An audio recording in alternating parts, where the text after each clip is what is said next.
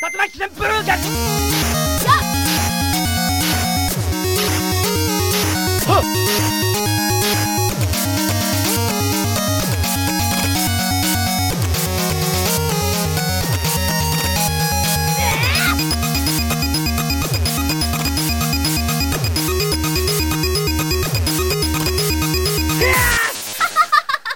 ーム Et bonjour à tous, bienvenue dans les podcasts de Bisa Game. Pour rappel, Bisa Game c'est 3 micros et quelques heures pour répondre à une question concernant le jeu vidéo et avec en cas de besoin des invités pour nous aider. Et aujourd'hui je suis avec euh, le genre de mec que tu croises à 7h30 du mat sur Steam en train de faire sa morning routine avec une partie de Slay the Spire, un café, ses biscottes et son doudou en forme de pandarou. Bonjour Babar. Oui, c'est moi. Bonjour.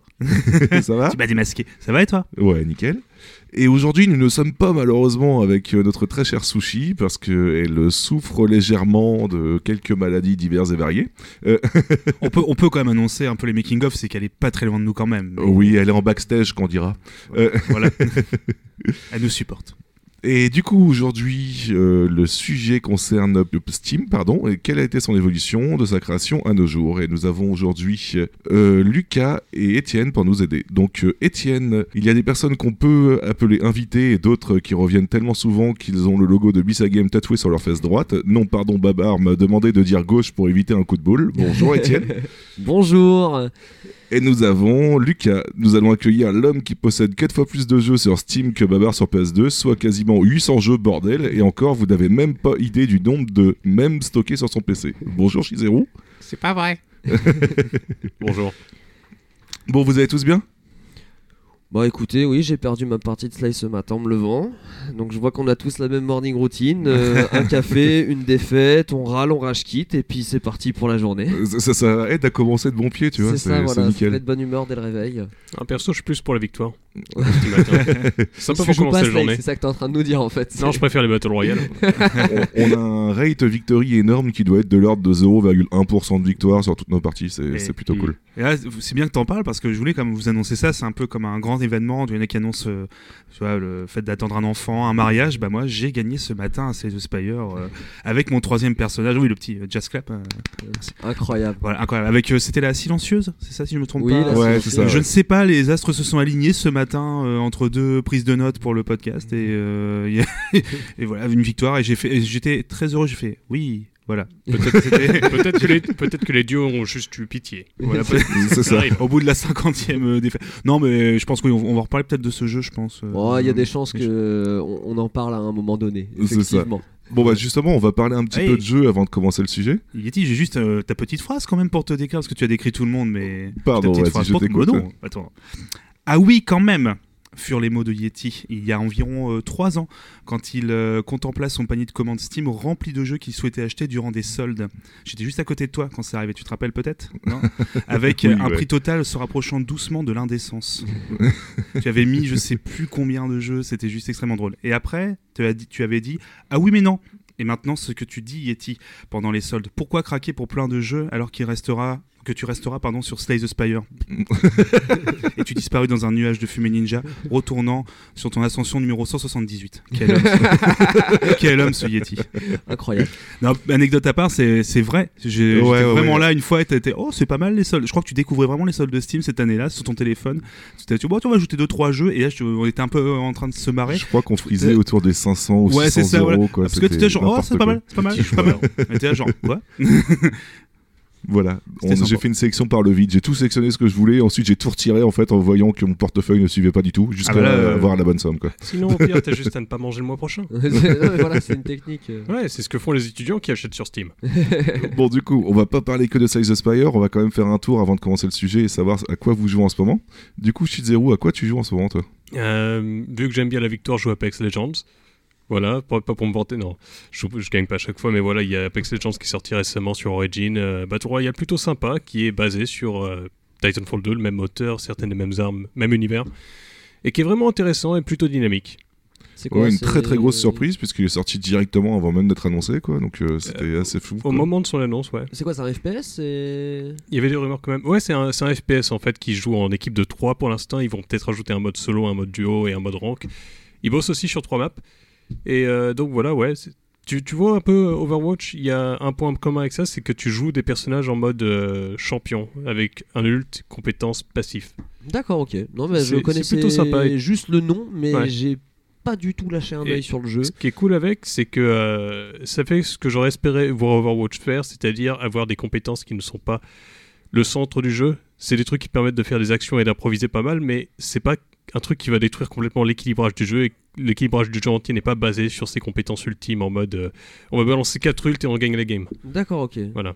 Ouais, il y a un bon équilibrage qui a été fait euh, à la Mm. fois euh, en. Ça, ça fait une sorte de MOBA en fait. C'est hein. c'est utilitaire mais pas trop important. Ouais, c'est un léger élément MOBA, mais euh, c'est principalement euh, des Ouais. compétences en FPS qui sont quand même euh, importantes. D'accord. Ouais, puis ça a plutôt cartonné quand on voit les chiffres et quand on voit à quel point tout le monde en parle en ce 25 moment. C'est ouais. c'est assez hallucinant, quoi. Voilà. Et du coup, Étienne, toi de ton côté, euh, tu joues à quoi en ce moment? Incroyable, Slade of Spire. je vais entamer ma 400e heure dans très peu de temps. J'ai toujours un ratio de victoire euh, dégueulasse. je rage beaucoup plus vite. J'ai même des, des solides rage kits dès l'instant où j'ai pas le loot qu'il me faut. Et euh, League of Legends, euh, toujours en attendant un Diablo 4. D'ailleurs, on observera aujourd'hui que tu as ton magnifique t-shirt euh, bronze forever, quoi. Exactement, donc, euh, mais c'est fini, je suis plus bronze. Donc euh, je, c'est de la publicité mensongère. ah, applaudissements. Ah, merci. Ça arrivait quand J'aurais bien aimé être là. Ah. Et toi. Babar, du coup, euh, tu joues à quoi en ce moment Euh, bah, mis à part euh, c'est The Spire forcément qu'il a. euh, Bah, j'ai essayé Apex pour le coup, Mhm. qui me m'a fait rappeler que j'avais Origin sur mon ordi qui traînait. et, euh, C'était un peu. Ouais, ça, sert à rien sauf pour Battlefield. Voilà, c'est- c'était un peu ça. Euh, ouais, je, je te suis. C'est vrai que c'est un jeu, moi, qui m'a étonné par son dynamisme en fait, parce que je suis pas vraiment, je suis extrêmement mauvais au Battle Royale. Euh, PUBG, j'ai pas mal joué, mais j'étais toujours très mauvais. Puis le fait qu'on soit à 3 mine de rien, euh, c'est assez simple de réunir facilement deux autres potes pour pouvoir. Enfin, je veux dire, on trouve facilement plus de potes pour jouer à 3 plutôt que 6 sur Overwatch. Donc mine de rien, les parties s'enchaînent beaucoup plus vite. C'est très nerveux. Euh, j'ai jamais joué au Titanfall en multi au 2 malheureusement. Je pense que ça doit être un jeu qui me manque. Mais euh, ouais, non, c'est une bonne surprise. Puis euh, Civilization 6 en ce moment, je suis là-dessus. D'accord. Et ça reste une valeur sûre. Je, pense- je suis Ouais. absolument pas connaisseur, moi j'ai joué qu'au 4. Il y a tous les DLC qui sont sortis là en plus. Oui, alors Ouais. moi j'ai pris que la version de base, mais moi j'avais joué qu'au 4, un peu au 5. Enfin, surtout au 4 que j'avais joué à l'époque. Et euh, très franchement, voilà, je serais incapable de dire si c'est mieux que les autres. efficace. Voilà. One- et c'était Endless Space, moi que j'avais aussi euh, en Ah, 4X. Voilà, que j'avais Les vrais jeux. Voilà. Mais ouais, sinon, Apex, ouais, c'est sympa. Petit jeu, ouais. Toi, je, comprends son, je comprends son succès. Alors moi, je n'ai pas l'habitude de payer mes jeux plein pot dès leur sortie, donc généralement les jeux ont tendance à baisser rapidement après leur sortie, donc j'attends un peu. C'est pourquoi pour la sortie de KH3, j'ai été ferme et je me suis dit que j'allais pas craquer, que j'allais attendre avant de le faire. Donc du coup en ce moment je joue... Non j'avoue putain j'ai craqué. et je joue à KH3, donc euh, Kingdom Hearts 3 euh, tout simplement. En même temps on a tellement passé de temps à se rattraper à faire les 8 épisodes avec Sushi, que... enfin les 8 épisodes d'avant avec Sushi, que du coup euh, on était obligé de craquer pour la suite. Il y en a que 8 Même C'est pas une blague, hein. Je crois que au Ah total, oui, si sur tu les... retires la version mobile, il y en a Oui. 8 en fait. Et ouais. ça sur DS Avec les rééditions, c'est ça hein, Euh, ouais, c'est ça, Mm, ouais. D'accord. Ouais. Ça inclut ça sur DS Oui, Euh, oui, en fait, c'est des cinématiques euh, dans, le, dans les enfin pas les remakes, pardon, les remasters qui sont sortis sur PS4 et PS3. Le- L'épisode c'est 358 sur 2, c'est ça euh, Ouais, mais il y a aussi Ouais, les ouais, et puis c'est pareil, tu as aussi Voilà, bah, il- un autre lui, c'est que des épisode qui cinématiques, est par en cinématique. Il y a une version Game Boy aussi, non? Oui, Advance Ouais. Wave euh, qui a été Qui est- refait. Ouais. en- ouais. Sur PS2, ouais.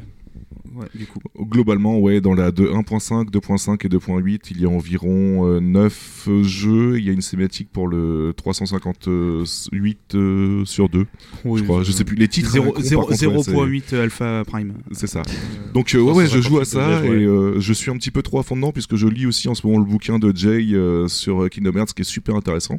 Mais ça, on en reparlera peut-être un autre jour. les, mais, deux, euh, voilà. les deux volumes? Le premier volume Parce pour que- le moment. J'ai dit un volume, mais c'est plus des tomes. C'est des, euh, des Ouais, parce que pour la petite histoire, le mec était censé écrire un, un bouquin de 400 pages, il en a écrit un de 400, un autre de 600, et il est en train de faire le troisième bouquin, voilà. Donc euh, ce mec est complètement timbré, et euh, C'est super ouais. intéressant. Ah, faut que je les lise aussi. ouais. Voilà, voilà, du coup, pour notre euh, petite actu vidéoludique du moment. Euh, on va pouvoir commencer à rentrer dans le sujet, du coup? Bah ouais. Mhm. Euh, je citerai quelques sources avant de commencer, histoire de préciser un petit peu sur quoi je me suis basé, moi, pour mes recherches perso, comme on a l'habitude de le faire un petit peu entre nous. Euh, du coup, principalement, bon, euh, c'est un secret pour personne, mais Wikipédia, généralement, tu as toujours une bonne grosse dose d'infos. Mais il y a eu Polygon, Nofrag et PC Gamer qui m'ont aidé aussi énormément à, prendre des notes sur les diverses, et, bah, diverses questions qu'on va répondre juste après. Moi j'ai entendu aussi que tu, tu prenais tes sources euh, en faisant de la délégation de recherche d'informations. c'est des petits insights comme ça. euh, il, il fait bosser ses collègues de travail sur les recherches B-Side Game.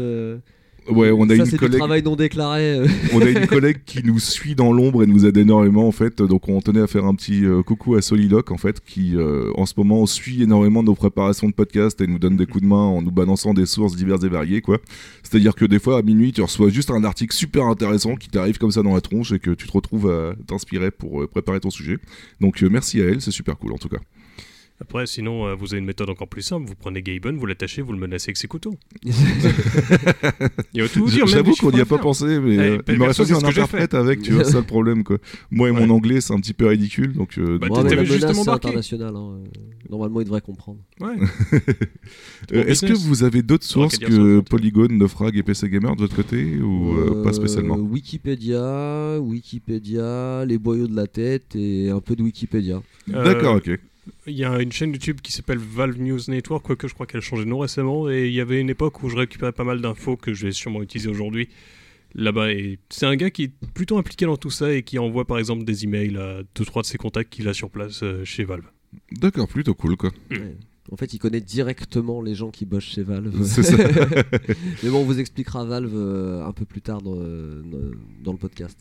Et toi, du coup, Babar, euh, pareil, même source Oh, c'est ou- quasiment Wikipédia, Naufrag, comme tu as dit. euh, puis il y avait un peu de Gamecult, forcément, enfin un peu à droite à gauche, mais surtout Ouais. des articles voilà, que j'ai pu. Bah, même dans Canard PC aussi, dans les vieux magazines du coup que j'avais lus à l'époque. Oui, parce mais- que généralement, euh, Gamecult et Canard PC font des dossiers plutôt énormes Oui. et super intéressants, donc euh, voilà. ouais.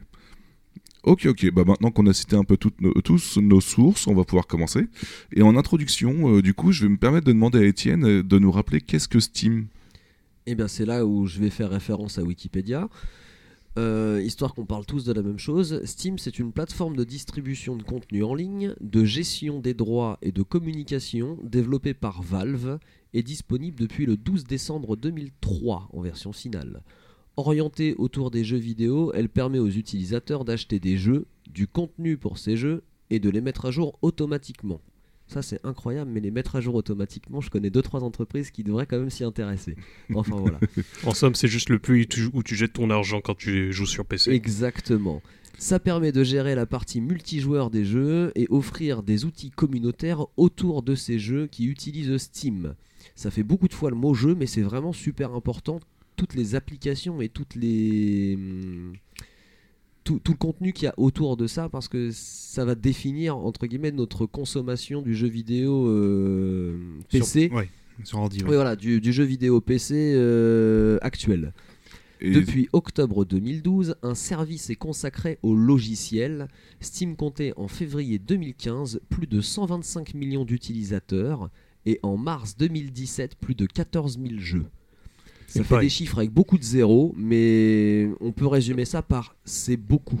Ouais, de toute façon, on aura l'occasion d'y revenir juste après. hein. J'imagine, voilà, mais je voulais juste donner les, les chiffres de base Ouais. euh, qui étaient notifiés sur Wikipédia, histoire qu'on ait un ordre d'idée euh, de ce que représente Steam, notamment euh, en 2015 et en 2017. Est-ce qu'ils font aussi référence au fait qu'il y a des films disponibles sur Steam? Des films indépendants comme des anciens euh, considérés un peu classiques? Alors, non, ils n'en font pas, ils n'en font pas référence, mais on va avoir toute l'occasion de, Ouais. de développer euh, les parties. euh, les parties plus pointues de Steam. Là, c'est vraiment une définition, on va dire, euh, basique de qu'est-ce que c'est que cette plateforme.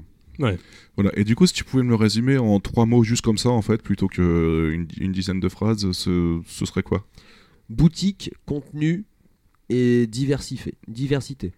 Ok, ok, bah merci beaucoup. Et donc du coup, bah maintenant ce qu'on sait, ce que c'est Steam, on va pouvoir entamer la première partie du coup qui sont quelques questions sur euh, avant la création de Steam. Et du coup, euh, Babar, j'aurais une question. Qui a créé Steam? Oui, alors du coup, juste avant de répondre à ça, je- juste, on revoit un petit truc tous ensemble, juste pour qu'on soit sûr par rapport au sujet. Est-ce que vous vous souvenez un petit peu comment c'était le monde du... Est-ce que vous avez connu d'ailleurs le monde du jeu sur PC avant l'arrivée de Steam, donc en 2003, si je veux dire pas oui, oui. Est-ce que vous vous souvenez un petit peu de comment c'était? Alors, Mhm. C'était Oui. sacrément bordélique Voilà. en fait déjà de base, ouais. Pour qu'on l'explique un peu à celles et ceux qui nous écoutent que on a fait du chemin Il est en train de me couper l'herbe sous le pied sur mes futures euh, Non. interventions. non, non, non, mais on va, on va sans aller, sans aller, t'inquiète pas sur euh, des trucs très précis.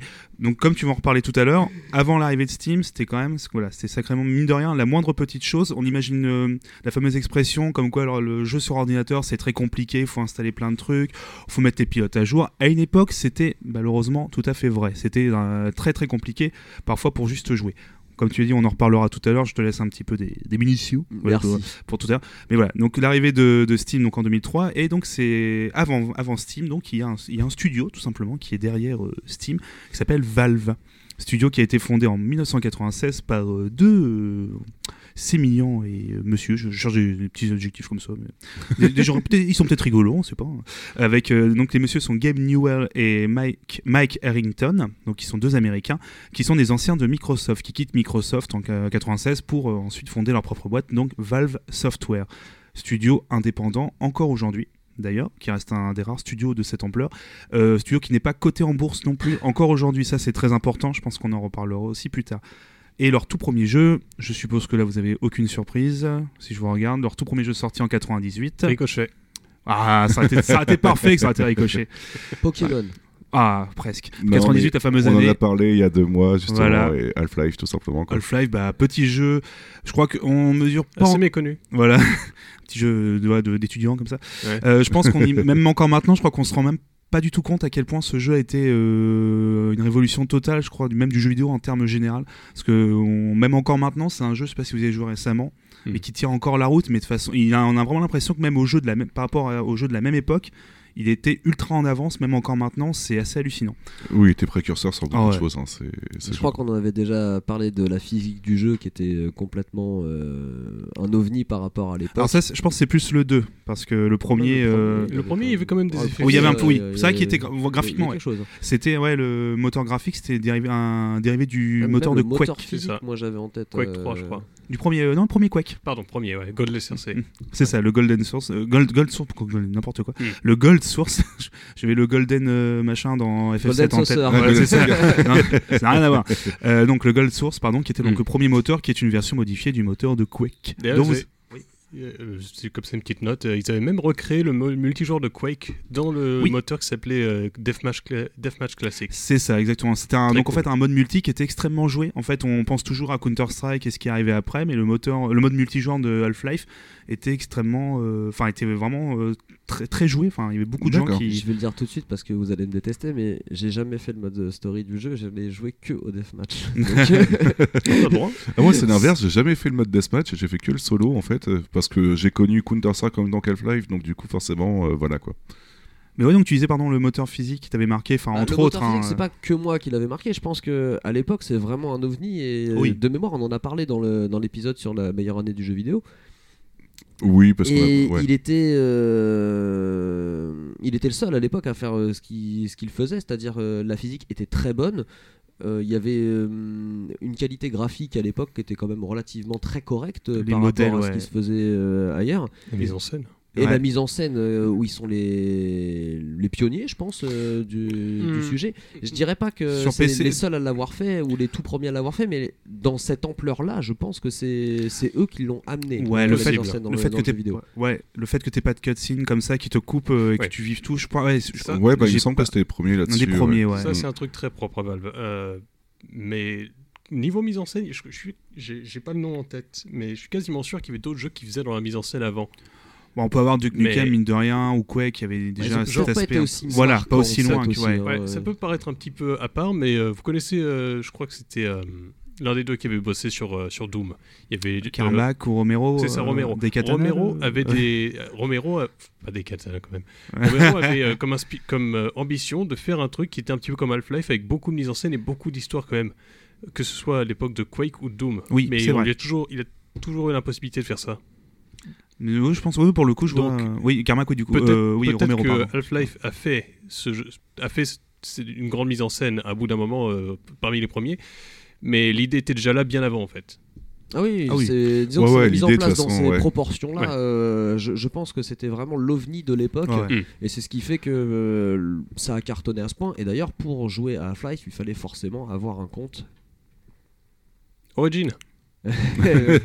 Merci de suivre. Et ouais, il fallait absolument avoir un compte Steam. C'est ce Alors qui pas a pour, fait, pas euh, pour le premier Half-Life. Ouais, non, pas le premier, non. Pas pour le premier. Ah non, Non. parce que, non, non, parce que le premier est sorti en 98, donc 5 ans avant euh, Ah oui, Steam. t'as raison. oui, C'est euh, pour- on en reparlera pour Half-Life 2. t'en À l'époque, ils étaient édités par euh, Sierra. Sierra, je crois. C'est Sierra, ah, c'est oui. Sierra, ouais. Bah, D'ailleurs, on en Ah, reparlera bah, justement, oui, voilà. On va reparler après Mm. euh, de tout ça. Euh, et du coup, est-ce que vous maintenant, euh, c'est c'est pas une blagounette, mais presque euh, petite blagounette. euh, quel est le dernier jeu sorti par Valve euh, encore là? Enfin, pardon, actuellement en 2000 début 2019, pardon. Début 2019 Bah, c'est le jeu de cartes qui est sorti Ouais, récemment, voilà. en fait. ouais. Artifact Artifact, que ouais. vous avez déjà oublié. Enfin, que tout le monde a oublié. Je crois, crois d'ailleurs qu'il est descendu Il sous est la. sous la barre des 1000 joueurs, ouais. C'est ça. La dernière fois que je suis allé voir, il était à 700 et pourtant il y a Val qui s'est ramené et qui a dit Ouais, non, on va continuer de soutenir le jeu. Ce Ouais, qui, moi, m'a fait soulever quand même pas mal de questions, comme par exemple Vous connaissez Team Fortress 2 on, on va sûrement y revenir. Mais ce jeu a bien plus de joueurs et moins maintenu en vie avec moins d'employés derrière. Ouais, ouais, et on en reparlera aussi, mais Team Fortress 2 a même généré plus d'argent en étant devenu free-to-play qu'en étant payant. Enfin bref, ça c'est un autre sujet. Mais Mm. voilà, donc euh, entre deux, il y a eu plein de jeux de Valve. euh, studio qui a mine de rien, on rigole sur le, on en reparlera, le côté qui sortent des jeux avec beaucoup de retard. Donc quand même sorti quelques jeux, hein, forcément Half-Life 2, Portal, euh, Valve, c'est en retard. Un petit peu, légèrement.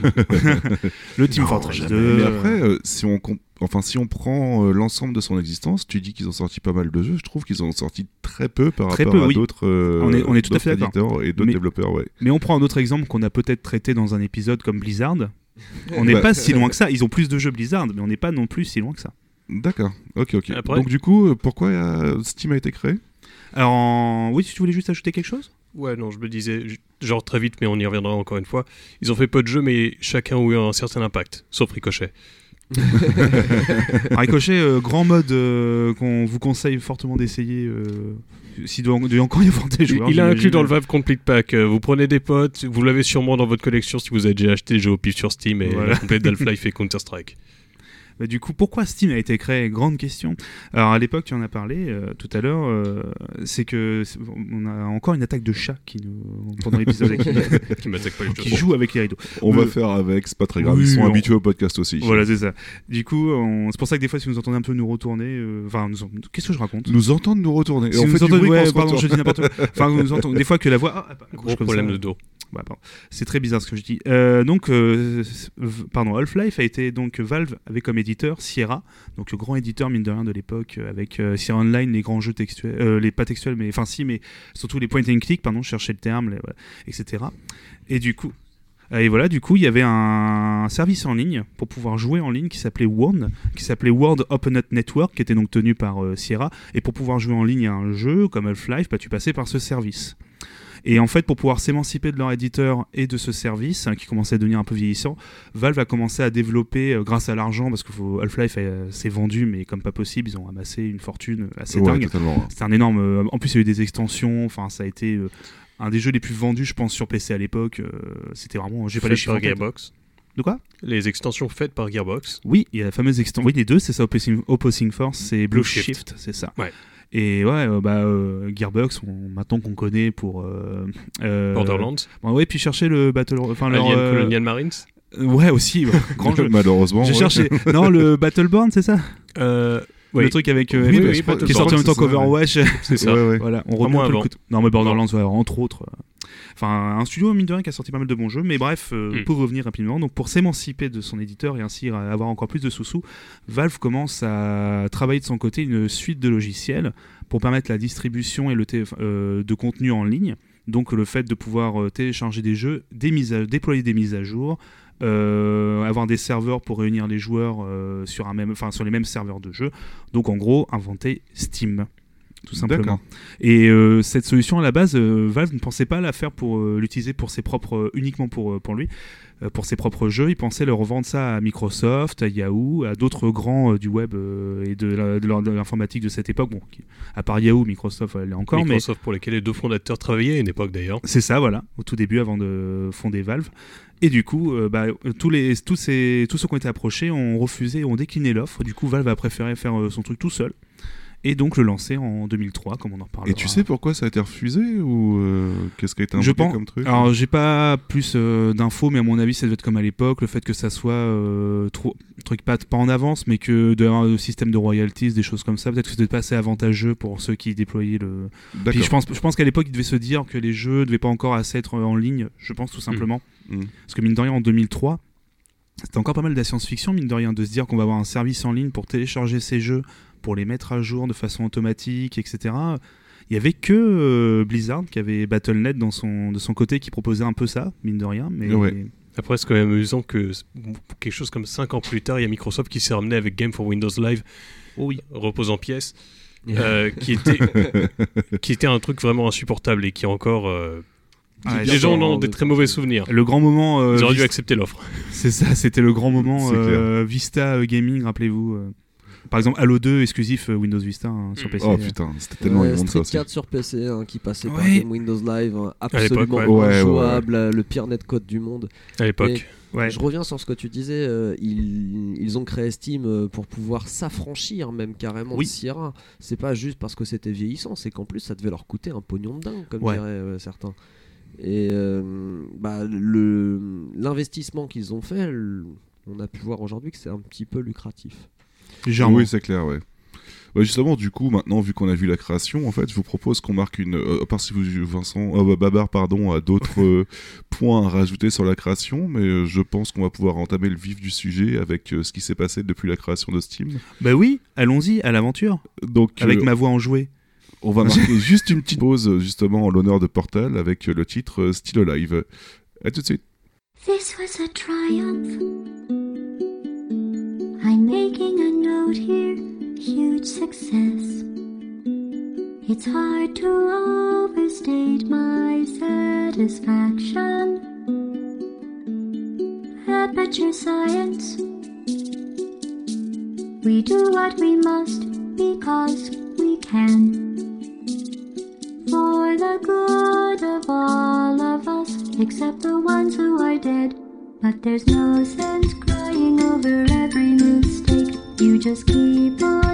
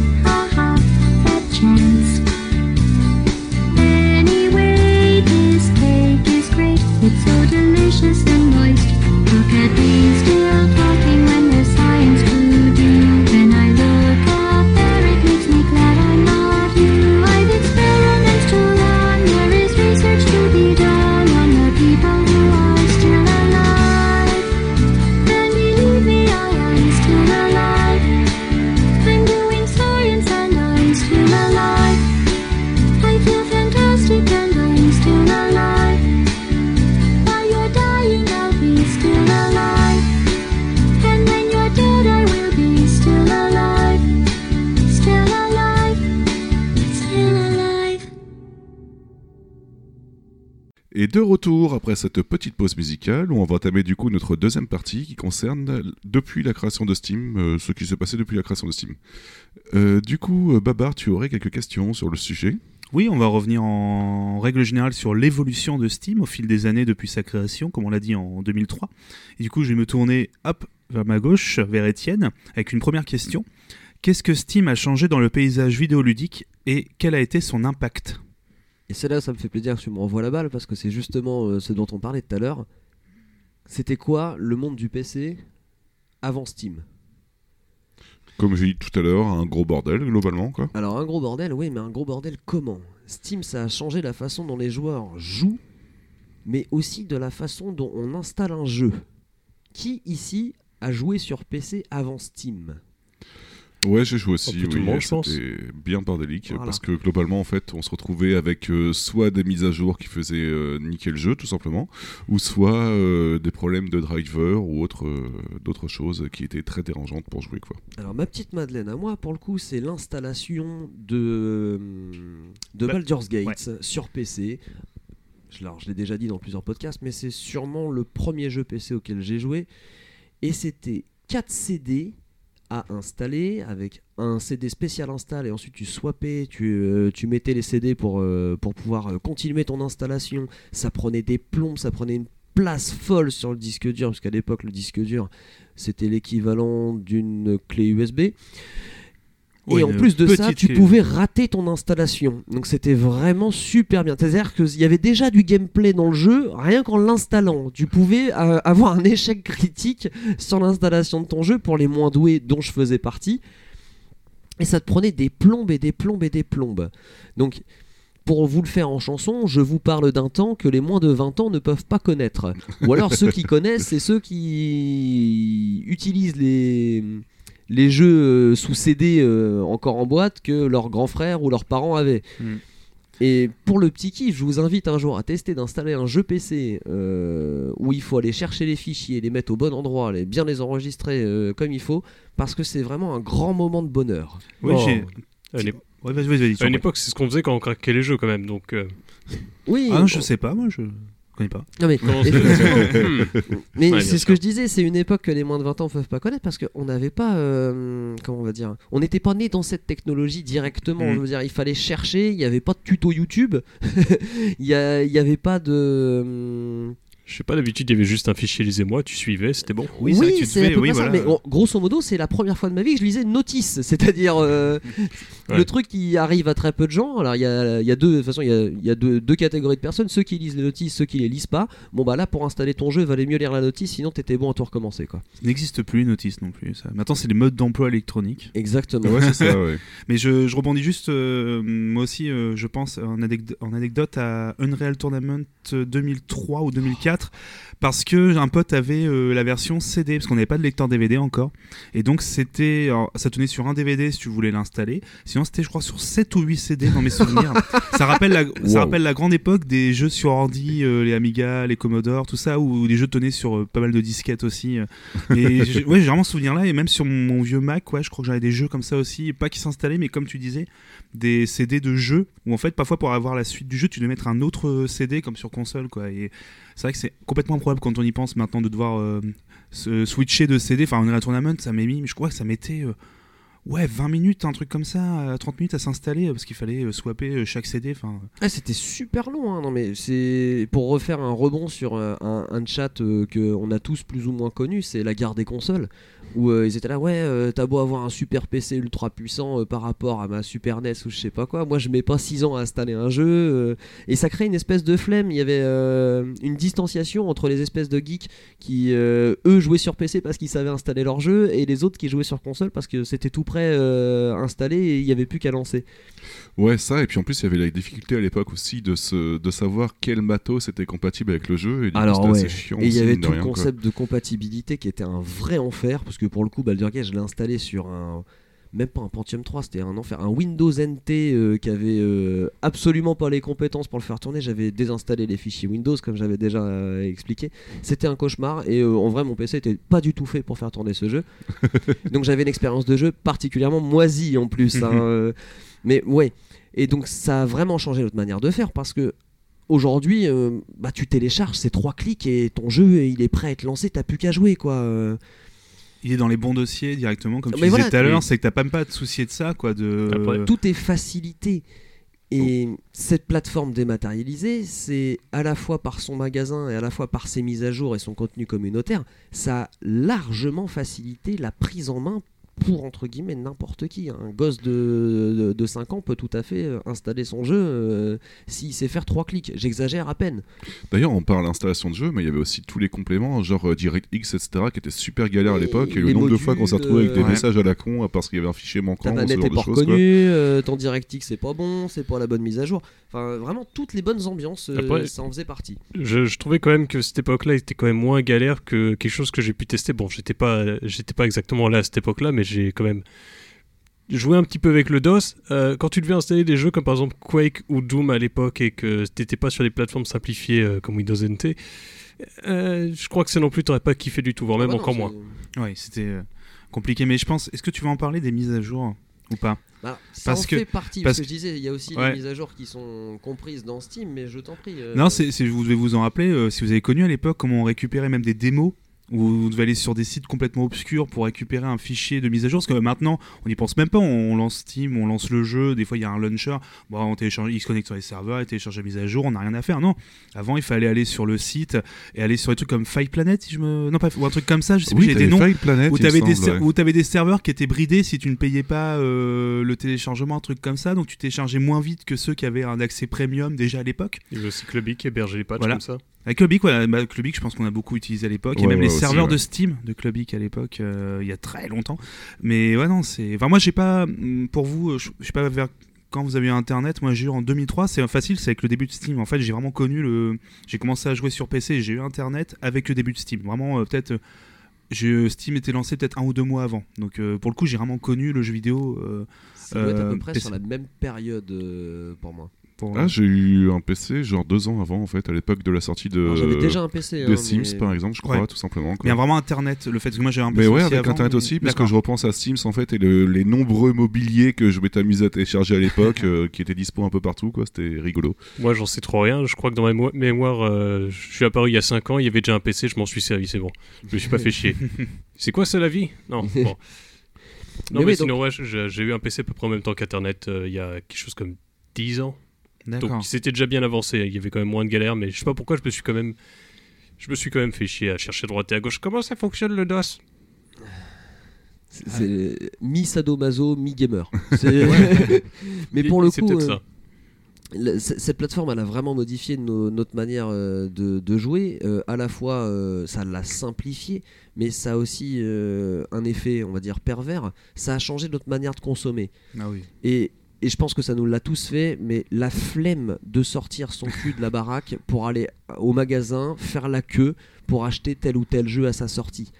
C'est pas C'est- que la flemme là-dessus Ouais. d'ailleurs, parce qu'il y a aussi le côté en fait où que sur Steam, quand tu lançais ton install, bah globalement t'as ta mise à jour qui se fait avec, alors que si tu sais, tu sais très bien que si tu rentres du taf avec ton jeu, tu vas devoir attendre le lendemain soir pour Ouais. pouvoir y jouer le temps que ça s'installe et que les mises à jour s'installent. Et du coup, ouais, il y a aussi ce côté flemme d'attendre aussi euh, qui est Il y a ça énormément aussi, présent. effectivement. C'est un peu le, le, le concept. euh, Enfin, moi, c'est aussi le fait de. Ouais, non, il fait froid, vas-y, c'est bon, je fais trois clics et euh, je vais l'avoir dans, dans la minute, mon jeu. En suivant la connexion que t'as aussi, hein, euh, je me souviens quand même m'être déplacé pour aller chercher Diablo 3, tu vois. Ouais. Hmm. Bon, ça m'a pris 24 heures à l'installer. Mais. De toute façon, on n'a pas pu jouer au. Mais de toute façon, on pouvait pas se connecter, donc c'était pas très grave. Non. Mais Mais j'ai pire, moi, je pense, niveau flemme. hein. J'espère ne pas être le seul. Parce que... Mais On va le fait j'ai racheté des jeux que j'avais déjà. Parce que j'avais la flemme de ressortir les CD. Parce qu'ils étaient pas forcément, on en reparlera, tout ce qui est solde Steam. Le jeu, tu l'as à deux balles.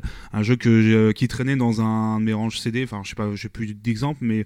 Enfin, des jeux comme ça que j'avais déjà acheté à l'époque, déjà en solde. Bah là, hop, bah tiens, il- au lieu de ressortir le jeu, alors sûrement télécharger des patchs manuellement pour pouvoir après euh, avoir des modes de compatibilité. Je dis, bah tiens, le truc est sur Steam.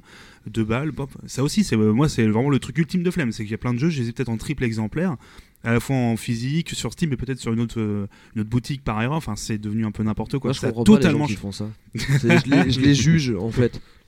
Et, et je vise personne, hein, je veux dire. euh, Mais ces gens qui rachètent Pyramide, Pharaon, euh, tous- les point and click qu'on pu sortir, enfin bref, euh, je donnerai pas de nom, mais ils se reconnaîtront.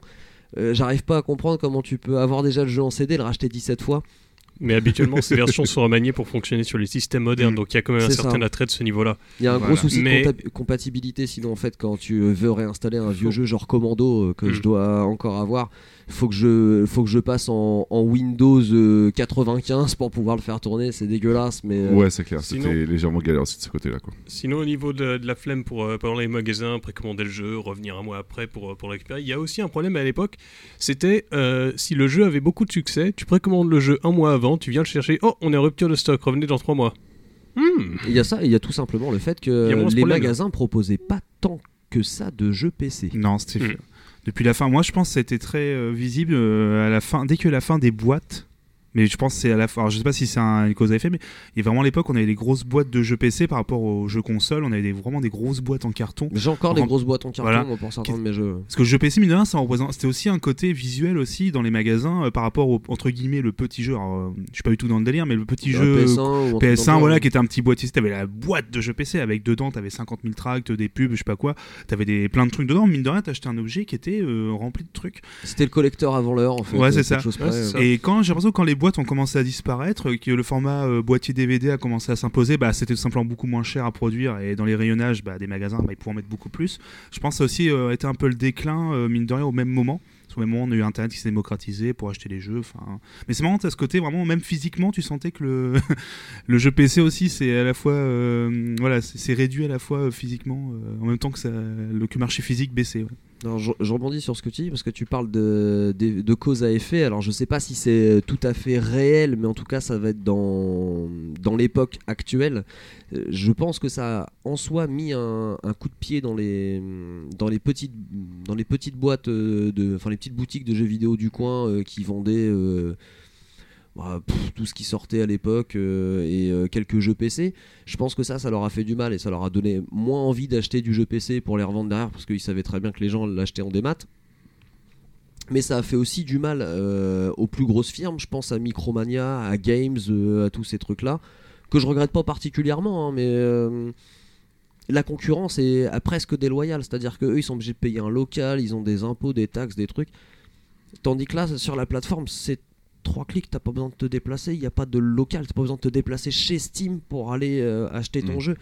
Je, je pense que il y a, il y a une partie de cet effet qui a dû tuer entre guillemets le petit commerce. Je, je suis pas sûr de ce que j'avance, mais ça doit être un des éléments qui en fait partie. Et la tarification euh, de Micromania qu'on pourra rigoler euh, autant qu'on veut, où tu vas revendre le FIFA 2019 qui vient de sortir, ils vont te le reprendre 4 euros et le revendre 150 balles. Hmm. Mais euh, non, mais ils, ils sont connus pour leur, euh, pour leur pratique. Après, c'est pareil, ils avaient des salaires à payer aussi. hein, donc, euh, Le, Oui, je pense. le truc avec Micromania et ce genre de, de, de, de boîte, c'est que euh, bah déjà à l'époque, leur plus gros du chiffre d'affaires se faisait pas sur des jeux PC non, parce que c'était pas aussi populaire que maintenant. Et puis les goodies, quoi. C'est Mais- ça, surtout sur les jeux consoles, plus qu'autre chose. Même Et à surtout sur l'occasion de toute façon de base, hein, parce Oui, que sur sur un jeu console, il, prenait il se prenait quasiment aucune, euh, aucune marge sur un jeu neuf. hein, c'est hallucinant. hein. Enfin, c'était quand même le seul endroit où, à la sortie du jeu, tu le payais quand même plus cher que, que ce qui valait le jeu. Et il Tu faut, payais 79 balles à la place de 70 Faut- quoi, pour un jeu PS3, PS4, euh, ce que tu veux. Alors que t'allais chez euh, Leclerc Carrefour, euh, Auchan, j'en sais rien, et tu le payais déjà moins cher. Ouais, enfin, ça c'est c'est une autre histoire, mais euh, c'est parfois pas Mais spécialement juste effectivement, ils, pour ils faisaient euh, pas une, marge gigantesque et ils ont fini par en crever. Alors je sais pas si Steam fait partie de l'élément qui, les a tués, mais je pense que ça doit en faire partie. faut aussi se dire qu'à l'époque, les, les, les jeux PC n'étaient pas forcément aussi populaires que maintenant, que ce soit en, Hmm. en termes de vente ou juste euh, popularité dans les médias. C'est quelque chose dont on parlait beaucoup moins, même à l'époque, que les jeux consoles. Bah, C'était peut-être un, un univers de niche dans la je tête des pense- gens. euh, oui, Mais Parce je, qu'à l'époque, les gros, les gros jeux qui sortaient sur console sortaient pas forcément sur PC. Et ce Hmm. qui sortait sur PC sortait pas forcément sur console. On Je- jouait pas à la même chose. je, je pense peut-être, oui, mais les jeux, il n'empêche que le, le jeu PC à l'époque était quand même moins populaire que celui sur console, on en entendait parler moins. Euh, mais je me demande si, en un sens, oui, ça peut être aussi contribué à la mort de ce genre de commerce parce que c'est peut-être Steam, l'idée de Steam qui a inspiré d'autres plateformes Bien sûr. à faire en sorte Mm. de faire dans le dématérialisé. Voilà, l'inspiration de Steam pour, euh, pour ça- tout ça peut en inspirer plateformes, euh, Il n'y a même pas photo et euh, il n'y a même pas besoin de se poser la question. Bien sûr qu'ils sont une inspiration pour tout un tas d'autres plateformes. Mais je, je pense qu'en de toute façon, on, en discutera probablement autour d'un épisode euh, sur dématérialisé. Je regarde dans les yeux. euh, oui, oui. euh, totalement. Peut-être. Mais voilà, juste, juste rappeler une dernière fois que malheureusement, ce sont les, ceux qui n'y sont pour rien, les premiers touchés, comme les vendeurs ou les employés qui malheureusement subissent aussi. euh, Ah bah ça c'est mauvaises décisions, mais ça- touchés, c'est une autre euh, de discussion. Là. Mais ça a pas changé que ça, ça a changé notre manière de jouer. Et toi, tu disais, ouais, j'ai retéléchargé des jeux auxquels euh, j'ai joué dans mon enfance ou autre. Et il y a aussi ce petit effet de je retélécharge un jeu que j'avais poncé, mais vraiment jusqu'au dernier pixel.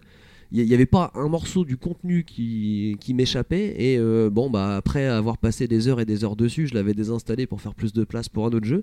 Et là, tu le retélécharges parce que tout simplement, il y a une nouvelle vague de hype. Il y a des fous furieux qui ont créé un mode qui rechange encore le jeu que tu as, Mmh, bah oui. que as Stalker. fait, fait, fait et revé. Ouais. Alors je vais donner un exemple simple, Skyrim par exemple, euh, qui, qui a eu quelques mods euh, qui ont vraiment rechangé le jeu. A un gros mode qui est sorti récemment sur Steam. Voilà, enfin, des exemples, il y en a plein et c'est suivant vos goûts euh, qui, que ça fera le- la différence. Mais je, j'imagine que ceux qui jouent sur PC et sur Steam ont déjà eu cet effet-là. C'est-à-dire, ouais, mais là ils ont fait un mode sur tel truc, je pense à Binding of Isaac ou de toute façon des mods, tu sais même plus où, euh, où cliquer pour en trouver tellement il y en a.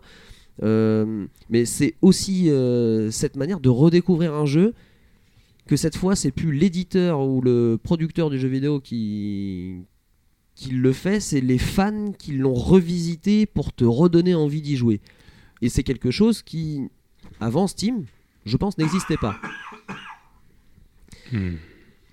Mais euh, moi, je, enfin, je me permets, juste, on, a- on en parle depuis tout à l'heure, mais on, on s'est même pas rendu compte parce que c'est devenu tellement naturel pour nous. Mais on parle de Steam, mais dans le sens, tout ce qu'on vient de dire, là, les jeux, etc., c'est qu'on on pense même pas à aller sur un autre truc, pas forcément pour l'acheter, mais pour l'utiliser, parce que Steam s'est imposé vraiment dans. euh, entre, comme un gros DRM, donc un- une sorte de protection entre guillemets, enfin c'est ça, une protection anti-piratage euh, pour nos jeux PC en fait. On, tu vois, tu, tu parlais bah, ce vieux jeu sur Steam, alors, on l'a peut-être pas forcément acheté sur Steam, on l'a peut-être acheté sur un site euh, légal de, de clés, hein, de revente de clés. Enfin, bon après il y en a des, il y a d'autres sites, toutes sortes de sites, bien entendu, mais on peut, ça peut être un Amazon, ça peut être, euh, je pensais à Games Planet en, en France ou d'autres sites. GOG, etc. Alors GOG, oui, pour. Steam, voilà, pour, pour Steam du coup pour Ah non, GOG, justement, c'est anti-DRM. voilà, c'est ça. Du Mm. coup, vraiment, et en fait, le jeu, bah, tu vas, auras une clé que tu vas activer, hop, sur ton compte. Bon, ça, on en reparlera plus tard pour le fonctionnement de Steam, mais en fait, mine de rien, on se rend même plus compte, c'est que c'est devenu, voilà, on, on parle de Steam directement, on parle même plus de jeu PC, on parle directement de Steam, en fait. Ah oui, c'est vraiment une habitude. euh, Enfin, en tout cas, pour moi, Voilà. c'est une habitude. hein, Je veux dire, Ouais, je, parce que- je lance très peu de jeux en dehors de Steam. Bon, euh, Diablo, évidemment, League of Legends qui ont leur propre Oui. launcher. Mais euh, c'est vrai que je connais personne euh, de proche qui joue sur PC qui n'a pas de compte Steam. Oui, non, c'est clair. Et puis, ouais, justement, comme euh, le sous-entendait aussi euh, Babar, c'est aussi le fait que le piratage a énormément diminué, en fait, avec l'arrivée de Steam. Ouais. Je veux dire, le pourcentage de piratage est largement inférieur à l'époque où Steam ne décollait pas encore, quoi. Je veux dire, entre nous, euh, je pense pas qu'il y en ait beaucoup, en fait, qui aient téléchargé un jeu illégal ces deux dernières années. Je sais pas, pour moi, en tout cas, je suis pas concerné, et je pense pas que vous, de votre côté, vous soyez vraiment énormément concerné, et vous Moi, c'est pas pense, ma euh, manière de faire, mais euh, je dis pas que ça m'est jamais arrivé. J'ai joué sur des émulateurs, par exemple, euh, bon, d'anciens jeux que j'avais déjà fait et refait. C'est pour ça que ça me fait rire quand il me dit j'ai retéléchargé un truc que j'avais 8 fois en double. Oui, euh, j- j'en ai, euh, j'en ai refait sur émulateur. Après, euh, télécharger des jeux illégalement, c'est pas ma manière de consommer, mais je, entre guillemets, ça me choque pas que ça existe. Ça doit être beaucoup plus dur, ça doit être beaucoup moins stable. Je ne sais- en fait, j'ai même pas idée de comment ça fonctionne. Hmm. Mais j'imagine que tout ce qui est piratage, on va avoir l'occasion d'y revenir. Et je, je continue sur qu'est-ce que ça a changé dans le paysage vidéoludique. Je dirais que ça a changé la manière dont les créateurs de jeux vidéo produisent et éditent leurs jeux vidéo. Et là, je vais vous faire une, partie de situation de, de Wikipédia parce que le terme qu'ils utilisent, c'est Steam attire aussi les développeurs indépendants qui y voient un bon moyen de réduire les coûts de fabrication et de distribution pour gagner en visibilité. Oui, mais pas que. Parce que, oui, il y a Greenlight, oui, il y a tout un tas de choses dont on sera amené Oui. à parler. Euh, oui, ça attire les indés, mais ça attire pas que les indés. Je veux dire, il y a des productions de triple A qui sont aussi euh, envoyées sur Steam pour la simple et bonne raison que bah, la réduction de coûts de production, euh, ça les intéresse eux aussi. Ils ont des coûts de production monstrueux, et donc bah, moins ils dépensent de pognon là-dedans. euh, plus ils font de profit, plus ils engrangent de- des thunes pour sortir un nouveau jeu et s'autofinancent. Donc ça intéresse les petits comme les grands en fait. Et je pense que ça a révolutionné tout le monde du jeu vidéo, en tout cas sur PC. Oui, c'est clair, il n'y a pas photo, quoi. Bon, en tout cas, voilà, je pense que ça répond globalement à ta question, Babar. euh, Oh oui, oui, je pense. toute façon, il y aura encore plein de- d'autres choses dont on parlera après. Oui, de toute façon, ouais, on parlera en détail puisqu'on a, on Mais Voilà, je tonne pense de que c'est questions là-dessus. euh, c'est vraiment du euh, général sur lequel va oui. falloir détailler Ah, t'as Ouais, très ouais. bien détaillé déjà, hein, au contraire, on te remercie encore, mais moi je pense que l'aspect, comme tu l'as déjà soulevé, de rien, c'est que on se rend même pas compte à quel point, enfin maintenant c'est devenu tellement voilà, naturel d'avoir Steam, euh, ouais, c'est surtout ça, moi je note comme évolution, euh, la facilité, comme tu l'as dit, le fait de tout centraliser, et ouais, je sais pas si on a tous le même réflexe, mais euh, je prends un, un- un truc bête. T'achètes un nouveau PC. La première chose que tu fais, c'est t'installes ton antivirus et moi derrière j'installe Steam. Donc Ah, euh, voilà, oui, hein, c'est c'est. c'est devenu. euh, ouais, ouais. Non, maintenant je je mets Steam. Discord euh, et, et je retélécharge les launchers de, de Blizzard et, et de League of Legends. Voilà, c'est les trois premières choses que je fais. C'est un peu autre chose un PC de toute façon. Bah euh, non, je vois pas l'intérêt, mais vraiment c'est c'est la première chose que je vais chercher quoi. On joue au démineur. Faut le télécharger avant sur Windows 10, mais bon. Deux petits détails avant que j'oublie, mais c'est alors là pour le coup c'est vraiment du private joke. Euh, on parlait de version physique. Euh, GTA 5 est sorti en physique sur PC. Souvenez-vous, il y avait je crois 4 ou 5 DVD. On parlait de ça tout à l'heure, donc euh, GTA 5, euh, voilà, ou plus, je sais plus. Je crois qu'il y en avait. J'ai la boîte euh, de mémoire, je crois qu'il y en avait 7, 8. Voilà, pardon. ouais. Waouh. Je comptais le mentionner tout à l'heure qu'on avait les 7, les 4, je sais pas, qu'on dit 7 DVD pour. euh, 7 CD pour. euh, Ouais, hein, même plus peut-être pour euh, Euh, Unreal Tournament, mais ouais, c'est à peu près ça. C'est ouais. assez hallucinant. La boîte, elle, elle fait ça. Tu, tu la déplies, on, on dirait. Un éventail. euh. c'est ça, c'est ça. tu, peux, tu peux te faire un mur avec. Je savais même pas que c'était Mais, possible. mais du coup, j'ai aussi une petite, petite dédicace du coup pour la même personne dont tu parlais tout à l'heure, euh, tout ce qui était jeu de point and click. Euh, Il y a des jeux où tu disais l'installation c'était rébarbatif. Bah, t'avais des jeux comme Chevalier de Baphomet par exemple. Pendant l'installation, bah, t'avais un casse-brique.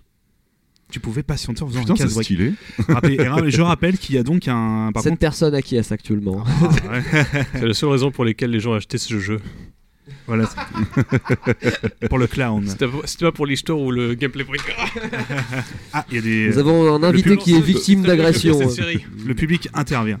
mais du coup, euh, oui, il y avait ça et euh, je me suis perdu. je- tous ces événements m'ont un peu chamboulé, mais euh, ouais, le- les jeux comme ça, euh, je cherchais. Oui, pardon, c'était euh, Namco qui avait le fameux brevet. Voilà, je cherchais pour mettre des Oui, mini-jeux. pour les, ouais, les pendant temps les de chargement. chargements, ouais. Donc Ouais, ouais. aucune autre boîte ne pouvait mettre un mini-jeu dans les temps de chargement des jeux. Parce que pendant, euh, c'est tombé il y a pas longtemps parce que le brevet du coup est arrivé à expiration. Mais c'est pour ça que dans les jeux Namco sur console, par Ah, dans exemple. Dragon Ball, je me souviens, tu avais un mini-jeu pendant le temps de chargement. Alors, dans les jeux, t'avais, alors, tu peux avoir des exceptions parce qu'il y a certains trucs qui se sont dit, bon, on va pas, on va- hum, comment, c'est un peu non mais c'est ça. c'est ça mais du coup la plupart des jeux euh, bah t'avais des jeux Namco, rappelez-vous, il y avait soit un Space Invaders ou un truc comme ça dans les ou un petit Pac-Man euh, dans les voilà. On va continuer du coup avec une autre question. Cette fois je me je regarde en face de moi. Hum, les jolis yeux de Yeti. Et du coup, la petite question, comment a évolué Steam Yeti? Alors, petite question, énorme réponse. parce que c'est une réponse qui tient en, Je coupe mon micro, on t'écoute. en trois parties. Donc, euh, on va entamer un monologue de, de 8000 ans environ. Non, je, je vous assure, je vais essayer de faire vite. Mais euh, ça, tout va bien on va se faire, on va faire pas on pressé, hein. Vas-y, fais comme chez toi. Alors, euh, euh, tout d'abord, j'ai surnommé cette partie des débuts difficiles. Nous sommes le 12 septembre 2003, et le Steam est lancé avec l'arrivée de Counter-Strike 1.6, et on note Oh. un gros gros bordel niveau serveur. Voilà, donc euh, globalement en fait euh, il y avait énormément de déconnexions et d'impossibilités de jouer et des chargements à l'infini aussi qui ont donné une tonne de même. Oui, qui était au goût douteux. Ouais c'est ça.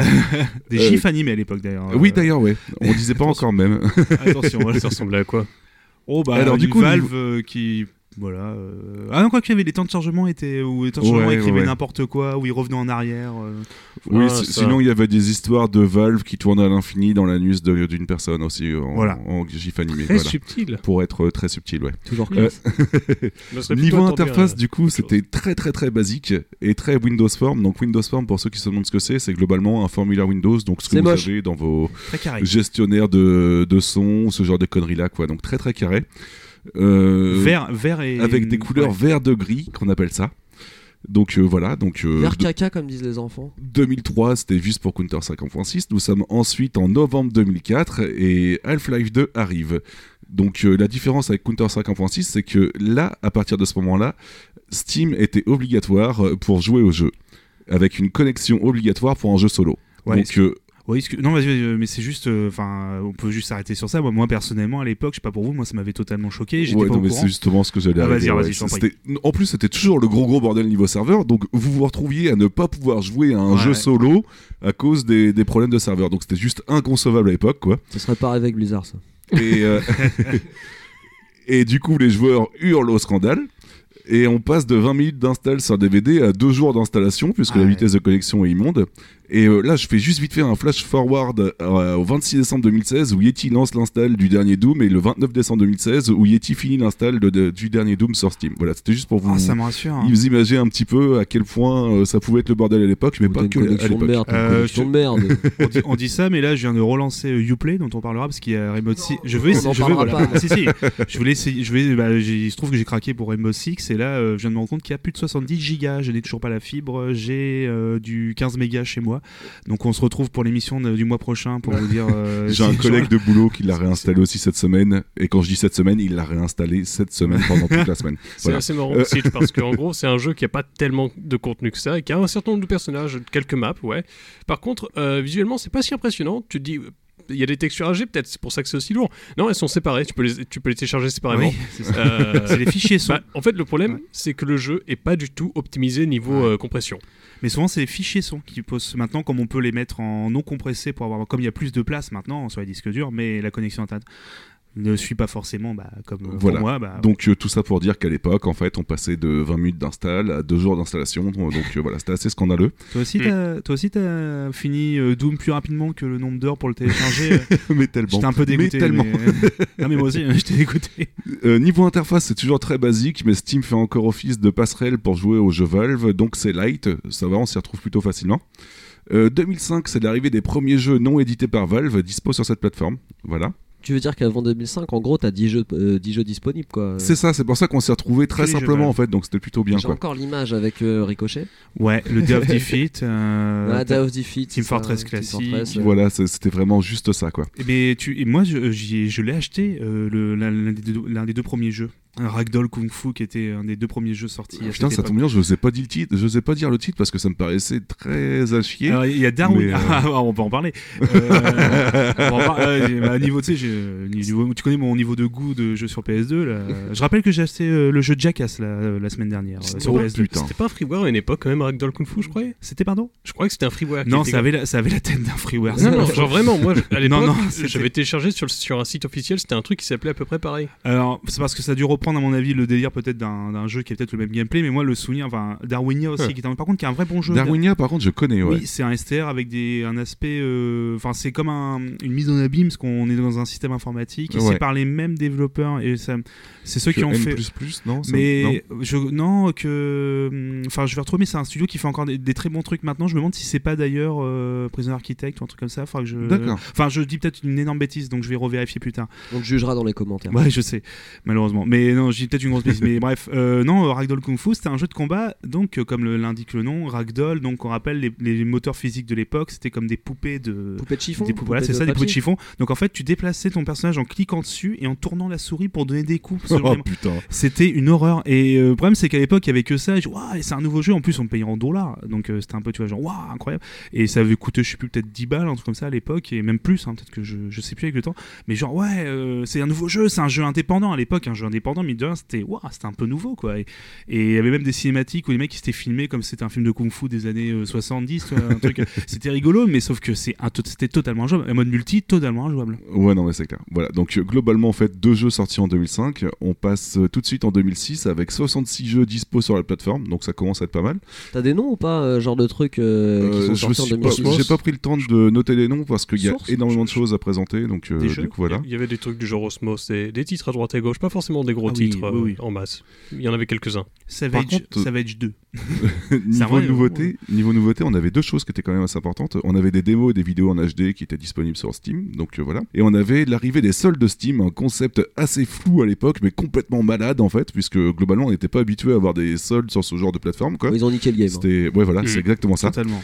Et donc du coup, j'entame tout de suite ma deuxième partie qui s'appelle Steam, un ami qui vous veut du bien. Vous comprenez tout de suite exactement. Je- je veut du bien à votre portefeuille. Hein, Je l'aurais renommé Le Lord Gaben veut votre argent. Avec du coup en 2007 de nombreuses améliorations. Donc déjà un moteur de recherche, on a des filtres, on a des notes issues de Metacritic. Donc euh, c'est plutôt une grande première pour euh, ce genre de plateforme pour s'y retrouver encore mieux.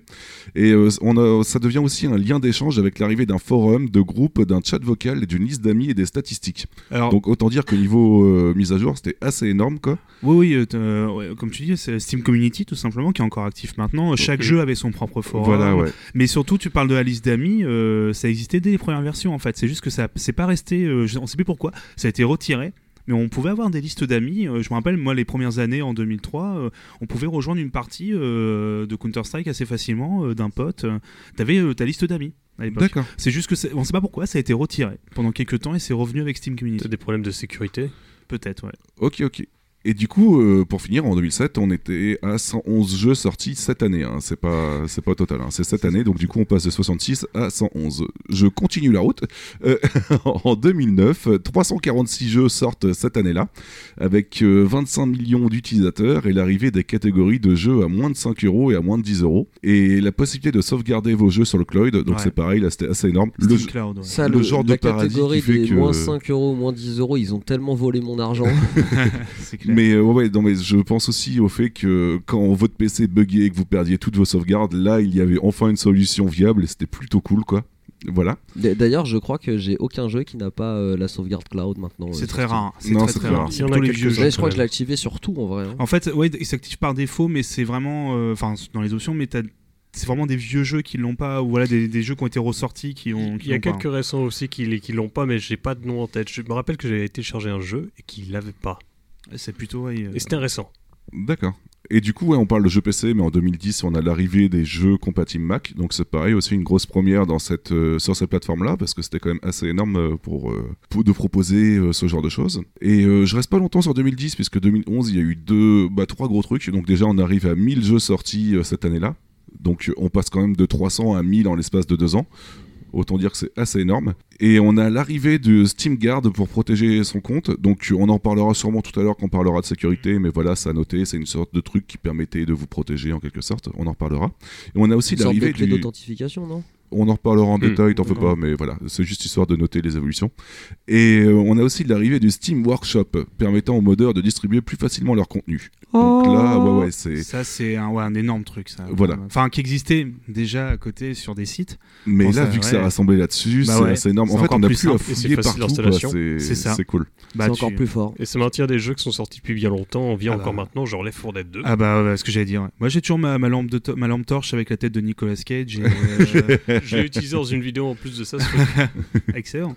Puis C'était les petits vraiment rap- cool. moi j'ai des petits raptors en, en personnage. On a le dit, jeu ouais. ne ressemble plus à rien. Moi il y a la musique de Shrek. Non pardon, il est en Shrek le tank et il y a la musique du euh, la musique de la musique de Benny Hill quand il arrive. Ouais, Le jeu ne ressemble plus à rien, mais il est très bien. Putain. Moi, je crois que j'avais mis un chat en SMG. Genre, tu Ouais. tiens un chat par les pattes co- comme une arme et il fait piou. Voilà, donc l'arrivée de Steam Workshop qui vous permet de faire n'importe quoi avec vos jeux. C'est globalement ça. En particulièrement quand tu t'appelles Babar. hein. J'ai Et- eu qu'une hâte de voir tes camions quand même sur, euh, sur Truck Simulator. hein. Oh ils sont beaux. Et c'est pareil, en 2012, on entame aussi une grosse partie, puisque c'est l'arrivée de Steam Greenlight.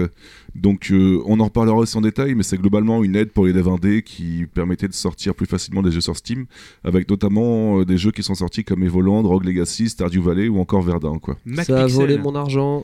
Mac, Ouais, ouais, Mac ouais. Pixel, premier jeu sorti. euh, et excellent jeu Mac Vraiment Pixel. cool. Et il a été mis à jour euh, quelques fois. Avec du contenu gratuit. Donc, euh, globalement, les, les joueurs qui hurlaient envers Steam euh, étaient complètement contents cette année-là, puisqu'on avait euh, pas mal de contenu gratuit grâce à work- au workshop et pas mal de contenu original grâce au Greenlight. Et il a noté aussi qu'en 2012, c'est aussi l'arrivée du mode Big Picture qui vous permettait de lancer votre jeu, enfin votre Steam en mode plein écran. Donc, euh, pour beaucoup de personnes, tout. Enfin, beaucoup de personnes s'en foutent, mais il y a énormément de personnes en fait qui se servaient de leur PC branché sur leur TV Ouais. et que mine de rien, ça les aidait énormément en fait. à- Il essaie juste de justifier qu'il est le seul utilisateur de, de Big Picture. hein. Et de Steam Link. Ah, Ouais, on parce en que parlera, mais c'est très non et ça a apporté on en, on en rigole, mais c'est vachement important mine de rien. Ça existe encore aujourd'hui. Euh, Ouais, et c'est Big Picture. Enfin, si c'est au même moment, je sais plus où il y avait aussi le, le fait d'utiliser un clavier virtuel avec. J'ai jamais vu une interface aussi bien pensée pour écrire avec un, une manette. Oui, aussi, ouais. Enfin, c'est dit comme ça, ça paraît. Surtout qu'on est, ouais, on est, on est quatre euh, gros joueurs PC, quasiment que joueurs PC, mais moi j'ai halluciné la première fois que j'ai vu l'interface pour faire un clavier virtuel. Enfin, c'est d'une facilité d'écriture. euh, Non mais ouais, pour ceux qui avaient leur PC dans leur salon, globalement, ça leur permettait de transformer leur PC en une console de jeu, donc c'était plutôt cool, quoi, euh, globalement. Et du coup, on entame 2013 avec euh, 565 jeux sortis cette année-là, euh, un client Linux disponible et le lancement du partage familial. Partage familial qu'on reviendra plus en détail tout à l'heure. Euh, Là, c'est Yeti qui a volé mon argent. Pardon, je suis malade aussi, donc euh, vous allez pas arrêter d'entendre des toussements, sauf si euh, Sushi fait un travail d'ar- Oh, d'orchestre. bah, elle, fera et, euh, toujours, elle fera toujours un très oui. pardon. Et en 2014, du coup, on a trois fois plus de jeux sortis qu'en 2013, donc euh, 1776 jeux sortent. Donc autant vous dire qu'on est passé quand même de, deux jeux la première année, 66, et maintenant 1776, donc c'est assez hallucinant. On est, ouais, et puis vous avez- ça va être un peu exponentiel, je crois, la suite. C'est Euh, ça, ouais, on- on- On en je- reparlera. Je balance après quoi. Et, euh, et on a aussi la Discovery Update qui apporte l'erg- l'ergonomie et le style graphique tel qu'on connaît aujourd'hui. Donc euh, Ouais. une grosse grosse euh, mise à jour. Ah, il de fallait un, euh, il style. fallait un, parce que Ouais. Enfin un layout agréable. parce que tu parlais tout à l'heure du côté Windows, mais pendant très longtemps c'est devenu, enfin c'était pas une, une- en fait je trouve que c'était pas tant, tant une usine à gaz que ça au final, parce que mine de rien, si toi tu utilisais Steam juste pour jouer à tes jeux, ça restait toujours très simple, très ça, clair. ouais. Mais tous les autres trucs euh, maintenant, bon, qui reviennent, on en reparlera tout à l'heure, le magasin et tout, mais euh, waouh, c'était rugueux hein, quand même hein, euh, par rapport à ce qui se faisait à l'époque. Bah, euh. c'était pour s'y retrouver que c'était un peu compliqué. Et justement, là, avec cette mise à jour-là, en plus, on avait l'arrivée de la curation globalement. Donc, euh, la curation, je résume vite fait. Vous pouvez, enfin, je résume d'après ce que j'ai compris parce que je suis désolé, je m'en suis pas beaucoup servi. C'était globalement, on pouvait suivre des personnes qui nous conseillaient des jeux, c'est ça? Les influenceurs. Ah oui, les curateurs. Euh, groupes, ouais. Ouais. Les curateurs, c'est grosso modo euh, les gens qui pourraient euh, correspondre à tes goûts et euh, noter des jeux qui pourraient t'intéresser potentiellement. C'est si on faisait un parallèle à YouTube, ça serait un peu les recommandations. Ouais. Ouais, Voilà, c'est ça.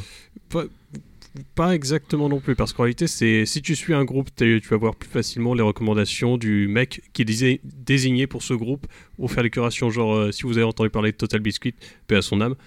Euh, lui, par exemple, c'était un mec qui était assez connu sur YouTube et dans, la- dans le cercle du PC Gaming et qui faisait pas mal de reviews, que ce soit sur YouTube et autres. Et donc, ce qu'il faisait, c'est il avait son groupe Steam et euh, il faisait des curations. Et sur les curations, tu avais les liens de chaque vidéo YouTube où il faisait la review du jeu. Ce qui était plutôt pratique. Tu pouvais directement sauter de la page du jeu à une review et des informations sur le portage et sur les possibles bugs et ce genre de choses. Ouais, c'était une sorte de testeur indépendant. Enfin, ça, ça Hmm. faisait sens. Ouais, quoi. et puis bah, je sais que par exemple pour Gamecube, ils le faisaient énormément pour Ouais, leur ils l'ont test en fait Ils globalement. l'ont, ouais, hein, ouais. tu l'as Il encore le, le ouais. curateur euh, Gamecube existe. Il y a Donc toujours, ça- ouais, il y a toujours un. Enfin, euh, je te rends la parole juste après. Il y en a un qui, ça, faut-il acheter, faut-il euh, acheter ce jeu, un truc comme ça, et à chaque fois c'est juste marqué oui. En fait, en... oui, parce qu'en fait, chacun peut mettre son un petit résumé du jeu, et dès que le jeu il le propose, il le, le conseille, c'est marqué oui. Simplement, faut-il l'acheter Oui. Sinon, il y a aussi un magnifique curateur qui s'appelle euh, Cats in, Cats in Games. Et en gros, le mec, il met sans arrêt oui. Et il décrit sans arrêt le jeu du genre Monster Hunter. Euh, créez des armures pour vos, pour vos, pour vos chats qui, qui vous dirigent complètement et qui, qui vous contrôlent mentalement. Ce genre de truc-là. il, il arrive sans arrêt à détourner le, le truc comme ça, en, en mode, euh, ouais, c'est centré sur les chats à chaque fois, même si c'est un tout petit truc. Mais voilà, donc du coup, euh, une vraie grosse mise à jour qui permettait de s'y retrouver parmi euh, quand même les. Si j'ai pas de conneries, je crois qu'on est arrivé à 4000 jeux au total, euh, même bien plus d'ailleurs, puis au fur et à mesure des mises à jour. Donc voilà, ça nous permettait de nous y retrouver beaucoup mieux. Et on entame enfin notre dernière partie euh, que j'ai nommée euh, de manière trollesque un début de chute. Donc, euh, Oula Ouh ouais, vous allez pas être d'accord, mais vous allez voir le nombre de bad buzz qu'il y a eu durant ces trois années qu'on a suivi. et Vous allez voir que c'est plus le corps en fait. euh, enfin, c'est complètement en contradiction avec Steam, un ami qui vous veut du bien et le nombre de mises à jour qui sont sorties. Je commence par exemple avec 2015. Steam Workshop propose des modes payants. Ils se font 25% de bénéfices dessus. Ça dure une semaine et le cheatstorm est tellement énorme qu'ils retirent ce plan de leur business. Donc pour vous dire à quel point c'était assez bordélique, C'était seulement sur Skyrim, ça, je crois. ils voulaient le mettre sur Oui. Pas mal de jeux en fait et finalement ça a été un gros bordel et du ça a coup voilà. commencé ouais, que sur Sky- Skyrim a, pour plein de raisons, euh, forcément la Ouais. grogne des joueurs, mais surtout bah, que certains avaient créé du contenu et que d'autres le vendaient euh, sans, sans avoir Ah. demandé à ses autres créateurs. C'était Voilà. une idée qui a été faite en réalité euh, d'une collaboration entre Bethesda et Valve. Et ils avaient entamé des, des- des négociations là-dessus en mode. euh, ouais, il y a y, a bien des gens sur Steam qui, par exemple, ont créé un truc qui s'appelle Garry's Mod. Vous connaissez Garry's Mod sûrement? Ouais. Une modification d'Half-Life 2 qui lui avait vendu son mode et qui utilise malgré tout euh, en majeure partie les assets d'Half-Life 2. Et donc, l'idée c'était plus ou moins, ouais, il y a des gens qui font tellement de boulot sur leur mode, peut-être qu'il y a, peut-être que certains d'entre eux pourraient, s'ils le veulent, les monétiser. Bon, au final, comme tu as dit, ça disparaît au bout d'une semaine, mais on a pu voir ça réapparaître avec euh, le Creation Club dans les jeux euh, Bethesda récents, Fallout 4 et euh, Elder Scrolls 5 Skyrim euh, édi- édition, j'en sais à trop rien. Oui, et puis ça continue à être une, aussi euh, une shitstorm pour ce genre de proposition-là, puisque les gens gueulaient aussi après Bethesda parce que c'était pas spécialement terrible non C'est très mal vu en fait de, apparemment, ouais, ouais. euh, de rendre payant du contenu fait par les, par les joueurs. Ce qui est le plus mal ouais. vu, c'est pas de rendre payant, c'est que Steam proposait, enfin Steam euh, proposait 25% de bénéfices dessus, mine de rien quoi. Je veux dire, il se faisait 25% sur chaque vente de mode. Ah, donc ils proposaient pas, ils prenaient il, 25, ouais, il prenait, je veux dire, il euh, prenait et- 25%. Ouais. C'est Je dis Et pas c'est ça qui est mal vu, en fait. Ça fait partie de la culture du gratuit. Mais, mais on reviendra là-dessus euh, pour, le, pour le coup plus tard. Mais effectivement, ça a été très mal perçu par la communauté euh, des utilisateurs Steam. Après, donc, Bethesda a persévéré dans la direction des modes euh, payants. Et dans le magasin de Bethesda, il y a aussi pas mal de modes qui sont critiqués pour être juste des reprises de modes qui existent déjà en version inférieure. Ouais. Ce qui fait un peu mal au porte-monnaie quand tu te rends compte que tu as payé 5 euros pour une version d'un mode qui est inférieure à quelque chose que tu aurais pu avoir gratuitement et plus détaillé. Bah, la fameuse édition spéciale de Skyrim, mine de rien, où certains ajouts étaient des, des mods à la base, je veux dire, Mm. qui ont été mis un peu, puis en plus les, les anciens mods n'étaient pas compatibles avec cette version-là. Ah, les modes graphiques. Voilà, tout ce qui était Ouais, mode donc, graphique, euh, euh, oui, donc. euh, bon, voilà, après, c'est un autre débat. Une très mais- mauvaise, euh, enfin une très mauvaise méthode de la part de Steam et euh, ils sont Mauvaise communication. mauvaise en fait. communication, enfin mauvaise pratique Au aussi. moins, ils ont Mauvaise eu- sont- pratique, oui. Et au moins, ils ont eu la décence de le retirer assez vite. Ouais, voilà. Mais il y a, ouais, tu en parleras souvent, mais niveau communication, Steam, c'est une catastrophe. hein. Mm. Ouais, ouais, Ouais. Je, je vais continuer, vous allez voir, Vas-y, c'est pas terrible. Euh, donc, du coup, la même année, en fait, vous vous rappelez tout à l'heure quand j'ai dit qu'il y avait un millier de jeux qui étaient sortis et que puis, finalement ils avaient fait une mise à jour pour mieux s'y retrouver Oui. Euh, Cette année, on a eu 2966 jeux en 2015 qui sont sortis, et donc autant vous dire que c'était un gros bordel pour s'y retrouver encore plus. Euh, et enfin, euh, comme nouveauté, on a l'arrivée du SteamOS et des Steam Machines. Donc j'en parle pas en détail là, mais euh, globalement, en fait, ce qu'il faut retenir, c'est que Ça a bien marché. Euh, Voilà, ça a très bien marché. Voilà, on en a tous euh, une à la maison. Là, honnêtement, aujourd'hui, on... je connais pas une personne en fait parmi mes proches qui en a une, et, et donc du coup voilà. si vous en connaissez, ça nous intéresse. Et euh, en 2017, du coup, euh, devant les quelques controverses de Steam Greenlight, euh, Steam ferme la plateforme et la remplace par Steam Direct. donc, euh, Merveilleuse idée. donc plus de votes. J'en parlerai en détail tout à l'heure, mais Greenlight propose un système de vote pour sortir son jeu. Donc plus de votes et vous payez 100 euros et votre jeu est en ligne sur Steam. 100 Donc, dollars. 100 dollars, pardon. Donc Enfin, autant dire euro, que point de vue euh, point de vue critique, c'était aussi très critiqué comme méthode Mm. ce genre de choses là, quoi, parce que globalement tout le monde a peur que ça se transforme en Android Market et que ce soit le gros bordel. Bah, Voilà, On en peur reparle. fondée. on en reparlera Oui. un petit peu quand même, parce que. ouais. c'est ça. Et cette année-là, on a 7672 jeux qui Ouais. sortent. Voilà. Donc euh, quand on disait tout à 2018, l'heure que 7000. 7672 en 2017. t'es J'ai pas les chiffres pour 2018, mais voilà. En fait, ouais, à chaque année, euh, le... il y a toujours de plus en plus de Ouais, jeux. Et en fait, à en fait bah, ce genre, tu disais en 2017, je crois que c'est quasiment la moitié de tout le catalogue Steam est sorti en une année, en fait. c'est ça, ouais. Hmm. Mais Ce il qui y est- a... Affolant. Le truc avec 2017 et euh, aussi 2018 sur euh, certains points, enfin 2016 aussi, c'est euh, on, y on, va, on a une catégorie sur le Greenlight, on va y revenir, je pense. Oui, oui, oui. Euh, comment oui, oui, oui. Il y, a- il y a- il y a eu beaucoup de trucs assez, euh, assez malhonnêtes qui sont passés euh, de la part de développeurs peu, peu scrupuleux. Ceux qui 3, partent avec la caisse. euh, Pas exactement, non, c'est quelque chose d'encore pire que ça, c'est une question de copier-coller, mais on y reviendra. Ah oui, ça, Ouais, oui. ouais, ça, ouais, bon, ça- bah, on te laissera développer là-dessus. Et euh. du coup, comme ouais. dernier move que Steam a fait et qui est très intelligent, c'est que Steam TV est lancé en 2018. On en a parlé dans l'épisode, euh, enfin, on en a parlé dans l'épisode sur Twitch, pardon, mais c'est globalement euh, du Twitch façon Valve qui arrive sans doute malheureusement trop tard en fait, parce que globalement il y a rien qui passe en ce moment dessus. on va quoi, faire un c'est- sondage représentatif de toute la France qui, dans cette pièce, a déjà utilisé Steam TV. Euh, le truc avec Steam TV, c'est qu'en réalité, ça a été utilisé surtout, presque seulement, pour un tournoi de Dota 2 à la fin de l'année dernière, et c'était euh, pour des questions de test. C'est encore en développement, c'est pas un projet abandonné, mais bon, on sait jamais, c'est Valve, donc soit ils vont drop complètement le truc, soit ils vont l'exploiter à fond. Donc tu l'as regardé? Euh, oui, j'ai regardé euh, le tournoi et ça tournait plutôt bien, il y avait un bon framerate. Bah, Et sur ton statut Steam, c'est indiqué que tu regardais Ouais. tel ou tel euh, tournoi. Ouais, mais c'est surtout la question qui, pour moi, ils arrivent vachement tard par rapport à Twitch. Ah oui, non, mais je suis ils pas ont- sûr qu'ils puissent concurrencer retard, quoi là. que ce Je pense soit. pas qu'ils-. Je pense pas qu'ils vont concurrencer en fait. hein. C'est comme euh, mine de rien, Valve, euh, ils rajoutent des trucs. Bah, tu parlais là de ça, du stream vidéo. Euh, ça existe depuis des années sur Steam. euh, le, la- oui, le oui, fait- le fait de partager sa, Ouais, sa sa partie. partie. Euh, D'ailleurs, les, les premiers, les premiers jours, c'était pas du tout le jeu vidéo qui était streamé. Je vous laisse deviner euh, ce qui était en top. C'est parce qu'on pouvait streamer des vidéos de chatons. Exactement. Tu pouvais streamer n'importe quoi, donc t'avais dans le top, bien entendu, aucun jeu. Mais Mhm. par contre, moi, je, me- je sais que je m'en sers et je m'en servais euh, encore il n'y a pas si longtemps euh, pour euh, si quelqu'un voulait voir un de mes jeux auxquels je jouais, euh, il avait juste à, te faire, à faire une demande, puis je voir ta partie et tu l'acceptais et en fait ça envoyait directement un flux vidéo. Enfin, je trouve d'une efficacité. Ça, c'est cool ça. Ouais. Oui, ça par Et bien quoi. Et ouais, même des potes, bah tiens, tu joues à tel jeu, et euh, je, peux, je peux le voir. Il fait bah, bah, oui, voyons, Baba. Hop. Et, et pour revenir. euh, Ouais, ouais, exactement. Puis Ouais. ça marchait comme ça en deux Ouais, clics. c'est vrai que j'avais regardé Injustice moi sur ton Mm. compte euh, pour me rendre compte. Mais Stream TV, tu l'as utilisé? Steam TV, non, je l'ai pas utilisé, non. Et toi, Babar Euh, non, j'ai juste vu l'annonce, mais. pff, Toi non plus? Non? Bah, comme Ouais, j'ai dit, Steam TV n'a été utilisé que pour un tournoi Dota 2 à la fin de l'année dernière. Donc non mais c'était un test, seulement test. sur une page de jeu, je crois que tu peux voir des mecs en train de jouer au jeu. Oui, c'est différent. dans Steam. C'est directement dans Steam. c'est différent, ça Steam n'utilise- pas Steam. TV. Mais je pense que Steam TV, c'est l'évolution de ce truc-là. Il est possible que ce truc-là devienne Steam TV. Pas forcément en termes de pour faire de la concurrence, peut-être plutôt pour. euh, Genre une plateforme dédiée uniquement pour récupérer les vues pour un Bah, tournoi je pensais Dota. Je pensais ça. C'est pour. euh, Peut-être, ou juste pour euh, un autre élément communautaire, ou l'évolution de cet élément communautaire de la communauté Steam, enfin de Steam. Voilà. En tout cas, tout ça pour dire que parmi l'évolution de. Enfin, si on fait un bilan sur l'évolution de Steam, en fait, même si ça n'a pas fini d'évoluer, je veux dire, il n'est pas éteint non plus, quoi. Mais euh, globalement, on a eu un âge d'or, et là, globalement, depuis 2015, les.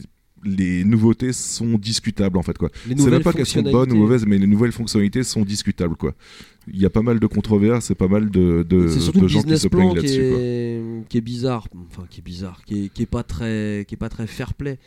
Après, euh, en, en soi, il y a quand même une évolution exponentielle qui est impressionnante, qui a permis aux utilisateurs de faire beaucoup de choses. On parlait de Greenlight tout à l'heure, euh, je pense aussi aux aux espèces de bêta, tu lâches ton pognon, tu peux déjà commencer à jouer jeu, faire des access. reporting, voilà les early access, merci. C'est arrivé avec Oui. Steam. ouais. Voilà, ça arrive avec Steam. Enfin, je sais pas si, euh, pareil, vous, vous On avez euh, déjà beaucoup à euh, utilisé alors, euh, l'Early Access. Je sais que j'ai beaucoup de gens qui n'y croient pas.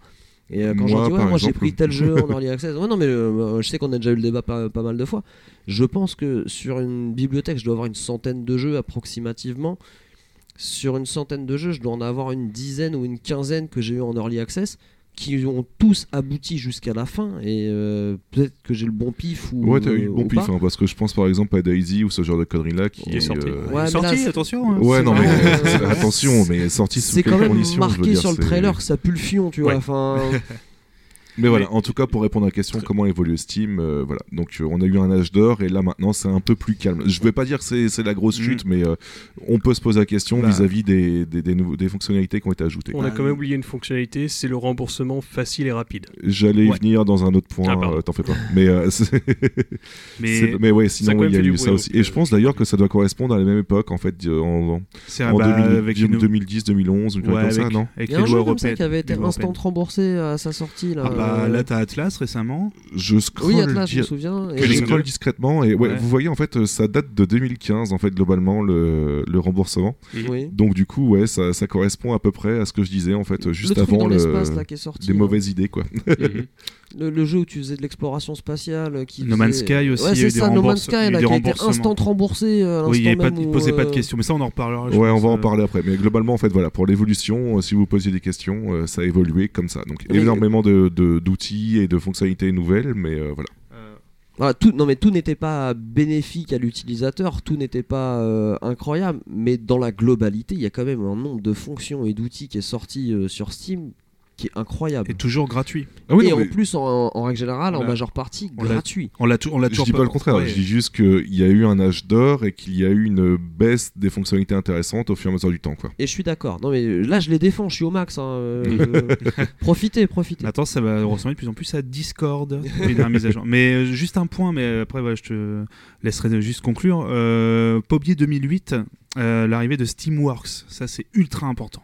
Enfin, c'est on quoi en- Steamworks Steamworks, c'est une suite euh, de logiciels pour les développeurs, pour ceux qui veulent publier en fait un jeu sur Steam, qui est totalement gratuit et qui en fait, euh, en gros, tu ajoutes les fonctionnalités de Steam à ton jeu. Donc tout simplement, c'est ton jeu va être sur les serveurs de Steam, il va profiter des mises à jour, c'est gratuit pour le développeur. Donc en fait, le but tout simplement, c'est que ton jeu soit euh, Steam ready en fait pour être euh, le plus clair possible. Ton jeu, voilà, il sort sur Steam, il, va sur les serveurs de Steam, les mises à jour sont données par le- les serveurs de Steam. Euh, enfin, tu peux mettre les succès de Steam, tu peux avoir le forum de Steam, enfin tous les trucs. Et en fait, le fait d'avoir donné ça gratuitement, c'était vraiment le mode cheval de Troie de Steam, de Valve. Bah tiens, pour que votre jeu ait de la visibilité, parce qu'on commence à avoir de plus en plus de monde sur Steam, bah Mhm. on vous donne ça. Et en fait, ça, ça a explosé. Les derniers euh, trucs qui restaient, qui étaient encore tout nuls euh, des, euh, du temps du PC, on parlait tout à l'heure, comme GameSpy. Rappelez-vous de GameSpy, c'était absolument fabuleux pour pouvoir jouer en ligne, ça. oh. Voilà, c'est une horreur. Bah du coup ça, ça a liquidé GameSpy parce qu'on n'avait plus besoin de ça pour jouer maintenant. Tous les jeux étaient sur Steam, donc bah ils utilisaient directement les serveurs de Steam. Voilà. C'est toute une suite logicielle qui a, qui a vraiment ça dans le entre guillemets dans l'ombre, qui a fait que quasiment tous les jeux maintenant PC. Euh, hors bien entendu des exceptions, sont euh, maintenant ressemblent à, enfin, vont sur Steam et font que maintenant Steam est devenu indispensable pour le jeu PC. Je rappelle un, deux trois chiffres histoire de qu'on ait toujours un ordre d'idée. En 2015, c'est 125 millions d'utilisateurs et en 2017, c'est plus de 14 000 jeux. hein. Ouais, ouais, non, mais oui, euh, je- ouais, c'est ça a Pour une garder un évolution ordre assez euh, conséquente. quand même ouais. de ce que, ce que ça représente. Et du coup, Babar, tu avais une dernière question euh, avant qu'on entame la partie le fonctionnement de Steam, qui était Encore euh, un petit regard vers ma gauche, petit regard comme ça, euh, hop, de côté. Steam est-il seulement un magasin, Étienne? Est-ce que Steam c'est seulement un magasin? Alors euh, oui et non. Tout dépend comment chacun l'utilise. Mais Steam ce n'est pas que ça dans le, dans le fondement. C'est dans un premier temps un magasin en ligne comme il en existe beaucoup. Euh, ça serait un Amazon du jeu vidéo on va dire. Euh, mais cette plateforme, ça, ne se limite pas qu'à son magasin. Il y a aussi un système communautaire sur lequel on a déjà euh, lâché quelques petites infos. C'est un mini réseau social qui permet le partage de, de contenu. Alors euh, tu peux avoir des, des artworks, enfin des, des fa- du fan service, des fan art, c'est ça le terme que je Ouais. cherche exactement. Tu peux avoir euh, des mini clips de jeux, tu peux avoir tout un tas de choses. Enfin les gens partagent autour de ça. T'as un wall en fait destiné complètement euh, au jeu. T'as le forum, t'as tout un aspect communautaire vraiment très bossé. Évidemment, t'as le workshop. Et alors là, euh, on pourrait euh, passer un sacré temps dessus parce que c'est du contenu, du contenu, du contenu et du contenu par des utilisateurs, par des fans hardcore, par des grands malades. Enfin, je pense que ceux qui ont joué à Skyrim et qui ont vu ce qui avait déjà été fait euh, sur, sur les mods dans le, dans le workshop de Skyrim, il y a, il y a de quoi halluciner. Il y a, il y a des fous furieux qui ont refait complètement des cartes. Et, Ou quasiment des nouveaux jeux. oui, il y a quasiment des nouveaux jeux à l'intérieur du workshop. Ouais. Euh, Ah bah le workshop du Mega Drive euh, collection, euh, fabuleux. Il y a que des ROM hacks. euh, de- Oh non, non mais c'est vrai. si si, c'est que des, Putain, des ROM c'est magnifique. Ah, Vas-y, excuse-moi, mais ça me fait- dès que je pense à Steam Workshop, je pense à ça. il y a aussi un marché. Ça aussi, il faut, Ouais. faut le prendre en compte surtout. euh, c'est a- un truc très important euh, avec ouais. CSGO. Mais c'est une manière de se diversifier pour, euh, pour Steam.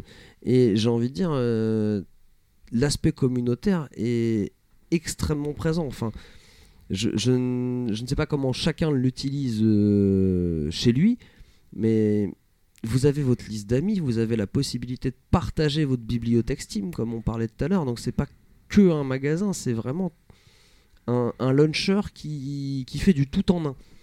Et euh, je sais pas toi Yeti, quelle est euh, ta, ton, ton utilisation en fait de, de Steam? Moi, elle est vraiment très basique, honnêtement, puisque globalement, le, tout ce qui est page du jeu, etc., j'y vais quasiment jamais. La seule fois que j'y suis allé, c'était pour euh, Skyrim, en fait, à l'époque, parce que j'avais vu des images qui montraient que le jeu pouvait être énormément beau, quoi.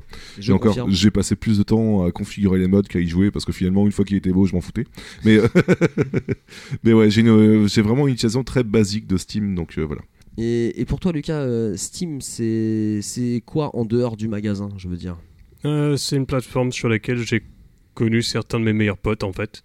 Euh, tout comme une plateforme très intéressante pour découvrir juste des créations d'autres personnes. Et aussi s'informer aussi un petit peu de ce que font les développeurs entre deux patchs. Il y en a qui aiment bien mettre ça dans les forums en- avec des pins. C'est-à-dire qu'en fait, tu utilises vraiment les forums sur Steam intégrés à la page du jeu ou c'est Euh, forums des hasards c'est par, rapport, c'est par rapport au jeu en fait. Et d'ailleurs, tu as aussi des développeurs qui peuvent poster des annonces du genre hey, on a un stream à cette heure-ci, ce genre de truc là. Mais euh, ouais, j'utilise les forums dédiés au- à chaque jeu euh, qui m'intéresse et j'y jette un œil de temps en temps. Putain, je suis encore super vieux jeu. Moi, les forums, c'est directement sur les forums dédiés aux jeux sur internet et non pas sur Steam, quoi. C'est Et c'est toi Moi, ça se rapproche de Yeti. hein. Moi, c'est mon launcher de jeu, en fait. hein. Tout simplement, moi, j'ai mes mises à jour de jeu. Je joue. Alors, des fois, je rajoute 2-3 modes, mais ça, je le fais même quasiment plus.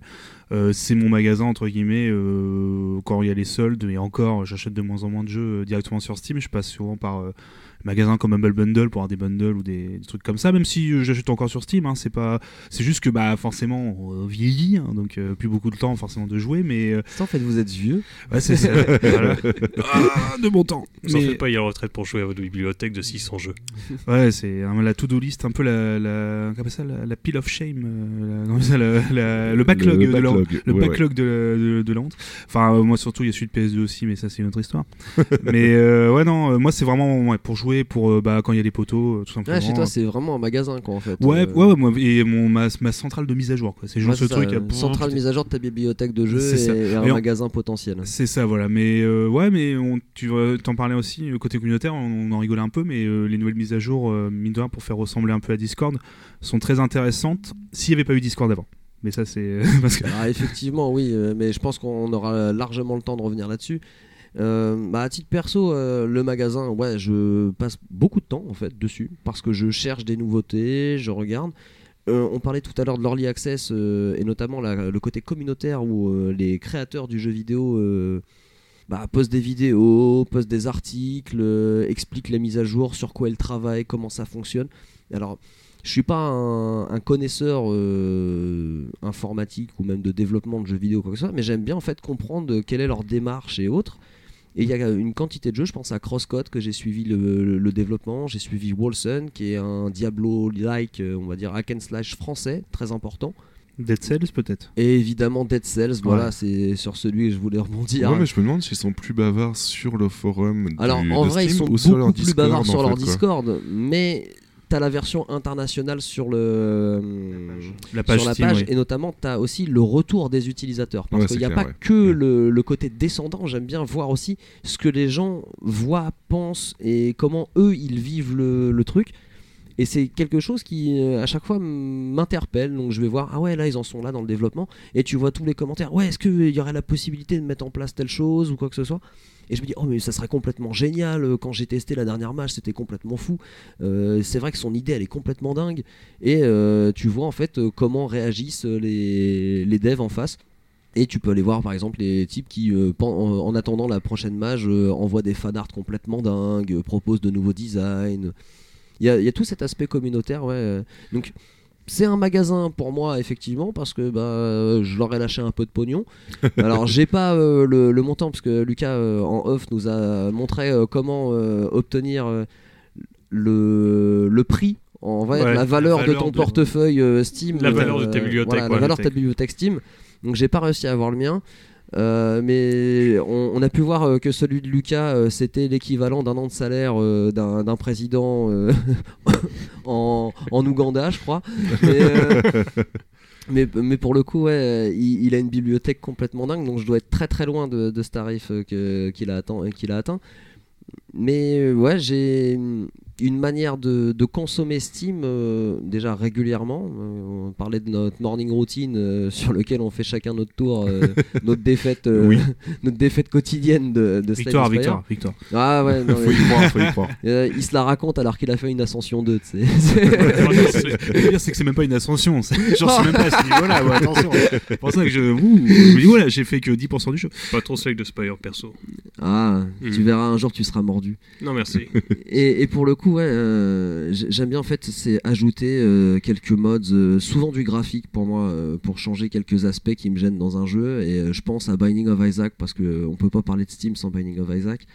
Et sur lequel je vais toujours trouver un nouveau truc graphique, un nouveau élément de gameplay complètement fou euh, qui euh, allonge la durée de vie du jeu qui est déjà absolument infinie. Mais bon, euh, Il y a un mode qui remplace un boss par une tête géante de Nicolas Cage. et ça c'est important parce Ça, que c'est c'est le boss, c'est The Cage. Donc Parfait. Mais ouais, euh, est-ce que Steam est seulement un magasin Euh, Ça dépend qui l'utilise. Et du coup, une autre question qui me vient forcément, puisque tu n'as pas abordé un autre point, est-ce que c'est seulement une plateforme Steam aussi? Est-ce que c'est seulement une plateforme? Je te dirais que j'ai pas la réponse à ta question. J'entends par là, puisque j'avais dit qu'on en parlerait en détail, mais SteamOS, Steam Machine, Steam Controller et tout ça, ça te parle Ah, ou- ou alors oui, ça me parle, euh, mais pff, Bah, on peut. Non, mais on peut. on peut- oui, alors Steam c'est ça aussi, mais Steam c'est Valve aussi dans ma tête, mais j'a- j'avais pas euh, cette idée-là. Effectivement, ils ont créé le SteamOS et leur, leur Steam Machine. En essayant de faire de Steam une espèce de console de salon euh, De luxe. ouais, Bah, c'était devenir un. Ouais, J'allais dire de merde, mais euh, Alors Oh pour la non. petite histoire, juste histoire de redéfinir ce que c'est, SteamOS c'est un système d'exploitation basé sur le noyau Linux et la distribution Debian. Donc euh, pour ceux que ça parle, c'est globalement un Linux façon Steam quoi.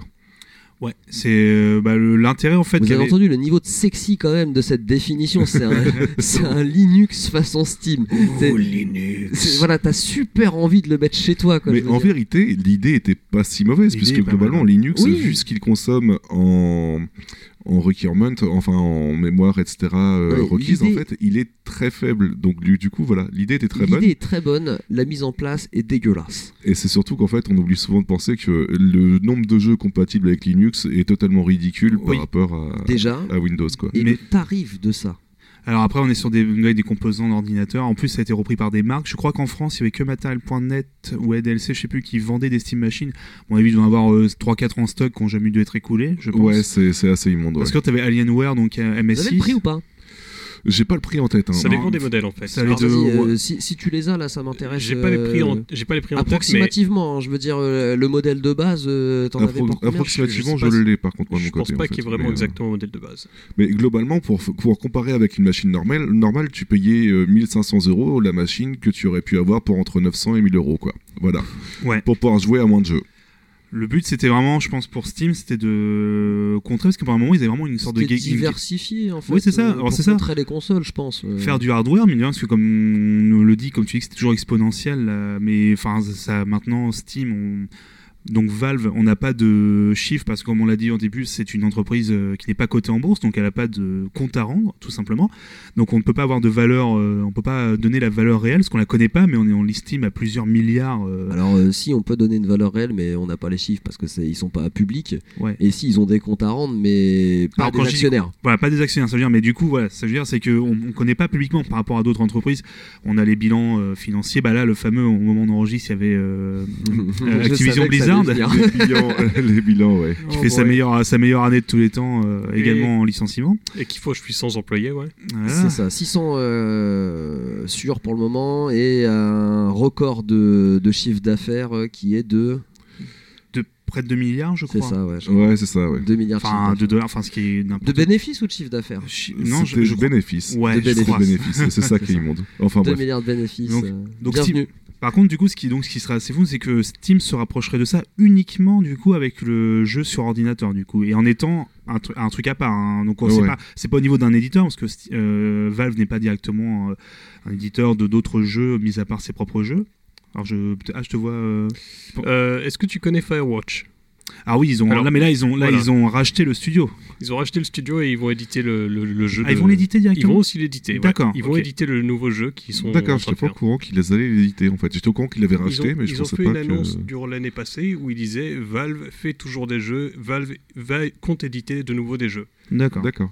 Mais pour en finir avec le bilan désastreux de SteamOS et Steam Machine, euh, globalement, j'ai un tout petit chiffre du succès de SteamOS. Euh, actuellement, on a moins de 1% des utilisateurs de Steam qui utilisent SteamOS. Voilà, moins de 1%. Est-ce Mais- que c'était eux euh, les personnes visées? Est-ce que c'était eux, c'est-à-dire Bah, Bah, c'est des c'est-à-dire personnes que- qui utilisaient déjà euh, voilà. Linux. Je pense pas qu'il y ait de personnes qui se soient converties uniquement pour. Non, non, non, je pense pas. Je pense que c'est tout simplement des utilisateurs Linux qui, ont, qui continuent à utiliser ça parce que globalement c'est plus simple et puis basta quoi, tu vois. mais, mais ouais, parce que euh, il y avait ça, parce que mine de rien, il y a quand même des éditeurs tiers qui ont essayé de jouer le jeu quand même, de... parce que ça faisait mine de rien un public euh, potentiel euh, en plus. Donc je pense à Warner avec les jeux euh, Shadow of Mordor euh, qui étaient compatibles SteamOS. Donc après, il y a plein de jeux qui sont bah, aussi compatibles. Et du coup, euh, enfin. Même maintenant, on en, ils en parlaient un tout petit peu dans leur bilan Steam. Ils veulent vraiment euh, continuer sur cette lancée de, de rendre les jeux euh, Linux, euh, enfin les jeux compatibles Linux, avec un côté aussi de. Maintenant, ça serait directement de la, une sorte d'émulation, un peu comme ce qui se fait déjà sur Linux avec euh, Vine. Wine. Wine, Ouais, c'est ça. mais Ouais. l'idée Ouais. est bonne. Mais sauf que mais- là, ça serait encore plus poussé. Apparemment, Mm. n'importe quel jeu aurait une, compatibilité qui serait vraiment supérieure. Donc, comme tu dis, c'est pas forcément pour un plus grand public, mais mine de rien, si plus tard on. Ah, mais si, on, si on tape dans le 100% de compatible, je pense qu'un jour jour, moi, je craquerais personnellement pour euh, installer Linux sur ma machine. Ouais, c'est ça. Vu à quel point je me sers de Steam, euh, enfin je me sers de, de mon PC uniquement pour jouer au jeu, donc Voilà, euh, donc- voilà, ça me dérangerait pas spécialement quoi. C'est ça, puis le fait que ta machine, bah, tu la mets dans ton salon, tu vas Ouais, brancher des fois, t'enregistres des podcasts quand même. et tu joues Ouais, mais ça c'est pas dérangeant avec Linux, tu vois. Linux le plus chiant, c'est uniquement pour la compatibilité avec les jeux, donc du coup. Moi, j'aime euh, pas voilà. les pingouins, c'est mort. T'as un problème avec les pingouins, c'est ça? C'est pourri les pingouins. Et pour clore avec la diversité de, de Steam, en fait, globalement, on peut finir de parler avec Steam Controller aussi, qui était une, une autre mauvaise idée de la part de Steam. Oh, mauvaise, puisque- je suis pas d'accord. hein. Ouais, je bonne- sais pas, personnellement, euh, j'ai toujours trouvé ça injouable. mais, euh. Là, on va te lyncher là. bah, Bah, je, je honnêtement, qui l'utilise actuellement? Ah non, j'en ai pas. Je connais des utilisateurs. J'en ai utilisé une pendant un certain temps, mais vu que je l'avais pas acheté, bah, c'était c'était plus pour tester, mais c'était quand même plutôt sympa en fait. Ça tentait de combiner l'expérience souris avec une expérience manette. Ouais, L'idée était bonne, mais le résultat final n'était pas terrible en fait. Bah, En fait, comme j'ai dit, c'est un truc qui divise. Il y en a qui en utilisent encore aujourd'hui et qui se font des propres modèles à eux aujourd'hui. Hmm. Et puis aussi, ça donnait, euh, ça donnait lieu au système dans, le, dans Steam actuellement qui permet d'utiliser quasiment n'importe quelle manette euh, pour jouer à tes jeux. Ça, Ouais, c'est vraiment génial pour le coup. C'est Oui. que quasiment n'importe quelle manette de jeu est reconnue nativement dans Steam. Oui, ce qui est assez c'est- dingue. Enfin, Pas- quasiment toutes les manettes, sauf Street les 5 sticks chez Yeti, arcade hein. avec SF5 qui sont complètement à chier. Venez Globalement, c'est une euh, galère énorme. mais, chez euh, Yeti à Street Fighter 5 et allez faire reconnaître vos sticks, vous allez voir, c'est vraiment sympa. Mais voilà, du coup, pour répondre à ta question, Babar, euh, Steam, c'est pas qu'un magasin et c'est pas non plus qu'une plateforme, puisqu'ils ont essayé pas mal de choses. Quoi. Je suis soufflé par cette réponse, comme tu peux le voir. Et on va pouvoir, du coup, enchaîner avec la partie sur le fonctionnement de Steam. Et euh, du coup, Babar, je me tourne vers toi. T'as vu, on s'échange nos questions comme ça. Euh, Ainsi que des regards. et globalement, Steam, ça fonctionne comment? C'est tout con comme question, hein, mais il faut peut-être le replacer pour ceux je- qui, qui jouent sur console. Donc, euh, du coup, voilà. et qui ne sont pas au courant de comment marche Steam. Steam, ça fonctionne comment? Concrètement, Jamy, euh, comment ça fonctionne? Alors, tu vas tout simplement sur le site de Steam, donc store.steampowered, un truc comme ça, enfin, vous retrouverez. Pas steam.com, attention, ça n'existe pas. Euh, vous téléchargez un petit exécutable qui s'installe sur votre ordinateur, que vous soyez sur Mac, PC et donc Linux, tu as dit, mais je pense Debian, Ubuntu, donc ces distributions-là. Ouais, Ceux qui sont dérivés de Debian, je pense. C'est ça. Je pense pas que ça fonctionne sur d'autres. Et bref, on installe un petit logiciel, on se crée un compte soit sur le site, soit sur le logiciel. Et après, on se crée donc, euh, un- on peut avoir un, petit profil, on peut mettre on choisit son pseudo, etc., mot de passe, etc., tout ça. Euh, on peut rajouter de la sécurité, mais ça, je pense qu'on on en parlera tout à l'heure. Oui, Et tout simplement, on peut aller naviguer sur le magasin et on peut aller acheter des jeux qui sont ajoutés à notre bibliothèque de jeux et qui seront retéléchargeables euh, à volonté tant qu'on a notre compte. C'est-à-dire qu'on a un jeu, si on change d'ordinateur, si on change de. Euh, bah, enfin, je dis ordinateur de connexion internet, enfin, je sais pas, voilà. Tant qu'on peut se connecter à son compte, le jeu est toujours euh, présent dans la bibliothèque, on peut retélécharger à volonté. Il n'y a pas de limite, même un jeu qui a été acheté et que, qui a été retiré du store pour des questions de droit ou pour d'autres questions, tant que vous l'avez acheté, il sera toujours euh, retéléchargeable. Donc Steam, voilà, concrètement, c'est tout simplement un, un launcher, un logiciel que... Sauf, sauf certains cas où, quand les jeux n'existent juste plus, comme par exemple certains, euh, certains jeux comme. Je crois qu'il y avait un FPS Ghost in the Shell qui a été entièrement supprimé, même pour ceux qui l'avaient acheté à l'époque. Le mode a Mais- été euh, supprimé? C'est pas un mode, c'est euh, parce qu'en réalité, tu pouvais accéder à ce jeu-là plus tôt si tu avais payé genre 5 euros. Et plus tard, c'est devenu un free-to-play. Et vu que c'était un free-to-play, bah, Ah oui, c'est d'accord. il s'est fait, il s'est fait claquer. D'accord. Il a été, Très vite, il a été désinstallé des serveurs, quoi, en fait. Euh, Euh, il est plus téléchargeable. C'est pas juste ça, en gros, les serveurs du jeu ont été, euh, bah, ont été euh, éteints. Le jeu était terminé, quoi. Il a été fermé. C'est un de ces jeux Nexon. Si vous avez déjà entendu parler, c'est euh, un éditeur de, de jeux en ligne, souvent des free-to-play, qui a une sale tendance à beaucoup fermer les jeux après 6 mois de, de temps de vie, malgré le fait qu'ils aient un certain nombre de joueurs. mais voilà, en tout cas. Mais voilà, euh, concrètement, c'est un petit logiciel tout simplement qu'on euh, voilà, qu'on qu'on laisse tourner en fond sur ordinateur quand on a envie pour euh, qui télécharge automatiquement ses propres mises à jour, ainsi que les mises à jour des jeux. Même on peut aussi avoir les mises à jour des pilotes graphiques. Ça on l'utilise pas parce que maintenant euh, même les pilotes des cartes graphiques maintenant se font automatiquement, mais euh, à l'époque on pouvait euh, télécharger. Enfin, j'ai automatiquement, ça dépend des, des- Moi par exemple, je ne sais que c'était pas le cas. Nvidia, toi, ou pas? Bah oui, mais moi je, télécharge manuellement. Je suis un peu un Ouais, mais moi aussi, hein, euh, par GeForce. Hein. Mais il me semble que tu peux les installer, enfin au moins les télécharger à l'avance. euh, Normalement, en fait, théoriquement, si tu utilises GeForce Alors, Experience, euh, mais moi je ne le fais pas, mais tu peux avoir les mises à jour automatiques de. Ouais, ouais, il me semble. Je te le Moi je le fais pas, moi je le fais pas personnellement, voilà, c'est pour, pour d'autres raisons Oui, aussi. parce que le nombre d'écrans bleus qu'il y a eu quand tu installais des, des, Voilà. ça, des mises à jour à surtout, Nvidia euh, ou tu ce vas genre de mettre- conneries-là. Tu vas mettre ta connexion à genoux pendant que tu es en train de jouer. hein. Voilà. Oui, aussi, ouais. Mais du coup, voilà, c'est euh, donc en gros, comme tu l'as, enfin comme vous l'avez dit tout à l'heure, c'est euh, aussi donc euh, une plateforme qui permet voilà, d'acheter des films, des jeux, des logiciels, et donc euh, tout simplement, ça fonctionne bah, comme un simple logiciel. Avec le génial Kung Fury pour le coup. Oui, par exemple, oui. tu Enfin, tu l'achètes pas, tu le, enfin le jeu. Le- oui, le film est fait gratuit. Après, tu peux euh, acheter le jeu, mais Sinon, il y a aussi Mad Max 1, 2 et 3 et Fury, Fury Road, je crois. ouais. c'est ça, ouais. Et Ghost in the Shell, il y a un certain nombre de trucs Ghost in the Shell dessus. Je vous invite vrai, à y jeter un œil quand ils sont en solde. Très bonne série. Voilà, et ça fait aussi lecteur de musique euh, Steam. On l'a pas dit, mais il y a un lecteur de musique dans Steam. C'est quoi Je viens de l'apprendre aujourd'hui. Voilà, bah, Ouais, non, je le savais par contre, parce que pendant un moment, en fait, avec les jeux Humble Bundle, ils te distribuaient la BO du jeu, en fait, euh, Ouais. avec le Je sais jeu, que tu quoi. peux et acheter du la coup, c'était BO cool. de beaucoup de jeux euh, sur, euh, sur Steam, mais je l'ai jamais utilisé pour lire de la musique. Bah, personnellement, j'ai utilisé, puis euh, ça va, ça marche plutôt bien. En même temps, c'est un lecteur audio, tu me diras, il n'y a pas de grand chose à faire, quoi. Mais je sais même pas euh, où il se ça marche trouve, je bien. sais même pas comment ça marche.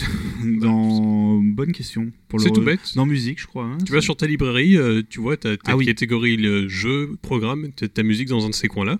D'accord. Et le, le programme détecte dans les dossiers de Steam euh, des jeux Steam. Tu peux aussi en rajouter d'autres, comme tes dossiers musique à toi. Et ça va se mettre là-dessus. Et c'est un truc que tu peux gérer depuis ton overlay Steam pendant que tu joues. Ok. Ou alors, une autre option pour y accéder, c'est tout bête. Quand tu es sur ton overlay Steam, tu regardes en bas, tu as le navigateur, tu as tes options. Bah, entre deux, tu as le bouton musique.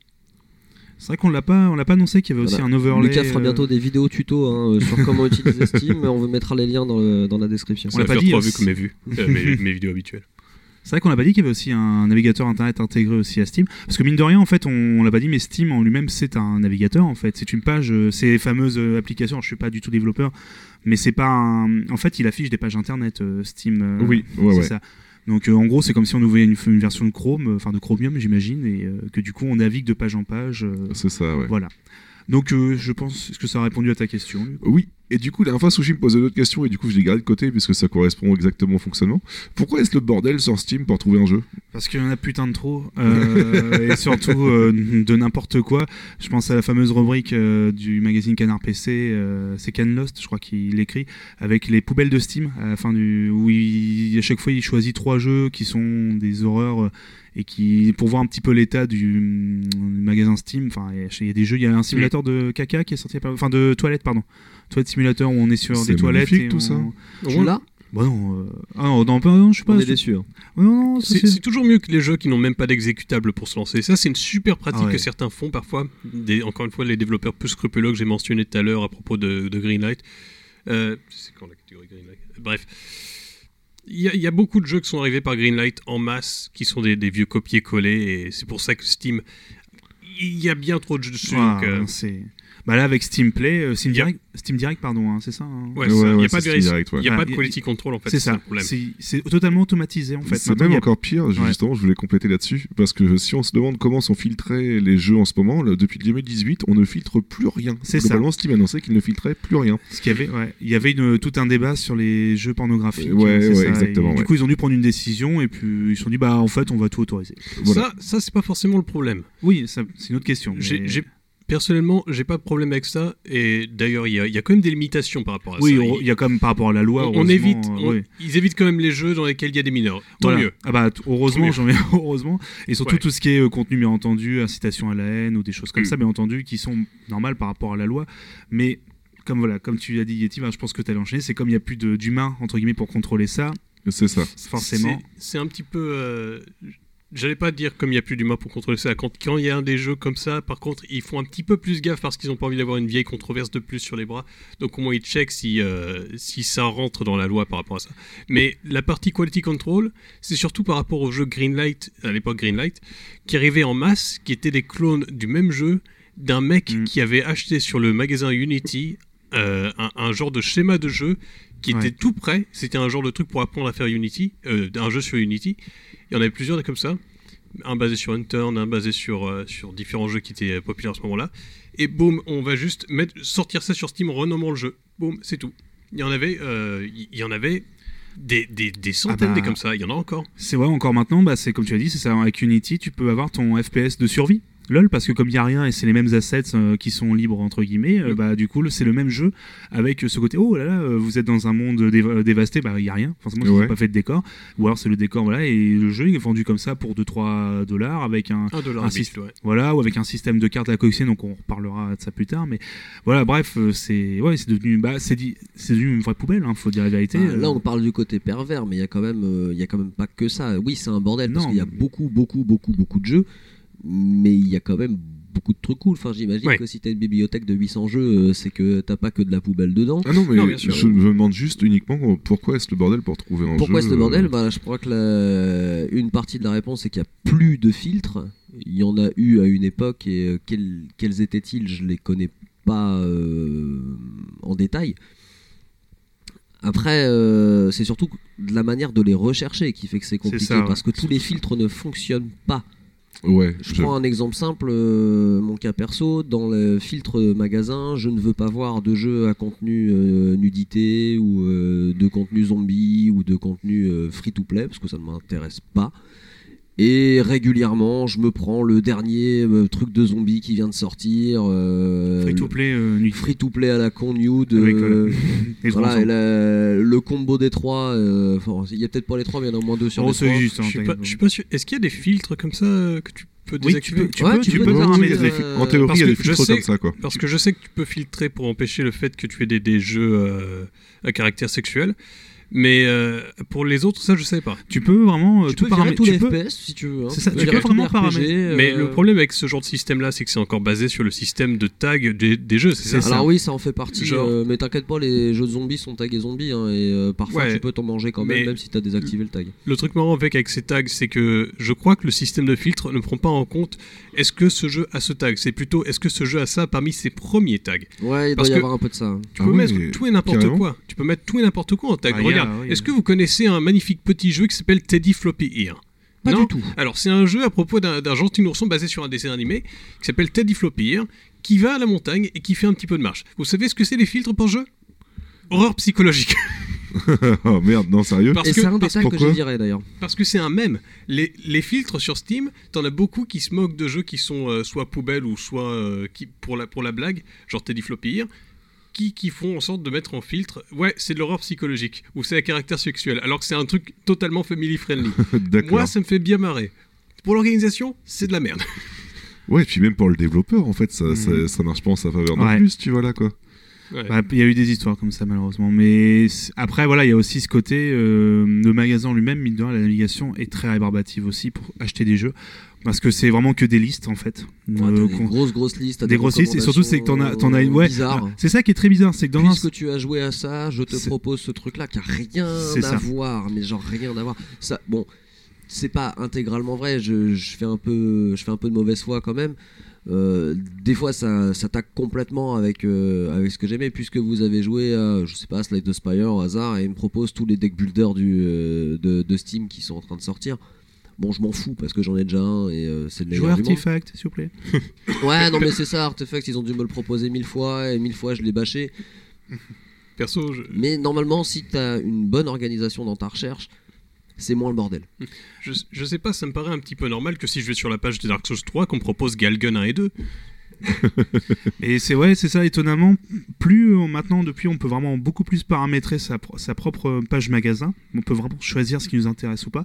C'est quand même devenu, euh, comme il y a beaucoup plus de jeux, comme on l'a dit, et même l'interface mine de rien n'est pas vraiment très ergonomique. C'est toujours devenu un bordel pas possible des fois. Pour en plus, parfois, par- on peut pas trouver le bon jeu parce qu'il y a au moins comme il y a plusieurs éditions, elles sont toutes listées aussi à la suite. Oui, c'est clair. Parfois, ils mettent aussi les modes euh, ou les démos en, en même temps. Enfin, Tu le décoches, fais, faut que tu Voilà, le jeu entier. c'est ça. ou- mais sauf que des fois, comme c'est une page internet et parfois ça peut mal se charger, bah, par exemple pendant les soldes ou quoi, il va te mettre des doublons, il va te mettre des prix qui sont faux. Enfin, le problème c'est que c'est étonnamment peu, euh, peu intuitif. euh, finalement, c'est vraiment que des, enfin c'est très en retard. C'est ça qui est très étonnant en fait par rapport au reste de. Sou- souvent, quand ça met des prix qui sont faux, c'est pas exactement qu'ils sont faux, c'est plutôt qu'il y a un truc listé sur la page parmi les éditions du jeu qui est considéré comme étant soit le prix le plus bas, soit c'est parce qu'il fait partie d'une collection de Ouais. trucs et c'est le prix le plus bas. C'est ça et du coup, bah, Genre par exemple, euh, vous voyez Rainbow Six Siege, bah, Rainbow Six Siege, il y a une édition starter et il y a une édition euh, normale. Oui, et du coup, tu... quand tu crois faire une bonne affaire, quand tu le vois à 7 euros, c'est parce que c'est édition starter qui est à moins 50. et- Ce qui D'accord. est- Ça te surprendrait, mais en réalité, l'édition normale coûte moins cher en Oui. sol que l'édition starter. C'est ça, voilà. Si tu prends la starter, bah, tu, tu pourrais être... Non, la prends juste pas, t'as tellement peu de trucs. Bah, mais c'est ça, voilà. Et c'est, bah, voilà. Moi, je pense, mais moi, je pense réellement que le, le vrai problème maintenant, pour, euh, c'est à la fois l'ergonomie et le, le trop grand nombre de jeux, et surtout, c'est que c'est très, très, bah, le côté tout automatisé fait que, bah, comme il n'y a plus aucun contrôle, bah, c'est que des fichiers euh, texte entre guillemets qui sont alignés à la suite. Ouais, Il y a un algo en fait qui. Ouais, ah bah, et, et le fameux algo de Steam qui a changé il y a pas longtemps, qui a Oui, rendu encore qu'il y a les eu un petits. gros voilà. problème l'année dernière. Des aussi, jeux il semble. indépendants, voilà. Ouais, c'était assez immonde, quoi. Vu que maintenant, euh, je pense que les jeux indépendants, euh, je veux même pas imaginer le nombre de développeurs, parce que maintenant je dis développeurs parfois entre guillemets, parce que les gens qui ont payé 100 dollars pour mettre un truc où c'est des assets de voilà générique de Unity euh, pour faire entre guillemets un jeu. Est-ce qu'on peut vraiment parler de développeurs aussi? Voilà, c'est pour ça. Donc c'est devenu tellement la foire et n'importe quoi que je pense que c'est vraiment la- la- malheureusement la raison pour laquelle euh, c'est difficile de trouver des bons jeux. Déjà à Ouais, l'époque, Greenlight, fallait payer euh, pour mettre un truc en ligne. Justement, là, on va pouvoir entamer cette partie-là, puisque Babar, tu avais une question directement avec le sujet. Forcément, après tout ça, on se pose comme question euh, quel référencement pour les développeurs? Alors déjà, il convient de préciser ce qu'est le référencement, puisque tout le monde n'est pas censé être au courant. Ici, on va le définir comme la visibilité du jeu, soit le fait de pouvoir mettre en avant son jeu sur Steam. Voilà. Donc, On euh, peut citer quand même euh, un site de référencement extrêmement connu pour donner un- une image de ce que de ce qu'est le référencement. Google, par exemple. oui, voilà, par exemple, ouais, ouais c'est ça. Donc, euh, du coup, je vais le découper en deux mini-parties, qui est globalement pour les dev- devs indés et ensuite pour les gros devs. Pour les devs indés, en 2010, on a- en 2012, pardon, on avait Greenlight. Donc, en détail, Greenlight, ça de- doit permettre aux devs indés de mettre en avant leur projet, de recueillir des avis des joueurs et de mettre en place un système de vote, pourcentage positif-négatif. Si les votes étaient bons, le jeu était ainsi poussé sur Steam. Globalement, voilà, ça marchait comme ça. Si, le, si les gens votaient en masse, le jeu atterrissait sur Steam, quoi. Le choix euh, populaire. Voilà. Et depuis méritocratie. 2017, comme on a dit justement, euh, Steam Direct euh, offre un billet d'entrée pour pouvoir aller directement sur Steam pour 100 dollars. Voilà globalement, donc euh, il n'y a pas vraiment de mise en avant du jeu euh, pour les petits devs. Il est largué dans le, directement dans la. Dans la, la, la fausse sceptique, enfin bref, la, marge, je veux dire, enfin le- le- l'énorme magasin euh, Steam. Et pour les gros devs, du coup, euh, une très grosse mise en avant est faite euh, par Steam avec globalement des photos de couverture dès que tu ouvres, ton dès que tu ouvres Steam par exemple ou ce genre de choses-là. C'est des choses qui sont proposées directement. Un moyen de mettre en avant aussi qu'on peut considérer en tant que référencement, c'est globalement les soldes. Je suis j'en parle comme ça, mais euh, c'est un gros moyen pour les devs indés, puisque c'est même un moyen obligatoire maintenant de mettre en solde son jeu pour qu'il soit mis en avant correctement. quoi. C'est-à-dire qu'avant 2015, euh, pour, euh, je vais vous rappeler un petit peu le principe des, des soldes de Steam, avant 2015, pendant une courte période, environ deux semaines max, on avait une mise à jour quotidienne des soldes avec mise en avant des jeux directement sur la page de Steam ou sur la, la page des réseaux sociaux. Donc globalement, on avait aujourd'hui, on a tant de jeux qui sont en solde, demain on aura tant, etc. Voilà. Donc on avait une certaine mise en avant des jeux qui étaient faites grâce aux soldes. Ouais, t'avais des ventes flash? Et c'est ça. Et depuis 2015, en fait, tout est envoyé dès le premier jour des soldes. Donc, ce qui met en avant les plus gros jeux et tue un peu les petits devs, en fait, qui mettent en solde leurs jeux. Donc, Alors, euh, Je rigolais parce que moi, parce que je pense toujours. au- enfin, oui, il y a bien genre euh, 15 000 jeux en sol. Enfin, c'est n'importe. Enfin, voilà. Donc, pour s'y retrouver, on en revient à ce qu'on disait tout à l'heure, c'était encore le bordel, quoi. C'est c'est encore le bordel, mais en fait, suivant les, les filtres et les tags euh, que tu veux voir, hein, pour le coup, euh, tu vas retomber sur ce que tu es censé vouloir euh, chercher. Ouais, mais Euh, encore une fois, en fait, tu tournes en rond parce que le, Ouais. le genre de dev indé qui va te sortir un jeu qui sort complètement du, de l'ordinaire et de ce que tu pourrais aimer, mais que Ah, finalement en tu vas front page, accrocher, euh, en il va se fait. noyer dans la masse, on est d'accord. hein, euh. et Voilà. tu es en front page. euh, tu- je crois que tu vas le dire après le temps que. Est-ce que tu vas le dire combien de temps tu es en front page ou pas? Je sais pas si tu. Euh, non, en- non, non, vas-y. Mais euh, enfin, alors j'ai pas, j'ai plus les, les- du coup les, euh, les durées. Alors c'est, je crois que c'est à l'époque. C'était, en plus, tu parles de quelque chose qui datait d'il y a quelques années.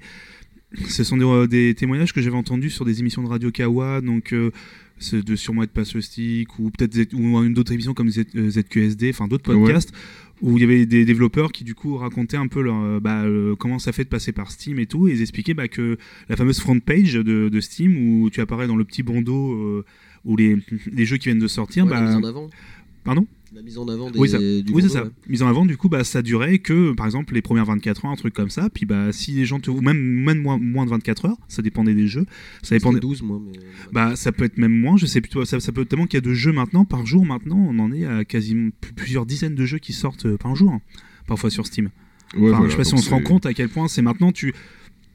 Si tu n'es pas le grand jeu, qui, enfin le jeu pardon qui est soutenu par un éditeur, par un publisher qui a les moyens de mettre de la thune pour forcément bah, te mettre plus d'argent à Steam, voilà, plus ils vont te mettre en avant, plus bah t'as moins t'as de chance voilà d'être visible et le référencement. Et maintenant bah, à part les curateurs dont on parlait tout à l'heure, mais pareil pour que le curateur à moins qu'il ait été euh, contacté par le, le développeur, euh, c'est quasiment impossible d'être vu. Tu t'es vraiment dans la masse pour le coup. hein. Voilà. Par contre, il y avait un petit outil en fait qui permettait d'aider les dev. C'est pas vraiment du référencement, mais ça a été une très grande aide pour les jeux, pour les dev. C'est globalement SteamPy. Donc euh, comment? Spy, euh, Spy tout court, c'est pas SteamPy Steam Spy, non parce que t'as dit Steam Steam. Spy, pardon.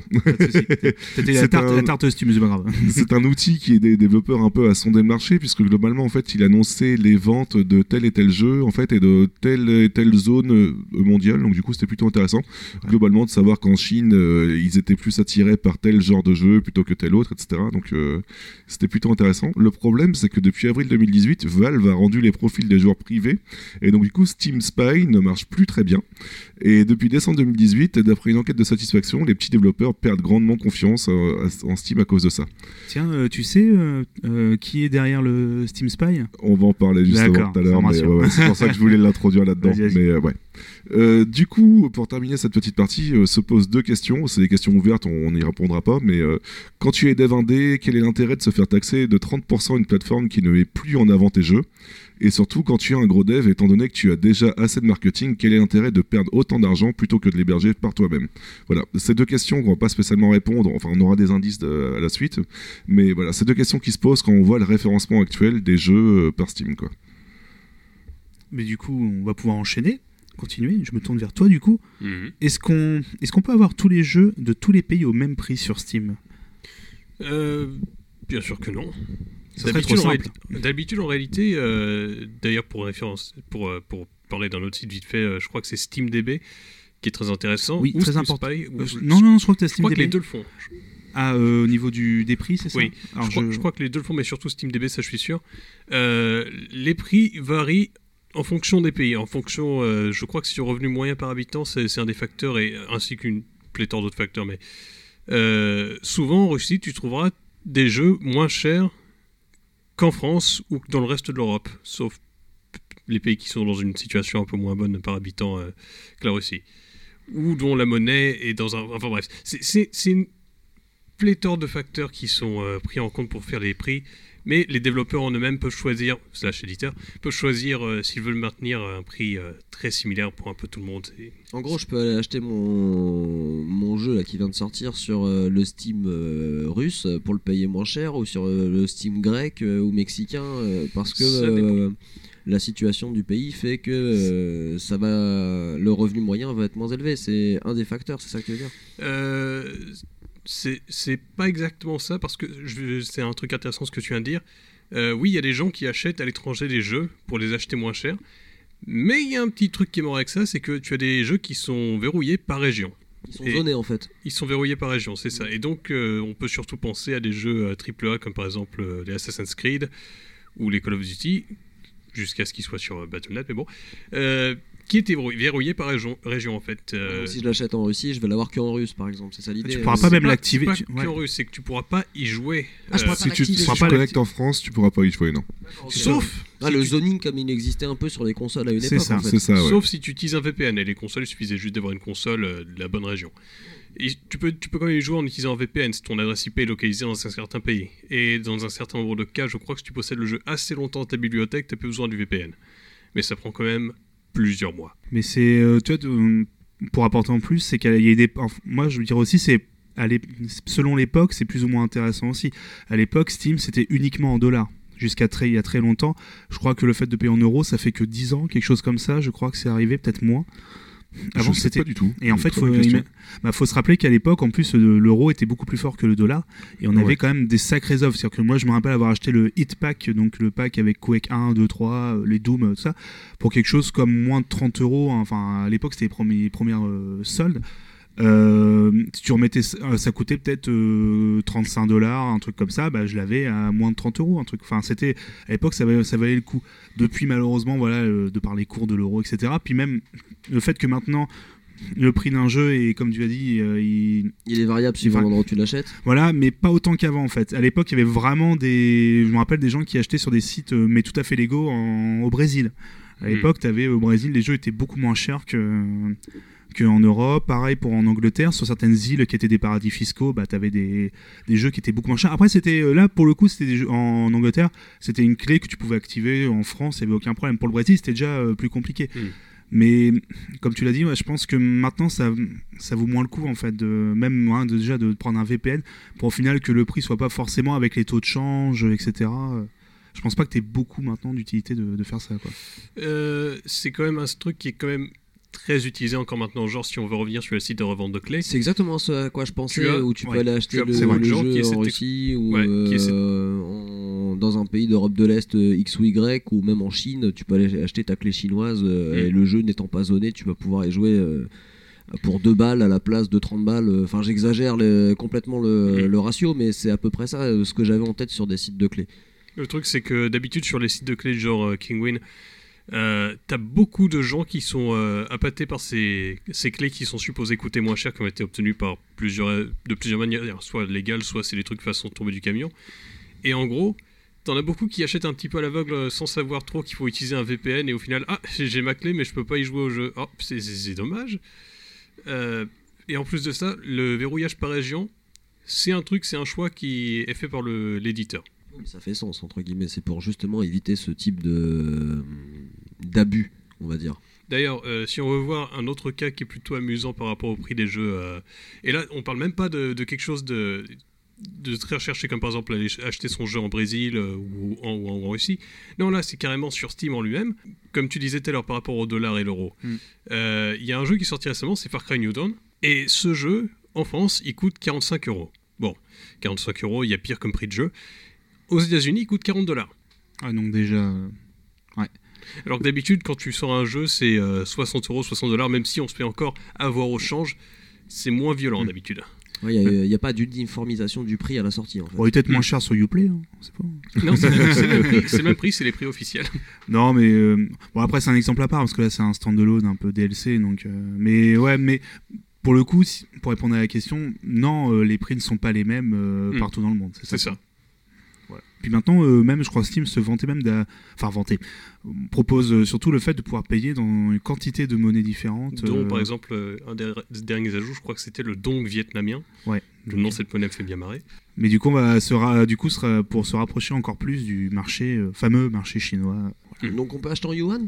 Bah, je, je ne sais pas, mais je pense vu qu'il y a eu un vu qu'il y a un petit jeu il y a un an, rappelez-vous, PUBG qui a énormément marché, qui a apporté un nombre assez hallucinant de joueurs euh, chinois. Je pense a après c'était peut-être Hong Kong, c'est peut-être attention à la grosse différence. Hong Ah, Kong ouais, et Chine, ouais. c'est peut-être une... ouais, je pense faut j'ai pas assez vérifié. Je Le- pense à Dead Cell aussi qui a eu un gros succès en Chine, mais pareil, Mm. est-ce que c'est Chine ou Hong Kong? Parce qu'attention, Attention, Hong Kong C'est- euh, et partie Chine- de la Chine maintenant. oui oui, mais même c'est encore très très différent Hong Kong et la Chine, c'est Le encore truc avec euh, PUBG en Chine, c'est qu'il y a aussi une version free-to-play en Chine, pour, euh, pour PUBG. oui c'est vrai. qui passe par un launcher différent. Je Mm. crois que c'est un launcher différent, je crois que c'est le launcher Perfect World. Et ils sont en collaboration depuis un moment avec Steam, à moins que ce soit pour CSGO. Oui, c'est vrai que Perfect. Oui, ça, ça c'est vrai pour le coup. Voilà. euh, Enfin, c'est vrai dans le sens. euh, pardon, plutôt dans le sens. Pardon. euh, tu, oui, tu as raison de le rappeler. Perfect World, c'est vrai que si maintenant Steam se rapproche de d'eux pour euh, se développer en Et Chine. je sais pour CSGO, c'est sûr. Pour PUBG, il y a aussi une version free-to-play, mais je ne sais plus si ça passait par Perfect World. Voilà. Ou alors si c'est Tencent qui a fait son truc sur le côté. D'accord. Bah, du coup, et on va enchaîner avec une pause musicale pour le coup, et on se retrouve juste après. À tout à l'heure.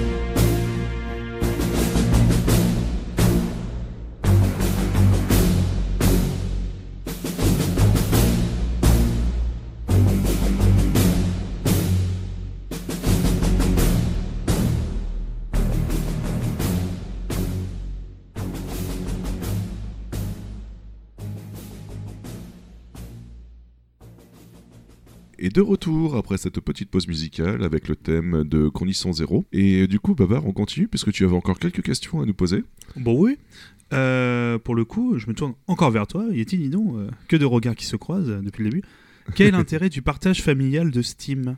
Alors, en théorie, ça permet de partager un compte et ses jeux avec cinq autres comptes de sa famille. Ainsi, tu si tu as un PC familial et que papa, maman, fils et fille ont chacun un compte, ils ne doivent pas acheter 10 fois le même jeu. Oui, pardon, c'est pas 5, c'est 10, 10 fois 10 comptes que tu peux 10 partager. comptes, d'accord. Ouais. Et euh, ils n'ont pas acheté 10 fois le même jeu pour pouvoir y jouer sur leur PC familial. De plus, ils ont chacun un compte et ne partagent pas leur sauvegarde et succès. Donc globalement, en fait, tu ne joues pas avec ta sauvegarde de ta grande sœur et tu la supprimes pas sans faire exprès, tu vois, c'est ce genre de choses-là qui est plutôt pratique. Et enfin, ça permet légèrement à Steam de gonfler leur nombre d'utilisateurs, puisque au lieu d'avoir un compte Steam pour toute la famille, ils en ont 5, donc mine de rien, ça leur permet aussi de, de, de- de garantir ça. Pas fan de la guêpe. Mais ouais, du coup, on- concrètement, euh, voilà, donc tu dis, on, bah là, on est, on est quatre pour le coup. Il y en a un seul qui achète le jeu. Et euh, concrètement, on peut le prêter aux autres. euh, Alors, en théorie, euh, après je passe à la pratique, mais en théorie, ça reste sur un seul et même PC globalement pour toute la famille. Voilà, en théorie, c'est ça. L'idée de base, c'était ça. En pratique, plus ou moins de, de douteuse, ça permet de partager des jeux avec tes potes pour les avoir à moins cher. Mais aussi de se prêter des jeux. Tu achètes ce jeu-là, j'achète ce jeu-là et on se les prête, quoi. Par contre, si le propriétaire joue, l'utilisateur ne peut plus, euh, pas jouer à son jeu. Ah, et pour finir, je déconseille grandement de le faire, c'est pas bien, c'est pas, c'est pas pour ça que ça a été fait, ok. C'est un coup à se retrouver avec 70 heures de jeu sur Slice of Spire, alors que bizarrement, vous n'avez absolument pas le jeu, si vous voyez ce que je veux dire.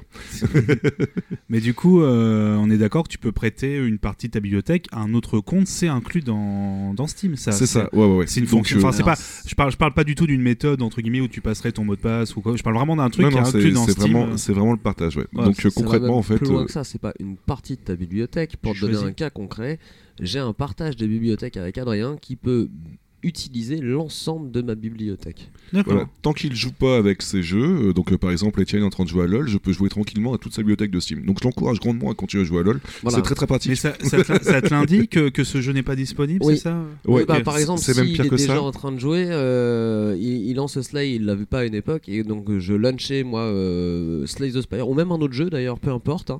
et il avait un décompte cinq pour lui dire minutes. que euh, ça allait se déconnecter parce que Ah j'étais oui. connecté. Voilà, j'ai Faut- 5 minutes pour finir, et en fait il te met un décompte toutes les minutes, il te dit il vous reste 4 minutes, 3 minutes, 2 minutes, 1 minute, et puis D'accord. paf, ça coupe direct. Parce qu'il faut, est-ce qu'il faut, un historique Discord où il me dit mets-toi Warling s'il te plaît. mais, pour- mais vraiment pour le coup, c'est-à-dire que même s'il joue pas au même jeu, tu, tant qu'il utilise sa bibliothèque, tu peux pas euh, jouer au jeu qui t'a prêté. C'est ça. Après, la petite astuce, c'est de que le proprio se mette en hors ligne en fait et joue hors ligne pendant que tu joues Oui. à ces jeux. Mais voilà, en tout cas voilà. Ah, bah, L'idée le- de base, en tout cas, du partage familial était de proposer pour euh, toute la famille d'avoir chacun son compte Steam avec ses jeux partagés pour éviter d'avoir à acheter 10 fois le jeu et avoir euh, des sauvegardes différentes pour euh, chacun des membres de la famille. Quoi. Par contre, il y a des exceptions, comme par exemple, tu ne peux pas partager, je crois, certains jeux qui sont protégés par VAC. Euh, c'est l'anti-cheat de Valve. Du genre CSGO en fait. Comme ça, ça évite que tu aies sans arrêt un gars qui se ramène Hum, je vais me faire un petit compte pour mon, pour mon CS et je vais tricher dessus. Oh, mon compte euh, supplémentaire s'est fait vague ban, mon compte principal non. Oh bah, je vais juste continuer à faire ça en boucle. Donc c'est pour ça que ces jeux-là ne sont pas partageables. Euh, faut qu'on précise juste, hein, le VAC, c'est le système anti-cheat développé par euh, Valve, pour le Mhm. coup à la base pour... Valve euh, anti-cheat. hein. Voilà, tout simplement. Tout est dans le nom. Voilà, pour euh, Counter-Strike à la base, etc. pour tous les jeux multi, et euh, qui depuis maintenant, on en parlait d'évolution de Steam, maintenant est un système qui se base quasiment uniquement sur des de, de l'IA entre guillemets, hein, sur un- le fait que maintenant, même pour des bans, ça soit euh, détecté par une des algorithmes qui Alors, euh, ultra intransigeant, euh, particulièrement efficace à la sortie ça qui- 6 ou de, Ouais. euh, ou de condition 0. Il y a eu des énormes vague de tous ceux qui utilisaient des cheats pour passer à travers les murs, etc. Ouais. Ça a assaini le jeu à l'époque. De là à dire que c'est sans faille et que c'est vraiment incroyable, non, mais ça a été euh, un des éléments euh, qui a fait le succès de Steam. Euh, C'est- le- c'est et le succès de, de CZ pour le coup. C'est pas sans faille, mais plus ou moins quand tu, quand tu triches un jour, il y a des chances que, tu te, que ça te revienne dans la gueule, même si plus tard tu t'es arrêté. Parce que, bah, comment dire, ils ont quand même moyen, quand tu as certaines mises à jour du VAC, de détecter si tu avais fait quelques trucs louches dans certaines de tes parties passées. Donc, par exemple, moi j'avais un pote avec lequel je suis plus vraiment en contact là, qui trichait parfois en, en classé à une époque. Euh, deux mois plus tard, il avait complètement arrêté. Il se disait Ouais, non, je, suis complètement toxique, je vais arrêter ça. Euh, Il y a, une, une vague de ban après mise à jour du VAC. Il en faisait partie. Ah, donc il y a un effet rétroactif. hein, Ouais, donc euh, globalement, si vous faites pas choper, faites très attention, fort, vous pouvez hein. très- ça peut très bien vous retomber dessus. C'est euh, pas juste faites attention, c'est juste trichez pas. Oui. Ouais, de base. Oui, voilà. C'est- Sinon, vous perdez votre compte, quoi. Enfin, Bah, c'est con. hein. Moment que tu le dis, c'est que alors ça a évolué depuis, mais à l'époque, tu te faisais bannir de VAC, donc euh, par exemple sur Counter Strike, tu perdais l'accès à tout ton compte, donc à tous les jeux que tu avais euh, sur ta. Si si, pour le coup, c'est un Mmh, vrai ça. problème. Un peu brutal. Au début, ouais. Au début, alors depuis maintenant, tu peux chaque développeur qui est donc grâce au Steamworks peut choisir de d'être de bannir la personne uniquement pour le jeu en question et pas sur le reste du compte. C'est pas exactement ce qui se passait. Ce qui se passait, c'était plutôt que tu étais banni sur l'ensemble des jeux protégés par VAC et D'accord. des jeux sources. C'était les deux. C'était ces deux-là en fait. Au bout d'un moment, ça s'est arrêté. Et maintenant, si tu te fais ban sur un jeu, c'est comme tu as dit, sur un seul jeu. D'accord. Mais en dehors du Valve, qui lui est automatisé, les... tu peux te faire bannir par les développeurs euh, manuellement. Les game ban. Donc du coup, le, pro- le partage familial ne fonctionne pas avec les jeux qui sont protégés par VAC, c'est ça? Par VAC. Ok, ok. Bah voilà, Babar, ça répond à ta question sur Oui, ce qui est le partage familial. Bah oui. Et pour le coup, c'est très efficace, ça fonctionne extrêmement bien. À une condition près, si ton jeu ne se joue que en ligne et que ton pote est Oui. connecté, tu peux pas. Mais ça reste une bonne, je pense, une- bah, par exemple pour the Spire, ça a Bah, été pour une- tester. Ouais, pour tester un jeu. euh, Oui, après 70 heures, c'est plus que du test, j'avoue. Mais- Oh, il y a pas que ça, il y a Darkest Mais ouais. Dungeon que t'as testé. ouais, ouais. Il y a, il y a quoi Il y a Wargroove euh, là euh, récemment. Ouais, tu vois, par exemple, pour des jeux qui sont aussi dispo sur Switch, ça permet quand même de les essayer avant de, Oui. de les acheter. Mais, C'était vachement Quand on jouer à bah, 30 moi, je trouve ça FPS, extrêmement sur- bien. hein, Enfin, Mm. je, je trouve que c'est vraiment super bien foutu et que ça permet de tester des jeux. Et aussi, euh, enfin, je prends un truc simple, j'ai ma bibliothèque partagée avec euh, ma concubine. Et il y a des jeux qu'elle elle a acheté et que je joue sur, sur le partage de compte Steam. Et il y a des jeux que moi j'ai acheté et qu'elle elle utilise mon compte. euh, Enfin, elle, elle y joue sur son compte, mais en utilisant ce, programme-là. D'accord. Et puis, par contre, d'ailleurs, euh, il me semble pas que ça marche. Je... D'ailleurs, je suis même convaincu que ça marche pas. De jouer avec un jeu partagé chacun. Je veux dire, toi, par exemple, si tu joues avec euh, le jeu de ta concubine, tu ne... elle ne peut pas jouer à un de tes jeux. Il va y avoir une déco qui va Bah se non, faire, c'est pas possible, non, parce que pour que je joue sur son sur un des jeux qu'elle possède, il faut pas qu'elle soit connectée sur Steam Ouais, voilà, en train voilà. de jouer, Donc, donc, euh, non, ça ne marchera Voilà, pas. donc ça s'annule. Non, mais je me demandais justement si c'était que sa bibliothèque. Non, si elle joue à n'importe quel jeu de Voilà, je prends un exemple simple, elle joue à Counter-Strike, euh, donc euh, elle ne l'a pas, mais moi je l'ai, et euh, je veux jouer à un Broken Sword, euh, admettons que elle est là et moi je n'ai pas. Euh, ça n'arrivera jamais, hein. enfin, mais, mais- mais pour le coup, sait mais jamais. pour le coup, ce n'est pas possible. euh. Peut-être qu'un jour tu vas perdre un pari. Ah, bien dommage, c'est très bon. J'ai qu'une hâte de l'avoir joué à ACS. Mais euh, Mais Mais du coup, c'est, euh, je rebondis là-dessus euh, pour l'enchaînement, parce que mine de rien, c'est une bonne façon comme ça de partager des choses sans avoir à compromettre la sécurité de son compte, mine de rien, de donner un mot de Putain, la passe, quoi que ce soit. transition, c'est magnifique. T'as vu, c'est commencé à venir là le boulot du podcast. Bah, du coup, j'ai une autre question. Bah, comment marche la sécurité euh, du coup sur Steam? Peux-tu me répondre? Alors, euh, est-ce que je commence par quelque chose euh, du genre euh, quelques failles qui, qui sont bien connues ou est-ce que je Ah. commence juste par le système en place? On va On commencer par le système. système en le place. système, ouais. Ouais, euh, en gros, on a mentionné tout à l'heure le Steam Guard. Euh, c'est un genre de système. Bon, déjà de base, quand tu crées ton compte, ton compte Steam, tu, tu mets ton adresse mail, un pseudo, un mot de passe, le truc classique. Mais ensuite, tu peux activer le Steam Guard pour faire en sorte que, genre, si tu te connectes sur un nouveau PC, bah, ça t'envoie un email par lequel tu fais en sorte de. Enfin, qui te donne un code pour faire en sorte de, de déverrouiller ton compte Steam sur ce PC. Euh, on a à peu près le même genre de système sur pas mal d'autres trucs maintenant. sur Je- Uncharted Blizzard. par exemple. Et euh, au-delà de ça, il y a aussi l'idée du facteur double, c'est-à-dire, euh, vous connaissez sûrement, c'est-à-dire un, faire en sorte qu'il y ait à peu près ce même système, mais par ton téléphone. Et dans ce cas-là, c'est à travers l'application Steam. Tu essaies de te connecter, et donc ça te donne vite fait un code, tu, tu choisis ou non de... Enfin, tu choisis ou non. Euh, tu, tu entres le code qui est sur ton application Steam qui est lié à ce compte. Et d'ailleurs, il faut lier le téléphone à ce compte Steam, bien sûr. Et c'est un compte Steam par téléphone. Quand tu dois changer de téléphone, bien sûr, tu utilises un code de récupération qui est donné par l'application Steam pour faire la transition. C'est même ton numéro de téléphone d'ailleurs qui est euh, qui est du coup Qui euh, associé à ton compte ouais. Steam. ouais. Sauf que tu peux changer le numéro de téléphone, mais ça, c'est, ça, Oui, prend, pardon. ça prend du temps. D'ailleurs, je trouve ça marrant, ils ont jamais mis en place un système, vous savez, comme les mémos, en fait, où pendant un moment, il y avait des clés de changement Bah. de automatique, là. Je pense, ouais, c'est- bah, les authentificateurs, en style, fait. euh, en C'est le même euh, principe. Le système avec Ouais, c'est juste que c'est sur portable en fait. Donc tu peux te retrouver en galère des fois quand ton portable n'a plus de batterie et que tu, tu te retrouves très vite en galère pour te connecter quoi. M'est jamais arrivé, c'était euh, que assez ce chiant. soit sur Blizzard ou sur, euh, sur Steam. J'ai jamais activé, je trouve ça, Ça- ultra chiant. Mais euh, voilà. Bah, ça me rassure que tu dises ça parce que j'avais peur d'être un vieux con en pensant ça, mais moi je niveau c'est pas du tout pour remettre en compte le côté sécurité, mais comme tu dis, moi j'en ai un peu marre de que mon portable euh, entre guillemets soit un peu le centre de tous les trucs. euh, comme tu dis, bah là tu veux te connecter ou tu veux ajouter un truc à Steam, euh, ils vont te redemander un code supplémentaire sur ton téléphone. Alors je comprends que ce niveau sécurité c'est mieux, mais par exemple là je pensais à Battle, euh, pardon à Rainbow Six Siege, genre j'ai pas encore fait, mais pour jouer à des matchs classés, il faut maintenant associer Google euh, authent- authentificateur, donc c'est un- une autre étape pareil pour pouvoir faire des matchs classés.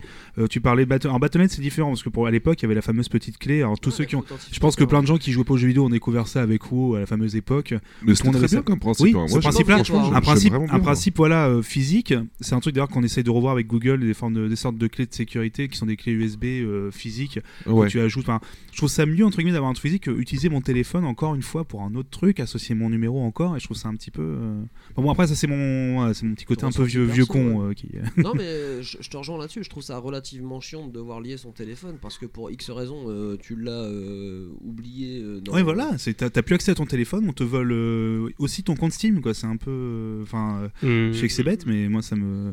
Non, puis je, je trouve ça relou en fait déjà euh, de devoir re-rentrer mon mot de passe. On a pu voir avant le podcast que pour retrouver un mot de passe, ne Oui, serait-ce que parfois, pour une boîte mail, ça me prend 6 ans. Euh, c'est super chiant. Mais effectivement, en termes de sécurité, ça fait sens. Et Oui, pour le coup, Alors, autant l'authentificateur, il n'est pas obligatoire sur Blizzard, Mm. il n'est pas obligatoire non plus sur Steam. Par Non. contre, le côté je change de PC et je me connecte sur un autre PC pour euh, Blizzard, c'est obligatoire, c'est lié au compte, si je dis pas de bêtises. Bah, sur Steam d'ailleurs, si tu te connectes sur un autre PC, t'es obligé de recevoir un mail qui te demande de ça. confirmer Si tu euh, via un mot de passe. En fait, Si tu l'as activé SteamGuard, euh, si tu as un compte avec le niveau minimum de sécurité parce que t'as pas activé euh, SteamGuard, Je crois que je l'ai pas le activé, SteamGuard de base, bah non, tu. Non, la preuve en est, c'est que je peux me connecter là sur ce, ce D'accord. Tu es, tu- ton compte est Bah, limité moi, par demande, contre. en fait. euh, t'as un compte limité pour d'autres raisons aussi, mais je crois que ça te retire des choses de SteamGuard. Genre, euh, par si exemple, tu l'as pas. SteamGuard, oui, mais ça c'est euh, genre pour le fait de faire du trade, etc. Par oui, contre, le fait de vendre les badges, en fait, il te Ah oui, c'est demande pour ça que je peux de- pas les d'avoir aussi. SteamGuard euh, euh, on, on d'activer. peut, on ne peut pas vendre des badges, euh, mais euh, des, des skins, des items, c'est ça que tu veux dire? Euh, Oui, il faut SteamGuard, mais il y a un délai de 15 jours, et si tu actives le facteur double, c'est plus ou moins instantané en fait. C'était pas des badges, c'était des vignettes alors, je sais plus, il y avait pas Des un système cartes. de des Ouais, cartes. c'est- on c'est en a pour pas encore parlé, mais C'est pour un ça les, ouais. les cartes. Il y a surtout euh, le shop euh, de, de Counter-Strike. euh, Ouais, c'est a- c'est surtout ça la, Il y a vraiment des très très grosses On en, transactions. on en, ouais, on en reparlera après. Pour revenir très vite fait là-dessus, euh, genre pour, pour la partie sécurité, si tu as des comptes qui se font voler sur Steam, c'est euh, souvent pour récupérer par exemple leur inventaire, étant donné que d'habitude, quand tu te fais choper ton compte Steam, tu as souvent moyen de le récupérer, que ce soit par rapport à des factures ou d'autres preuves. Tu as plein de façons de récupérer ton compte Steam euh, comme ça. C'est hacké, ouais. Euh, et donc, les personnes qui volent les comptes Steam sont bien au courant de ça. Donc, ce qu'ils cherchent en premier quand ils volent un compte, c'est des objets de valeur dans l'inventaire Steam qu'ils peuvent ensuite revendre sur le marché. D'accord, ok, ok. Donc euh, on a que SteamGuard en sécurité ou on a d'autres systèmes de sécurité avec Steam? Je pense que c'est que Steam- C'est SteamGuard. c'est les principaux. C'est les principaux. Ok, ok. Je et, ah, et, euh, j'avais mentionné qu'il y avait euh, quelques trucs marrants par rapport à l'histoire de la sécurité dans Steam. Euh, je vais juste raconter une toute petite histoire. En gros, il y avait un mec en Allemagne. C'était à l'époque avant la sortie de Half-Life 2, donc ouais, ça remonte. Euh, il avait réussi à trouver un genre de backdoor pour accéder au serveur Steam parce qu'il était curieux, donc cherchait à droite et à gauche. Et le gars est tombé sur une bêta d'Half-Life 2. Je sais pas si vous en aviez entendu parler Oui, à la l'époque. Oui, j'en ai La fameuse parler, bêta, même un pote l'avait Ouais. Alors, Bah, pour le coup, justement. euh, je ne connais pas l'histoire. Je, je te raconte vite fait. En gros, c'est tout bête. Ce mec avait chopé la bêta sur, euh, sur les serveurs Steam, par laquelle il avait réussi à entrer par une backdoor. Mais C'était genre première moitié 2000, donc ça fait un bout de temps que ça c'est fermé comme euh, problème. Et donc, euh, le gars, que ce soit lui ou un de ses potes, apparemment c'est un de ses potes, a envoyé cette démo sur The Pirate Bay. C'était un site de, de téléchargement en torrent. Ok, dont Donc, sûrement En gros, entendu il a, il a fait un leak euh, de, de ce qui allait sortir. C'était énorme. Il l'a rendu dispo. C'était énorme. De- depuis, pour Valve est devenu, depuis, Valve est devenu extrêmement parano. Et donc, ils ont essayé de choper le gars. Et c'était un truc très marrant, ça. En gros, euh, il avait reçu un, un email du gentil euh, Lord Gaben en mode Ouais, euh, on a une proposition sur toi, va sur, euh, va sur je ne sais plus quelle ville, va aux États-Unis. euh, Ouais, Et logiquement, il y avait le- et logiquement, il y avait FBI qui était supposé l'attendre là-bas, à l'arrivée. Le problème, c'est qu'il se fait choper par la police allemande avant. Ou plutôt, tant mieux pour lui. hein. Il a juste eu euh, assez peu de, de trucs, genre c'était surtout une. comment on appelle ça, Rappel des travaux, loi, non, ah, travaux d'intérêt général. ce genre de truc-là. Ah, il, oui. il a et il, est- il a été libéré très vite sous caution ou un truc comme ça. Lorsque tu es suivi, c'est pas sous caution, c'est Liberté conditionnelle. conditionnel, c'est ça. J'es- J'espère que t'as pas grand chose pour un truc comme ça quand même, parce qu'on n'est pas. Rigole toi. euh, Non, mais je veux dire, non, j'ose espérer pour juste. Piratage euh, informatique. euh, Oui, Non, mais- d'un gros jeu dans lequel il y a beaucoup Alors, de monde oui, qui a investi bien- de l'argent. Donc, Bien entendu, il y a un côté temps. pognon en fait. Oui, il y a un côté piratage. Oui, non, d'accord, mais le mec, au final, il a juste mis un. Tu vois, il a pas volé de. Bah si, C'est du vol. Non, mais il a pas, il a pas volé de données financières ou j'en sais rien, tu vois, il a juste. Non, mais il a volé. c'est un risque de perte de profit. Voilà, c'est ça en fait. Mais pour- porte c'est surtout parce qu'à l'époque, en fait, je pense qu'ils s'en servaient technologie, aussi comme.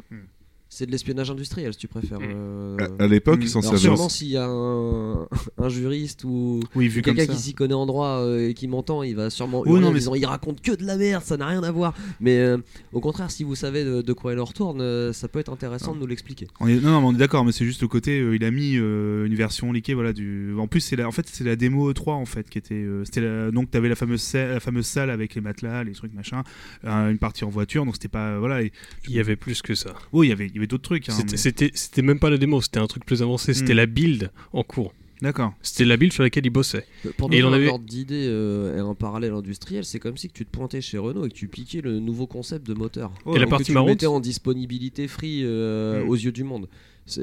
Un- tu, tu fais un truc comme ça, euh, t'es dans une merde. euh, Ouais, mais le problème, c'est que le monumentale, mec est revenu euh. plusieurs fois aussi. Ouais, en plus, ouais, il a récidivé derrière. Mais Ouais. enfin, après, on n'est ni juge ni, euh, ni avocat. euh, mais pour le coup, euh, c'était représente- gigantesque. Et il y avait une faille de sécurité euh, monstrueuse au final dans leur, dans leur système. Je représente l'intégralité de toutes les bibliothèques Steam en France. Et... et je ne suis pas d'accord avec ces. Mais ouais, en tout cas, de base, en fait, enfin, d'après ce que j'ai entendu parler, dans la Mhm. tête du mec, c'était surtout un- une sorte de CV, en fait, pour se faire embaucher par Valve, parce que ça se fait énormément, Mhm. en fait, que les pirates montrent leur, euh, entre guillemets, performance pour essayer de se faire embaucher par les Oui, boîtes, bah, et donc, c'est du ça coup, ou c'est vraiment 50 ce qu'il espérait de base, en fait, quoi. Euh, pas, euh. pas de base. Il a espéré après coup. C'est ça le truc. Il a espéré après coup. Et ça aurait pu passer hein, si, le, si le putain de jeu n'était pas parti sur Pirate Bay. Il y, a- Oui, je, aurait une je pense qu'il aurait dû le faire autrement, en fait, tout simplement, et puis balancer comme quoi, ouais, bah, vous Ouais. avez une faille de sécurité, euh, Ouais. rappelez-moi pour qu'on en discute. La. Mais la raison pour laquelle il y allait en premier lieu, c'est parce qu'il essayait d'avoir de, de- du free shit. Il, essayait d'avoir des jeux gratuitement, en fait, le mec. C'est tout. Et ensuite, il a trouvé Oh bah zut, il y a le Flight 2. Whoop Pirate Bay. Bon, du coup, voilà, pour les. Comment marche la sécurité, Babar, du coup, toi, ta réponse. euh. Bah oui, parce que euh, moi je trouve que mine de rien, c'était pour un Steam Guard quand il est arrivé, c'était assez efficace quand même.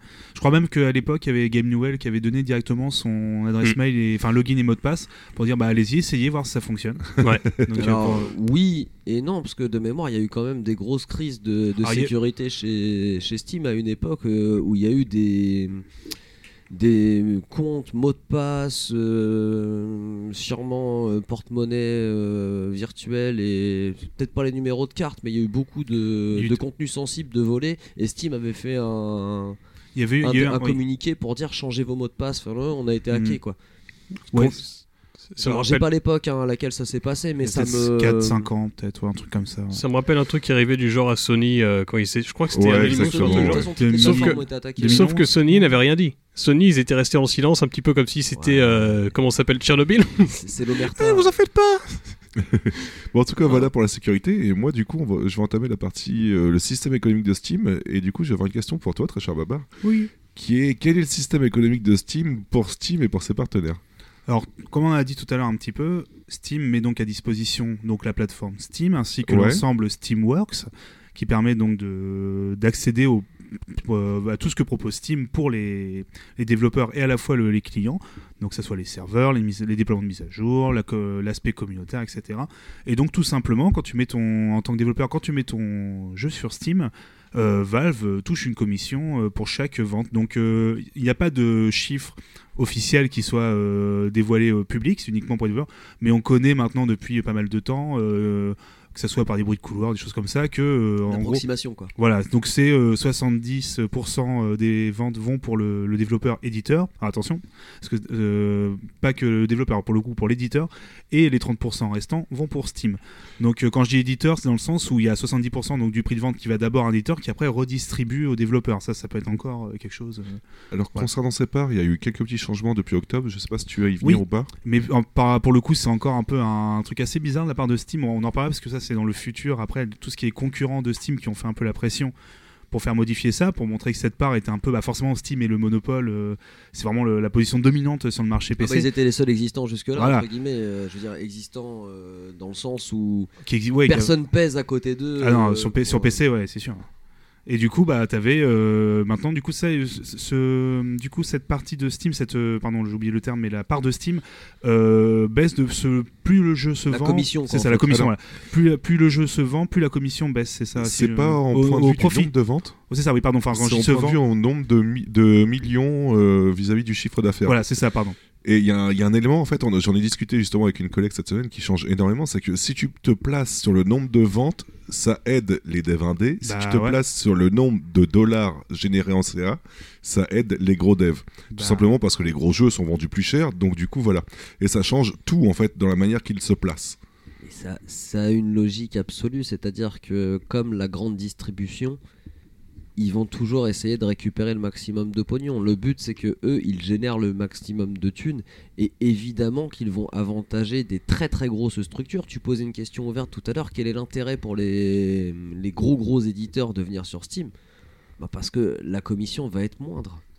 Ouais, et justement, du coup, en commission moindre, j'ai quelques chiffres, du coup, euh, bah, j'ai les vrais chiffres, en fait, qui sont révélés.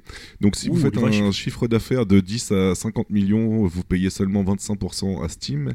Et si vous vendez plus de 50 millions de dollars de vente, enfin, si vous avez plus de 50 millions de dollars de vente, c'est seulement 20% à Steam. Autant dire Voilà. que c'est unique, ça touche uniquement les gros, enfin quelques gros éditeurs euh, qui sont là depuis très longtemps. Ce euh. qui est beau, c'est qu'il a dit seulement 20%. Oui, c'est ça.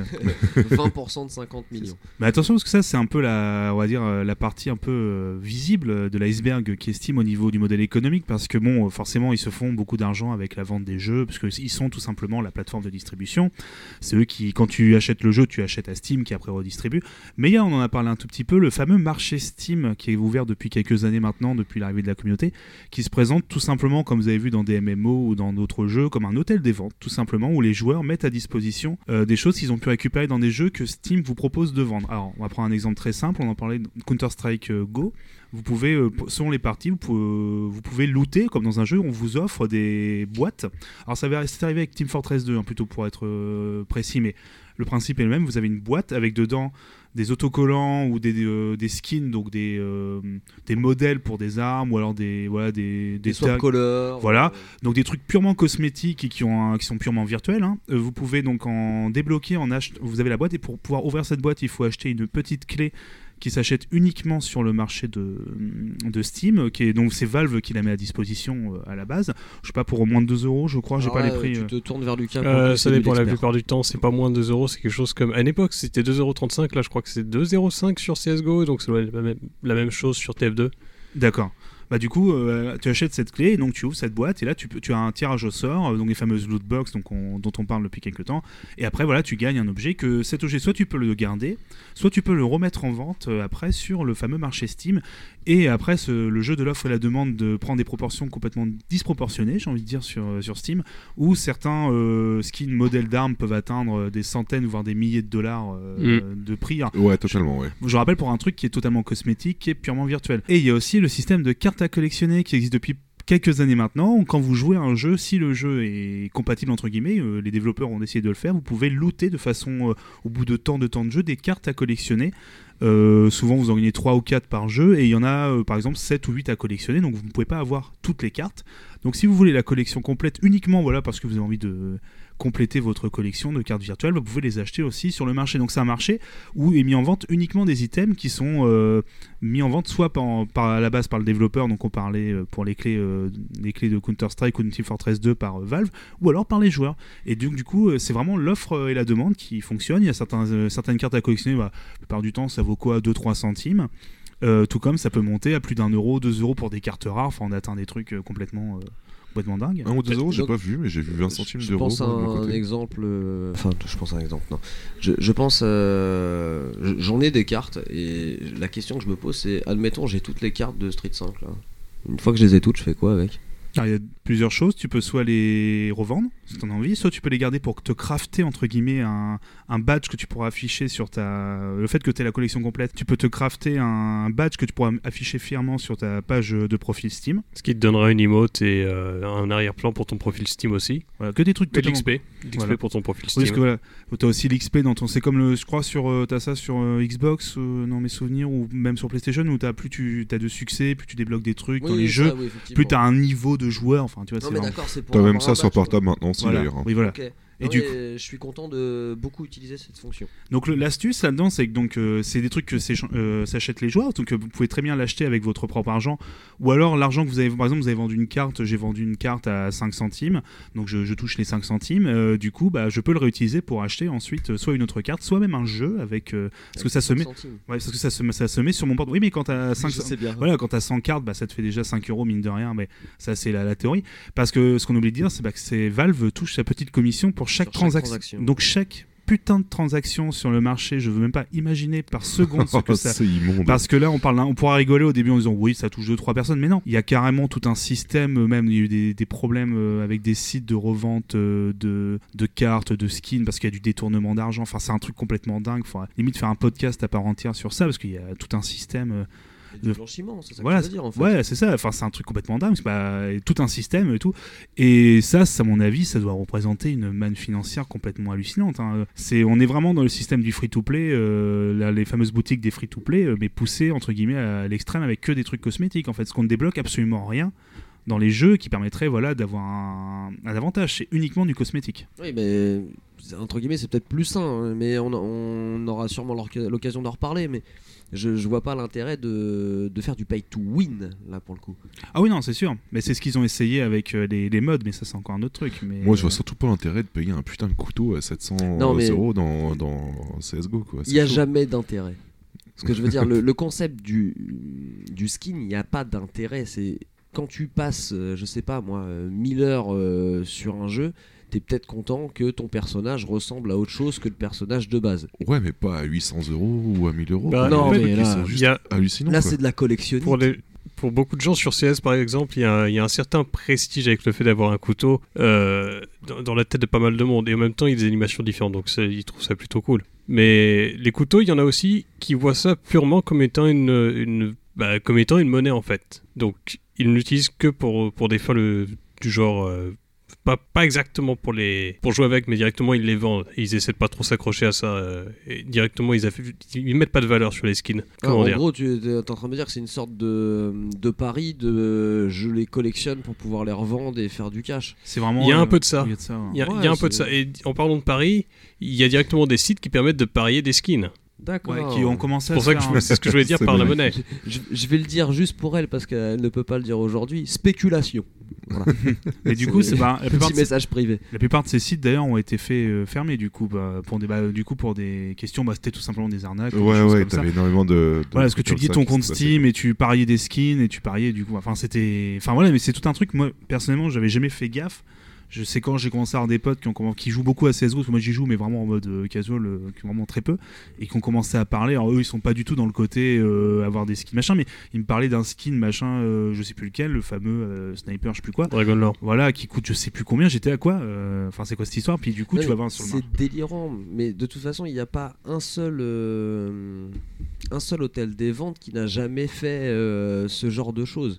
L'hôtel des ventes de Diablo, euh, il y a Oui, une épée qui s'est vendue 7000 dollars. Oui, c'est Ouais, clair. ouais. Bon, en Voilà. tout cas, Tu vois, c'est pour te donner un ordre d'idée. Il n'y a pas un seul hôtel des ventes qui n'a jamais fait euh, le buzz euh, et toujours dans le mauvais sens. Et bon, puis, il y en a cas, ça qui- répond à. Oui, et donc pour vraiment répondre du, du coup, il y a aussi les développeurs qui peuvent aussi proposer du coup leur propre item, euh, leurs propres choses sur le marché pour également aussi se faire également une, de l'argent avec. euh, Business, voilà. Donc globalement, en fait, deux moyens de revenus euh, global. Il y a le, le premier qui est entre guillemets l'officiel avec le fait de, de se prendre une marge pour chacun des jeux qui sortent et entre guillemets l'économie parallèle en quelque sorte Ouais, avec non, le. Bah, qui, qui reste, Non, non. ouais, qui, qui reste, qui reste officiel. hein. ça. hein. Qui est officiel. hein. L'économie parallèle, ça veut dire illégal. hein. Non, non, bah, là, pas, pas euh, illégal du coup, du coup. elle pas est totalement officielle. C'est-à-dire il y a leur main. euh, le, le but propre de Steam à la base, c'est de vendre des jeux et de prendre une com dessus. Ça, c'est vraiment le, la base de leur concept. Et derrière, ils se sont diversifiés avec la question relativement simple comment faire plus de pognon? Ouais, c'est clair.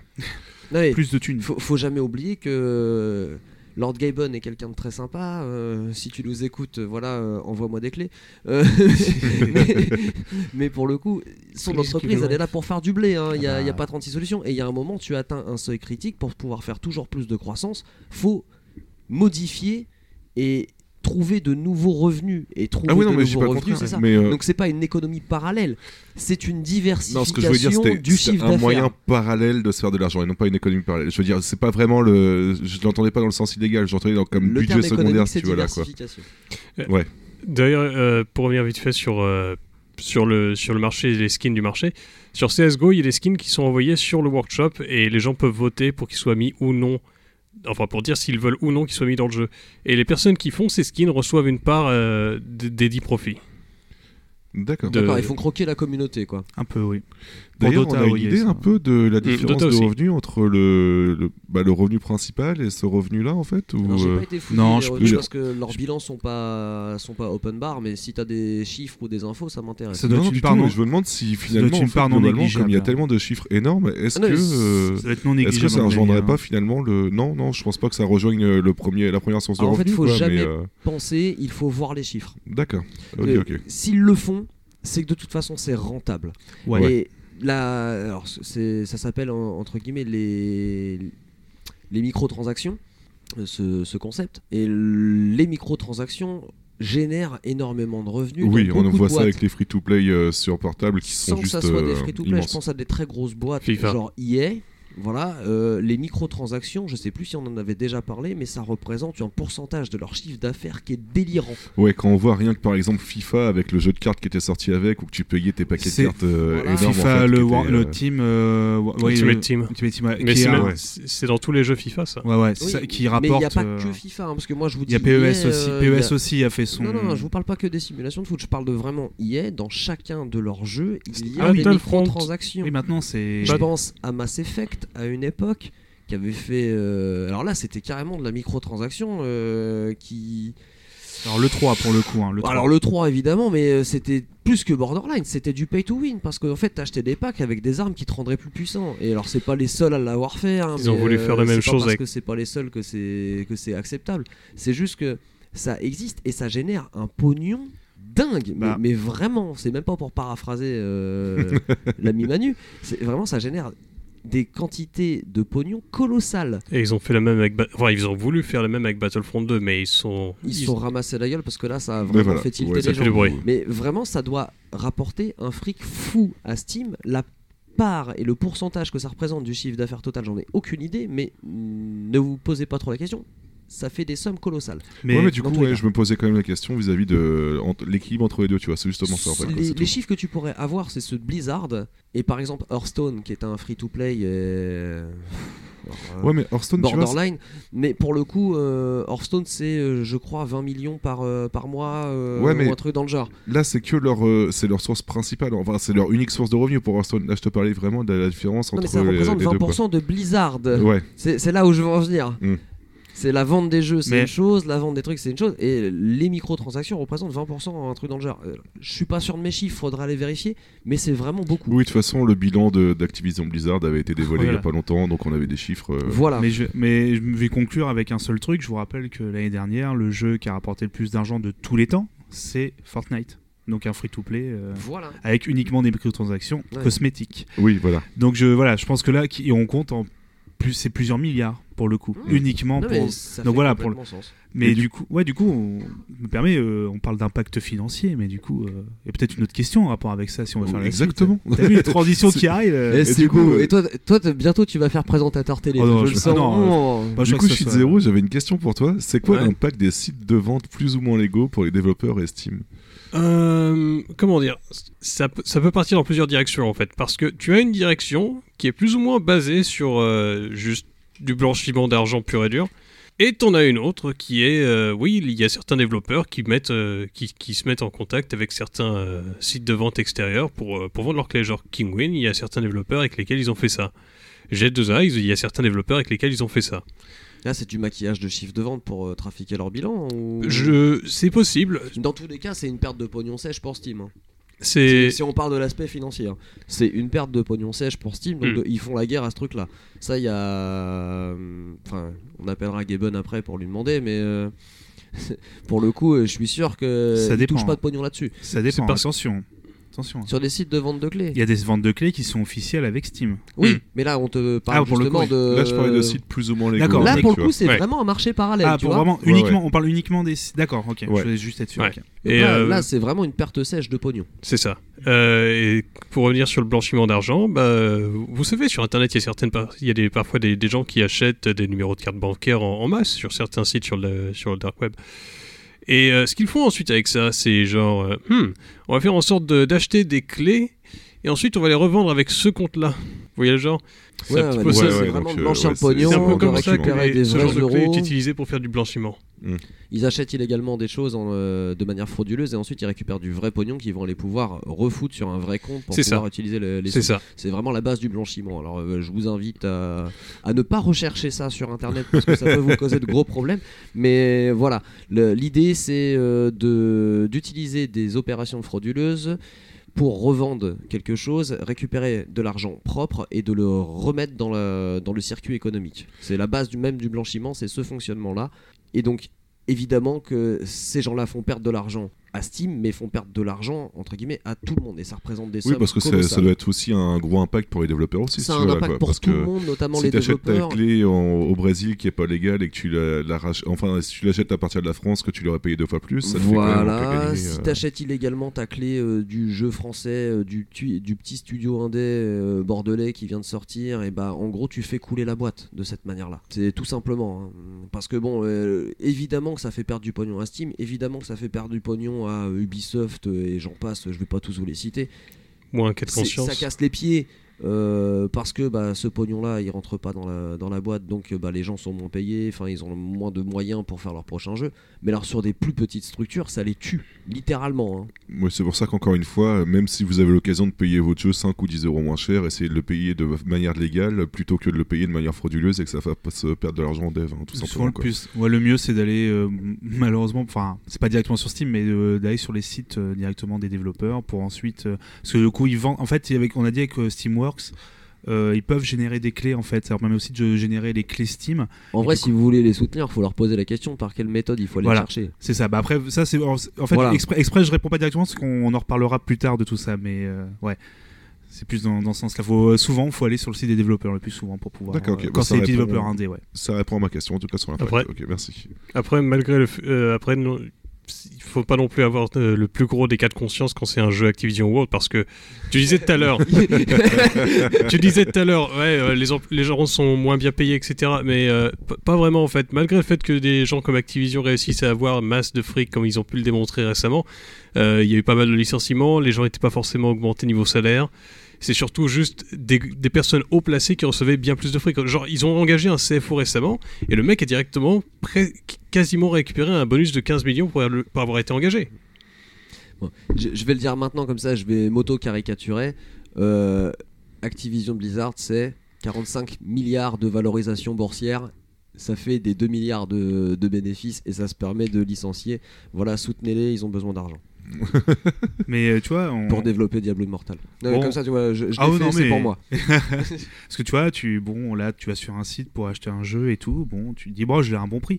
Mais là, j'ai une question, euh, du coup, euh, à te poser, Yeti, en te regardant les yeux. Est-ce qu'après ce jeu que j'ai acheté, est-ce que je peux le revendre sur Steam? Alors tout dépend ce que tu définis comme le fait de revendre un jeu. En soi, aucune possibilité de revendre un jeu qu'on a fini comme on le ferait avec nos jeux de, de console en fait. Il n'y a pas de en marché gros, il n'y a pas de marché d'occasion. Voilà. Attention, il y a attention, ouais. Mais en revanche, on a un système de remboursement qui, est mis en place, euh, qui a été mis en place en 2015, comme on parlait tout à l'heure, qui euh, remplace ton droit de rétractation légal de 14 jours. À la place, en fait, tu as un droit de remboursement de 14 jours à condition que ton temps de jeu soit inférieur à 2 heures et dans un délai d'une semaine. C'est-à-dire qu'il faut attendre une semaine pour être remboursé. Voilà. Alors, du coup. Euh, non, non, non. Faut que tu te... Il faut que ça soit moins d'une semaine ou, ou de 14 jours d'ailleurs. Mais alors, par contre, t'es remboursé instantanément. Non, moi, je suis, non, non, moi, t'es pas je- remboursé t'es pas instantanément. remboursé instantanément, Ouais, je sais mais euh, dans ça a la- été euh, dans les 24-48 Jusqu'à heures. hein. jusqu'à une semaine. c'est Enfin, jusqu'à une semaine. Mais Ah, dans la d'accord. plupart des cas, c'est euh, 24 heures en moyenne. Ouais, voilà, c'est ça, ça va vraiment Mais- très vite. hein. Mais en Attention, tout cas- oui, la façon- pour ça qu'Étienne te reprend, la façon dont tu l'as dit, c'est qu'en gros, on était remboursé que uniquement Non, après une bah, semaine. excuse-moi, jusqu'à une semaine. C'est-à-dire que tu vas attendre jusqu'à ouais. 7 Dès jours pour être remboursé. euh, ça. Voilà. Donc alors, il faut savoir que ce qui est concerné par le remboursement, c'est pas que les jeux, les DLC sont concernés par le remboursement aussi. À condition que le DLC a été entre guillemets non consommé. C'est-à-dire que si c'est un DLC qui euh, vous permet d'avoir un gros bonus d'XP ou une connerie comme ça et que vous l'utilisez, Ah, vous pouvez pas demander un remboursement les, meilleurs, derrière. les meilleurs DLC, ça. Ça donne envie, hein. Voilà. Mais Donc, les- euh, euh, il y a aussi les jeux en précommande qui sont remboursés. C'est-à-dire que si vous, si vous demandez un remboursement avant la sortie et que vous l'avez acheté déjà il y a 6 mois, vous pouvez toujours demander un remboursement sans aucun problème. Et après la sortie, euh, c'est la règle normale du, de l'achat d'un jeu qui s'applique. Donc euh, règle de deux 14 heures, on est jeux hein. et 2 heures. Ouais, mais avant, le- euh, regarde, si tu l'achètes il y a 6 mois en fait et que le jeu n'est toujours pas sorti 6 mois après, tu peux demander quand même ton remboursement. Si la règle des de deux 14 heures. jours. Non, non, non, non, je te Ah dis ouais. s'il n'est pas sorti. Ok, Si ouais. tu l'as précommandé. Ok. Je, je te parle pas de pré-alpha, hein, je te parle vraiment Ah, de ok, jeux d'accord. Il y, avait, il y avait le matos aussi qui était concerné, donc tout ce qui est Steam, contrôleur, etc. Tu pouvais demander un remboursement aussi. L'essentiel de la bibliothèque Steam en fait. Et euh, par contre, il y a, il y a une certaine, un certain truc à faire attention, c'est pour les bundles. Si vous avez joué plus de deux heures à un jeu d'un bundle, vous pouvez pas vous demander le remboursement pour les autres jeux. C'est le temps de jeu est pris en compte pour le bundle et non pas pour le jeu. C'est totalement arbitraire d'ailleurs le 2 heures de jeu parce que t'as certains jeux, je pense à des jeux indés qui durent moins de 2 heures. Ouais, je pense Pour par le exemple, coup, bah, qui- Journée, il est pas concerné parce qu'il est jamais sorti sur Steam. Mais euh, Il y a d'autres jeux en fait qui se terminaient en, en moins d'une heure et en Ah fait, bah, qui- du coup, tu te faisais rembourser euh, Ah bah, super ai, ouais, et puis ça a été un vrai problème pour certains euh, développeurs. Il y a même eu des posts sur certains sites euh, qui se plaignaient de cette politique. Je m'étais jamais posé la Ou dans, le, question. sen- ou dans le sens où il se dit bah moi mon jeu c'est une expérience euh, qui dure 1h30 un truc comme ça ou même un jeu qui dure qu'une heure 30 et ils se retrouvent bien emmerdés parce que des gens ont remboursé. Bah je pense à des jeux comme Firewatch où t'as plein de gens qui ont demandé des remboursements. Même s'il dure plus de 2 heures il y en a qui tu vois euh, ont, essayé d'aller le plus vite possible et, euh, D'ailleurs, je me pose la question, euh, c'est une question plus ou moins ouverte, mais est-ce que vous pensez que la règle de remboursement, comme on a dit que Steam était quand même un élément super important du PC, est-ce que la règle du remboursement du fait d'avoir joué au moins deux heures euh, pousse les développeurs à donner leur maximum de leur jeu en deux heures pour que euh, ensuite ce soit un peu moins bien Je sais pas si vous voyez ce que je veux dire en fait. La- Est-ce que ça oriente un petit peu le développement des jeux ou... la règle Netflix euh, un peu Ouais, c'est ça. ouais. Honnêtement, je suis pas sûr. Euh, en vrai, euh, je m'étais jamais posé la question. Et Ouais, moi, je- par je expérience, je me suis fait rembourser très peu de jeux. Alors, je sais pas pour vous, euh, Jamais, quelle est votre expérience de. J'ai jamais demandé un remboursement, sauf un jeu que j'ai fini vite fait. Non, je rigole. Non, non, Non, moi j'ai essayé parce que je ne savais pas qu'il y avait la règle des deux heures. J'avais essayé sur Shadow of Mordor. ouais. J'ai trouvé dégueulasse as fuck. Euh, et en vrai, j'avais joué plus de deux heures. Donc, euh, bah, on m'a répondu bonne année. Et deux ou trois jeux que j'avais jamais joué. En fait, je les avais achetés. Ça faisait des mois et des mois qu'ils étaient dans mon truc. Je dis, pff, j'y jouerai jamais en fait. Et j'avais reçu le mail. Maintenant, c'est 2 heures et 15 jours. Alors, J'étais là, oh fuck. Donc, j'ai encore des trucs qui traînent dans mon, truc. Mais je m'étais jamais posé la question des deux heures. euh, Genre, euh, est-ce que euh, les deux heures du jeu sont vraiment mieux au départ et ensuite c'est que de la merde? Ouais, c'est voilà, ouais, c'est ça, ouais. Moi, je suis pas sûr que ça anime le développement d'un jeu.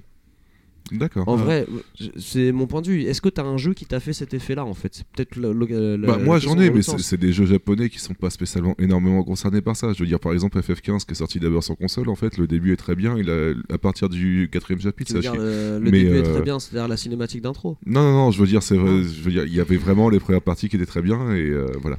Mais euh, du coup, ouais, euh, c'est parce qu'en fait, on, Maintenant, avait déjà eu FF13, cette discussion-là. sorti par exemple sur, euh, sur Steam, je pense. Alors Ouais. que Non, le jeu, il est nul à chier pendant les 15 premières heures. et ensuite, c'est encore pire les heures d'après. Mais Je ouais, pense- je pensais ouais. à ça, Babar, parce que sur Twitch, on avait déjà eu Bah la ouais, conversation plus en ça. fait, justement avec les, te dire ouais. les jeux qui donnent leur maximum au tout début pour que ce soit streamé en fait et à partir du moment en fait tu vas avoir des jeux qui vont baisser en qualité euh, quand tu vas avancer dans le jeu quoi Je pense- Breath of the Wild, c'est ça que tu voulais dire Oh non. je pense non mais je pense je pense plus ouais comme, comme toi plus à l'impact de Twitch qu'à l'impact de, de Steam enfin, D'accord. je, je me suis jamais posé la question. Non mais après c'est la question que je viens de me poser à l'instant tu vois donc euh, du coup euh, voilà mais en tout cas je pose la question si ça pouvait être vraiment, je suis concerné pas sûr que ça soit le leitmotiv des devs. d'accord Peut-être que euh, chez certains, euh, ils vont aller chercher toutes les stats possibles pour mettre la plus grosse douille euh, probable. Sûrement, mais alors cela, ça fera partie de, de- de la poubelle de Steam. j'imagine. Bon, Il y a deux, Mais trois en jeux. tout cas, du coup, ça pousse peut-être certains développeurs à faire leurs jeux qui Plus prenaient comme que- expérience justement plus long Oui, pour oui, éviter qu'ils ça, soient vendus en. Ça, c'est fort probable. Voilà. Donc il y a quand même la règle du remboursement qui Oui. influence le dev. euh, Oui, tu as raison. Coins. Ne t'en Non, mais posé la question quand même parce que c'était. Non, non, mais- Je trouve que c'est assez intéressant Je de voir que des règles de remboursement légal peuvent influencer sur le développement d'un Bah, d'un jeu. C'est c'est surprenant quoi. En vrai, euh, la règle quand tu l'achetais dans un magasin, c'était quoi? C'est s'il est déballé, euh, Ouais, c'est ça. reprends pas. Donc, euh, Bah, c'est vrai et c'est fort en même temps puisque tu as un marché de l'occasion sur les Attention, autres jeux oui. maintenant. Pas- le oui, marché pas de PC, l'occasion, attention. mais, euh, L'Argus, euh, il dégringole. Hein. Oui. Ouais. Euh, va acheter ton FIFA là, euh, tu vas le payer 70 balles, tu vas le déballer, Mm. tu vas jouer 2 heures, même pas, tu joues une heure et demie, tu dis non en fait c'est de la merde. Bon, va le revendre, foot. combien tu le revends? Ouais, mais en tout cas, euh, pour répondre à la question, du coup, non, tu- enfin, techniquement, non, tu ne peux pas revendre un jeu sur Steam. Mais tu vois, c'est quelque chose que j'ai envie de dire. Bon, ça, ça arrive avec des jeux que tu as achetés, mais heureusement, avec les free-to-play, c'est pas quelque chose qui peut arriver, la revente. Vu que du coup. Ah, il euh, est Attends, je il voulais, est je voulais juste incroyablement rebondir bon. quand même parce que je dis non, on veut pas revendre, mais euh, vous, vous, trouvez pas ça chiant, vous, personnellement, de devoir de pouvoir finir un jeu qui se joue uniquement en solo et qui, qui soit stocké dans votre bibliothèque Steam sans jamais pouvoir le revendre, quoi? Oui et non. C'est pas un peu casse-couille, quoi? Pour moi, personnellement, je trouve que un marché de l'occasion de Steam euh, serait beaucoup plus intéressant pour les joueurs, mine de rien, quoi. Pour Steam, non, mais pour les joueurs, euh, ce Bah, serait quand même, rien, ça euh, comme hein, de toute façon. Je suis pas, je, je pense pas parce que pour Steam, oui, ça, enfin pour Valve, ça serait génial, mais il y a tellement maintenant de possibilités d'avoir des jeux à des prix totalement pétés sur PC. Enfin, c'est maintenant, c'est, je veux dire, on se pose même plus la, tu vois, on parle d'acheter sur Steam, et personne n'achète le jeu euh, à travers les exceptions quand il est neuf euh, et qu'il vient de sortir sur Steam. Tu passes toujours par des sites qui sont légaux, hein, pour le coup. hein. Je parle de ouais. soit des bundles, soit des, euh, soit des sites de revente qui sont des trucs officiels. Tu payes jamais, moi c'est très rare. Moi j'ai jamais, ça fait très très longtemps que j'ai pas acheté un jeu neuf sur Steam directement parce que le prix était pas. Attractif. Ouais. Alors, moi, je me pose une question technique à ta proposition. C'est aujourd'hui, euh, ça existe. Toi, t'as, je sais pas, euh, t'as Street 5 là, tu veux le revendre. Ouais. Tu Ouais, dis, ouais, beaucoup de raisons ça y est, j'y ai beaucoup trop joué. Ce jeu était trop bien quand il est sorti. euh, ça y est, j'ai fait faux, tout ce que je voulais dessus. Ça c'est faux. Ça, T'as vu comment t'es? On en parlera peut-être un jour. Le Street 5, il est bon ou pas Et tu dis voilà, je veux le remettre en, je veux le remettre en vente. Techniquement, comment ça se passe? Parce que je veux dire, la clé, elle est rattachée à ton compte. Il va falloir Ils qu'ils peuvent- détachent cette clé. de Bah ton oui, compte c'est ça, absolument, c'est Ouais, possible. tout ça. C'est absolument possible de détacher c'est la tout clé et de simplement la ça. connecter à Ouais, mais notre. la euh, faille qui peut être créée là-dessus, euh, sur euh, la, la faille qui peut être créée de sécurité là-dessus, et notamment le vol des comptes, pourrait permettre de vendre des jeux d'occasion pour récupérer le pognon et ensuite euh, Oui. détruire le compte. Enfin, je, euh, je pense ça dans ce style-là. Et après, il y a, il y a le truc. Est-ce que ça se vendrait des jeux d'occasion? Je pense, ouais, c'est plutôt ça. Je pense Moi, je pense que ça se vendrait en fait. hein. Ou alors, il faudrait qu'il y ait une- la- un moyen, comme tu vois, comme le marché Steam, c'est qu'entre guillemets, euh, l'argent que tu as dans ton porte-monnaie vendu par des objets cosmétiques, tu puisses le réutiliser dans ce, pour, ça, pour acheter Ouais, ça voilà, pour le ouais, coup. mais totalement. Même quoi. si tu peux déjà le faire avec les Oui, jeux, les jeux déjà- neufs. c'est déjà le Oui, cas, hein. je veux mais tu vois, mais je pense, toi, le fait que tu utilises que des trucs virtuels, entre guillemets, euh, les gens auront même pas Ah, mais ça l'impression. que- créerait pas de nouveaux pognons qui rentreraient dans. Bah si, ils ont leur petite commission. euh, dans tous les cas, le jeu, il aura- attends, le jeu, ils l'auraient acheté sur Steam. Après, ils le revendent sur Steam. Dans les deux, ils, Ouais, ils Street ont. 5, leur tu l'as commission. acheté quand? Non, mais euh, pour reprendre l'exemple. Non, mais euh, Street 5, je suis d'accord avec toi, mais c'est un jeu de baston, c'est pas vraiment le délire en fait. Mais, Non, mais pour un jeu que solo. Un, un jeu que solo, admettons. Bah, je veux dire, pas. par exemple, regarde, je vais prendre un cas concret. Imaginons, euh, allez, on va dire euh, Des- euh, Deus Ex. Voilà, tu prends Deus Ex.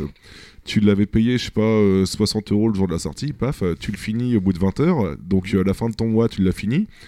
Tu veux le revendre parce que finalement, tu l'as fini, puis que tu risques pas de le refaire. Tu vas bah, le revendre 2 euros, ouais. Bah non, euh, t'es pas obligé de le revendre 2 euros non plus. Ah, c'est toi qui vas fixer le prix Bah, je sais pas, mais euh, je veux dire, il y avait des, il y aurait pu y avoir des systèmes qui auraient pu être mis en place, quoi. Et je pense surtout en fait que les les 90% des joueurs se sont mis à gueuler quand la Xbox avait proposé un système de dématérialisé en disant qu'il pourrait, qu'il tuerait le marché de l'occasion. Et il n'y a pas beaucoup de personnes qui se plaignent de Steam en fait avec ça. Non, parce que c'est pas la même euh, culture. Et aussi Ouais, parce voilà. que de base, Xbox, c'était un système de boîte. Steam, c'était du démarrage. Voilà. Enfin, il y avait des- un système de boîte au début, mais c'était déjà un système de licence en fait, à la base Steam. Ça a toujours été comme ça quand tu t'es Oui. engagé dedans. C'est pas, tu as suivi la marque depuis un bon bout de temps, et au bout d'un moment, oups, on va passer à du démat seulement qui tue le marché de l'occasion. Puis on rappelle, Ouais, ouais, c'est puis on rappelle Non, que tu, on rappelle que tu ne hein. possèdes pas le ce que tu re- ce que tu. D'ailleurs, tu ne C'est- possèdes oui, pas ouais, c'est une pas, licence, ouais. c'est une licence que tu redonnes. Donc euh, il y a aussi peut-être une question juridique. Et c'est pareil, le fait de prêter un jeu à un pote, je trouve ça un peu dommage qu'il propose pas de le faire. Mais bref, ça, c'est des, des trucs comme ça, en fait, que je me posais comme question là, et que euh, quand j'ai bossé sur Steam, je me disais que c'était un peu chiant, quoi. Il y a des réponses relativement simples. Si Partage tu prêtes des familial. jeux, ça fait moins de pognon et il y a déjà le partage familial. Donc ils savent très bien que le partage familial, comment il est utilisé. Et pour répondre à ta question, est-ce que ça me fait chier? Oui et non, ça dépend s'il y a un workshop ou pas sur le jeu. C'est-à-dire? Bah ça veut donc dire qu'il y a potentiellement des mods qui vont complètement modifier ton jeu. Ouais, moi, personnellement, je les utilise Non, pas, ça- les modes, donc je m'en fous. euh, Ça, c'est, euh, je ça, suis pas un ultra consommateur, mais non, mais ça, euh, c'est un- ça, c'est une vraie décision de, des développeurs. Hein. C'est pas uniquement. euh, on peut y avoir euh, un côté vraiment mercantile euh, de vouloir Ouais, restreindre, oui. de vouloir restreindre les, les modes pour ensuite les revendre sous une autre forme de DLC, par exemple. Mais certains développeurs, bah, euh, c'est même très étonnant d'ailleurs que Bethesda, même si on Mais ça parlait des. détruirait même les devs. hein. Enfin, je Ouais. veux dire, t'imagines, toi, le, le jeu, euh, il vient de sortir, tu l'achètes et tu le revends sur le marché de l'occasion. T'es es déjà en train de niquer le, le business. Ouais, mais c'est ce qui se passe sur console, en fait, quoi. Oui, mais c'est pas la même pratique, c'est pas le même monde. Mais ça a déjà été. Ouais, mais ouais, enfin, oui, non, mais je le comprends totalement. Mais en fait, comme moi, je viens principalement de l'univers console et que j'ai débarqué sur Steam en 2015, à vrai dire, tu vois, j'avais pas vraiment la même vision des, des choses qu'un joueur PC de base. Donc, euh, c'est pour ça qu'il y avait certains points qui me surprenaient à l'époque, je suis même pas sûr que ça soit tant utilisé que ça. C'est sur, des jeux plus vieux. Enfin, il y a les prix sont relativement fixés par euh, Micromania, machin, etc. Enfin, tu, tu cites les marques que tu as envie. Mais à l'époque, je reprends le même exemple. T'achetais ton jeu 70 balles, tu y jouais deux heures, tu le finissais, tu, re- tu retournais chez Micromania et te leur prenais 15 balles. Et eux, ils le revendaient 68 derrière. Non, mais sans parler de Micromania, Le Bon Coin, par exemple, à l'époque, a fait euh, énormément du bien au marché de l'occasion de JV. Enfin, quand je dis Le Bon Coin ou Presse Ministère, ou ce genre de conneries-là, tu vois. Je- et ce genre de choses-là. Bref, en tout cas, ce- c'est un débat qui, qui n'a pas lieu d'être actuellement puisque on n'est pas concerné par ça pour Steam, mais en tout cas, voilà. je pense Tu- que ça n'existera jamais par contre. Et non, non, mais honnêtement, d'ailleurs, la, la- la norme des, de la vente, des prix des jeux sur Steam et la valeur des prix des jeux sur Steam maintenant a tellement dégringolé qu'il n'y a plus aucun intérêt. Mais en tout cas, quand j'ai débarqué en 2015, je me posais vraiment la question et euh, j'avais été surpris. Tu étais en fait. naïf. Mais c'est peut-être parce qu'avant, tu n'achetais pas des jeux et tu jouais peut-être pas beaucoup de free-to-play. D'ailleurs, euh, t'as Voilà. pas une question par rapport au free-to-play Voilà. euh, Pas du tout, absolument pas. Pourquoi tu... Pourquoi tu dis ça? Je ne vois pas pourquoi on parlerait. Ah bah tiens, on va parler des free-to-play. Je regarde le conducteur. Complètement. Ah bah dis donc. Quelle surprise. Est-ce que tu Vas-y. peux parler dans ton Bah, micro, Étienne, s'il te plaît? Ah, puis en plus, c'est moi. Bah oui, c'est quoi l'intérêt transition est dingue. C'est quoi l'intérêt des free-to-play sur Steam C'est quoi l'intérêt des free-to-play? Alors déjà, c'est quoi un free-to-play? Bah ça va être Diablo Immortal par exemple. Je prends un exemple totalement au hasard. Vous voyez pas toutes les menaces de mort que je profère. euh. Ah bah vas-y, un free-to-play. Donc un, un free-to-play, c'est un jeu qui est téléchargeable gratuitement et qui est euh, prêt à jouer. Voilà, euh, vous ne le payez pas. C'est du en règle générale du contenu en ligne, souvent multijoueur. Et à l'intérieur de ces jeux, il y a beaucoup de microtransactions. C'est bien, c'est pas bien, c'est même pas la question. Mais voilà, pour le définir, c'est un jeu gratuit que vous pouvez lancer via un launcher, euh, Mhm. soit dédié, soit pour le coup, euh, ça peut être Steam. Le plus connu de Steam, on va le donner tout de suite, ça va être Dota, je pense. Alors le 2, oui. Dota Oui. 2, oui, alors euh, évidemment, qui est, euh, je pense, à la fois un produit d'appel. Et, je dis ça euh, dans le sens où vous pouvez déjà directement jouer sans lâcher le moindre euro. Vous téléchargez Steam, vous pouvez télécharger Dota et jouer directement. Ça vous coûte rien, mais alors en plus, pour Steam, ça déjà, ça crée un utilisateur supplémentaire. Et c'est une manière de faire vivre sa plateforme. Le jeu, il est gratuit, ça réunit des milliers et des millions d'utilisateurs, même sur certains, notamment Dota, où il y a vraiment une communauté gigantesque. Ça rend cette plateforme vivante parce que les gens justement qui jouent tous ensemble, ils ont au moins ce point commun. Ils créent du contenu autour du jeu, alors que ça soit du fan art, c'est tout l'aspect communautaire dont on parlait tout à l'heure. Ça crée des échanges, des forums, ça fait vivre leurs forums aussi. Et il y a bien sûr derrière ça le côté euh, image de marque. Vous voyez, euh, Steam, c'est pas que du, que du payant, c'est aussi du gratuit. On a une super belle communauté, vous vous rendez compte. euh, Elle-même a financé ses tournois. Et c'est vrai. Hein. Donc, Dota euh, je- 2, c'est ça. j'ai un ton ironique, mais en plus, c'est vrai. Le- les fameux tournois Dota 2. Voilà, le fameux tournoi Dota 2 avec les cash prizes qui sont faits par les utilisateurs avec sont des assez montants énormissimes. monstrueux. euh, Oui, totalement. c'est de plusieurs millions hein, pour le Plus coup. de hein. 10 millions, si je on, crois, Si on d'ailleurs. compare à ceux de League of Legends, euh, c'est en dessous. Ça, ça- ça me surprend un peu, vu la popularité de League of Legends comparée à Dota, mais Ouais, c'est mais en- alors là, c'est une structure économique que je vais Oui. pas développer là tout de suite parce que ça va être beaucoup trop long. Parce que l'idée, vite fait, l'idée pour Dota, c'est c'est juste, euh, tiens, euh, il y a le tournoi international qui arrive bientôt. Euh, on vous fait un pass. Vous voyez à peu près le concept dans, dans Fortnite Battle Pass, c'était un petit peu ça, mais avant l'heure. Euh, Euh, on- non, je vois pas du tout moi par contre. D'accord, Donc, on en va gros- revenir dessus parce que c'est de la microtransaction Oui. pour le coup. Et la base des microtransactions, comme tu l'as notifié tout à l'heure, il y a les couteaux de. CS, ouais. Voilà. Mais alors sur Dota, vous avez les skins des personnages. Euh, comme sur League of Legends, hein, bien sûr. euh, ça génère évidemment un pognon absolument dingue. Une fois encore, ça, c'est une très très grosse part des, des ventes de, de Steam. Et ces microtransactions euh, qui sont à la base juste euh, vous pouvez acheter des skins voilà si ça vous fait plaisir allez-y euh, à votre bon cœur messieurs dames et pour le tournoi qui est euh, l'Invitational c'est ça euh, International, ouais. ah non c'est l'International International, voilà. Invitational c'est pour euh, c'est pour League of Legends pour le coup ils ont créé des bundles de skins euh, qui servent à financer entre autres euh, le, Le cash le cash de ce tournoi Et, et aussi ce que je disais, le genre de système de passe où tu joues et tu débloques des trucs de plus en plus. Et c'est beaucoup de récompenses exclusives. On a par exemple dans le dernier Battle, Pa- euh, Battle Pass, dernier Pass International, euh, il y avait un annonceur, Gaben, pour les multikills. ouais oui, alors en plus il y a des Qui ne savait- qui ne a- savait a pas dire petits trop- clins d'œil. Qui ne savait pas dire le chiffre 3. C'est ça. Tu as entre 2 et 4 kills. Bien joué.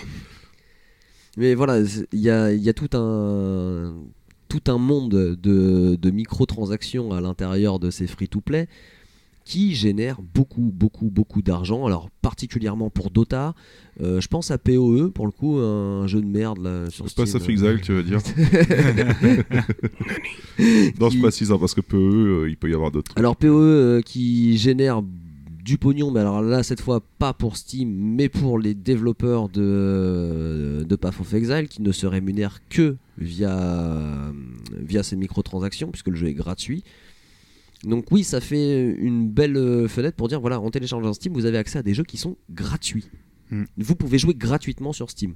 Je trouve que ça, ça fait de l'image de marque, mais la réalité c'est que ce sont des jeux qui génèrent beaucoup d'argent par leur, euh, leur contenu euh, graphique.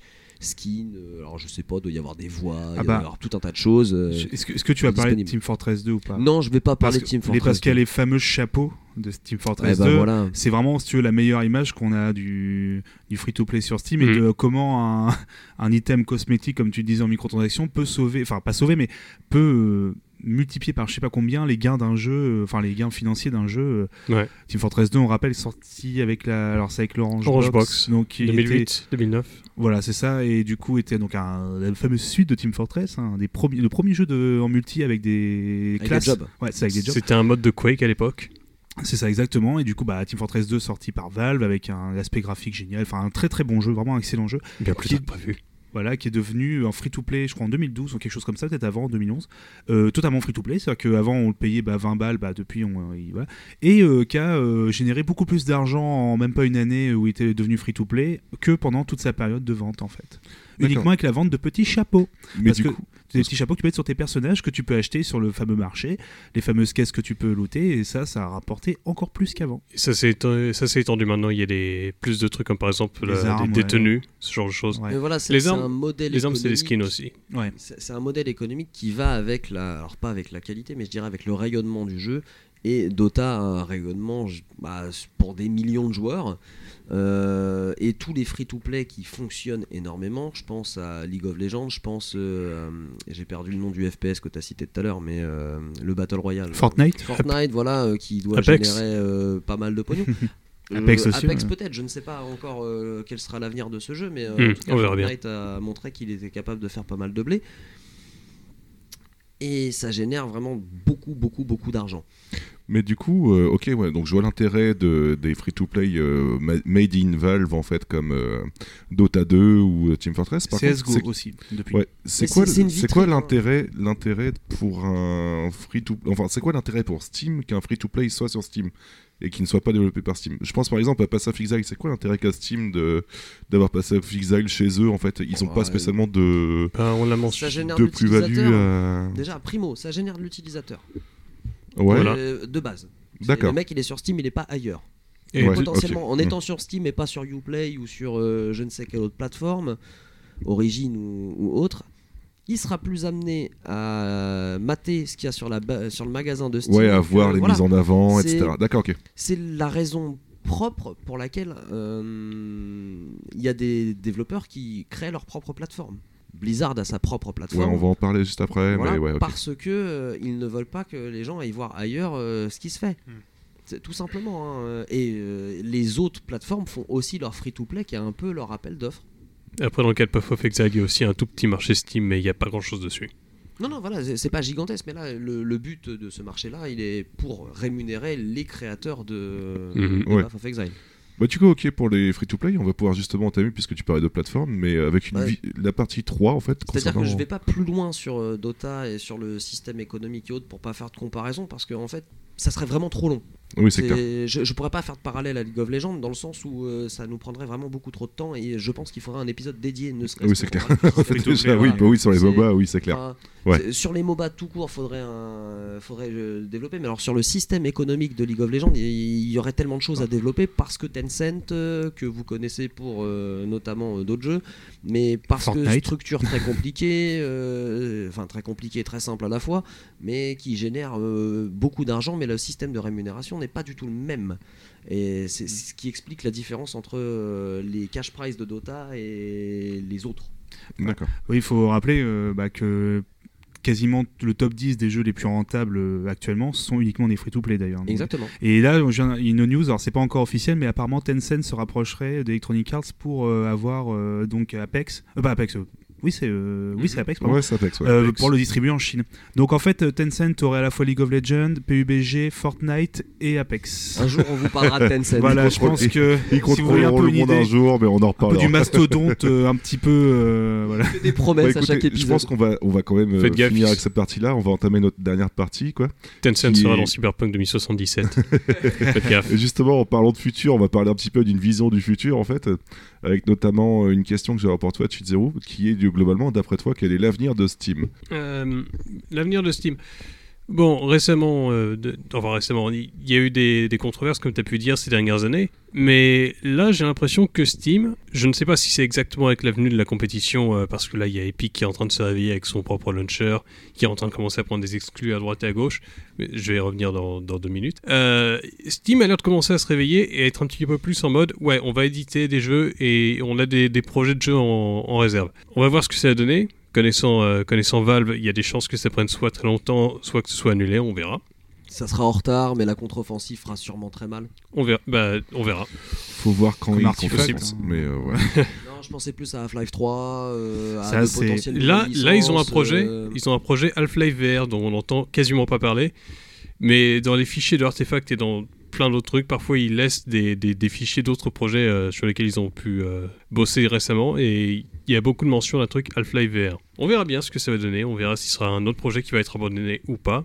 Mais euh, ils prévoient un- une vague de changements. Ils, sont en train de se réveiller en ce moment. Récemment, ils ont rénové l'interface de chat qui ressemble, oui, à Discord. Euh, Il fallait hein, que ça soit rénové. hein. oui, et, Oui, d'ailleurs, c'est pas moche. et, en fait, et ce qu'ils là, ont fait, ils ouais. ont lâché, ils ont lâché le support de Windows XP et Vista. Euh, D'ailleurs, c'est plutôt marrant qu'ils ont lâché XP et Vista en même temps, alors qu'il y avait quelques années entre les deux, mais tout le monde connaît l'utilité de Vista.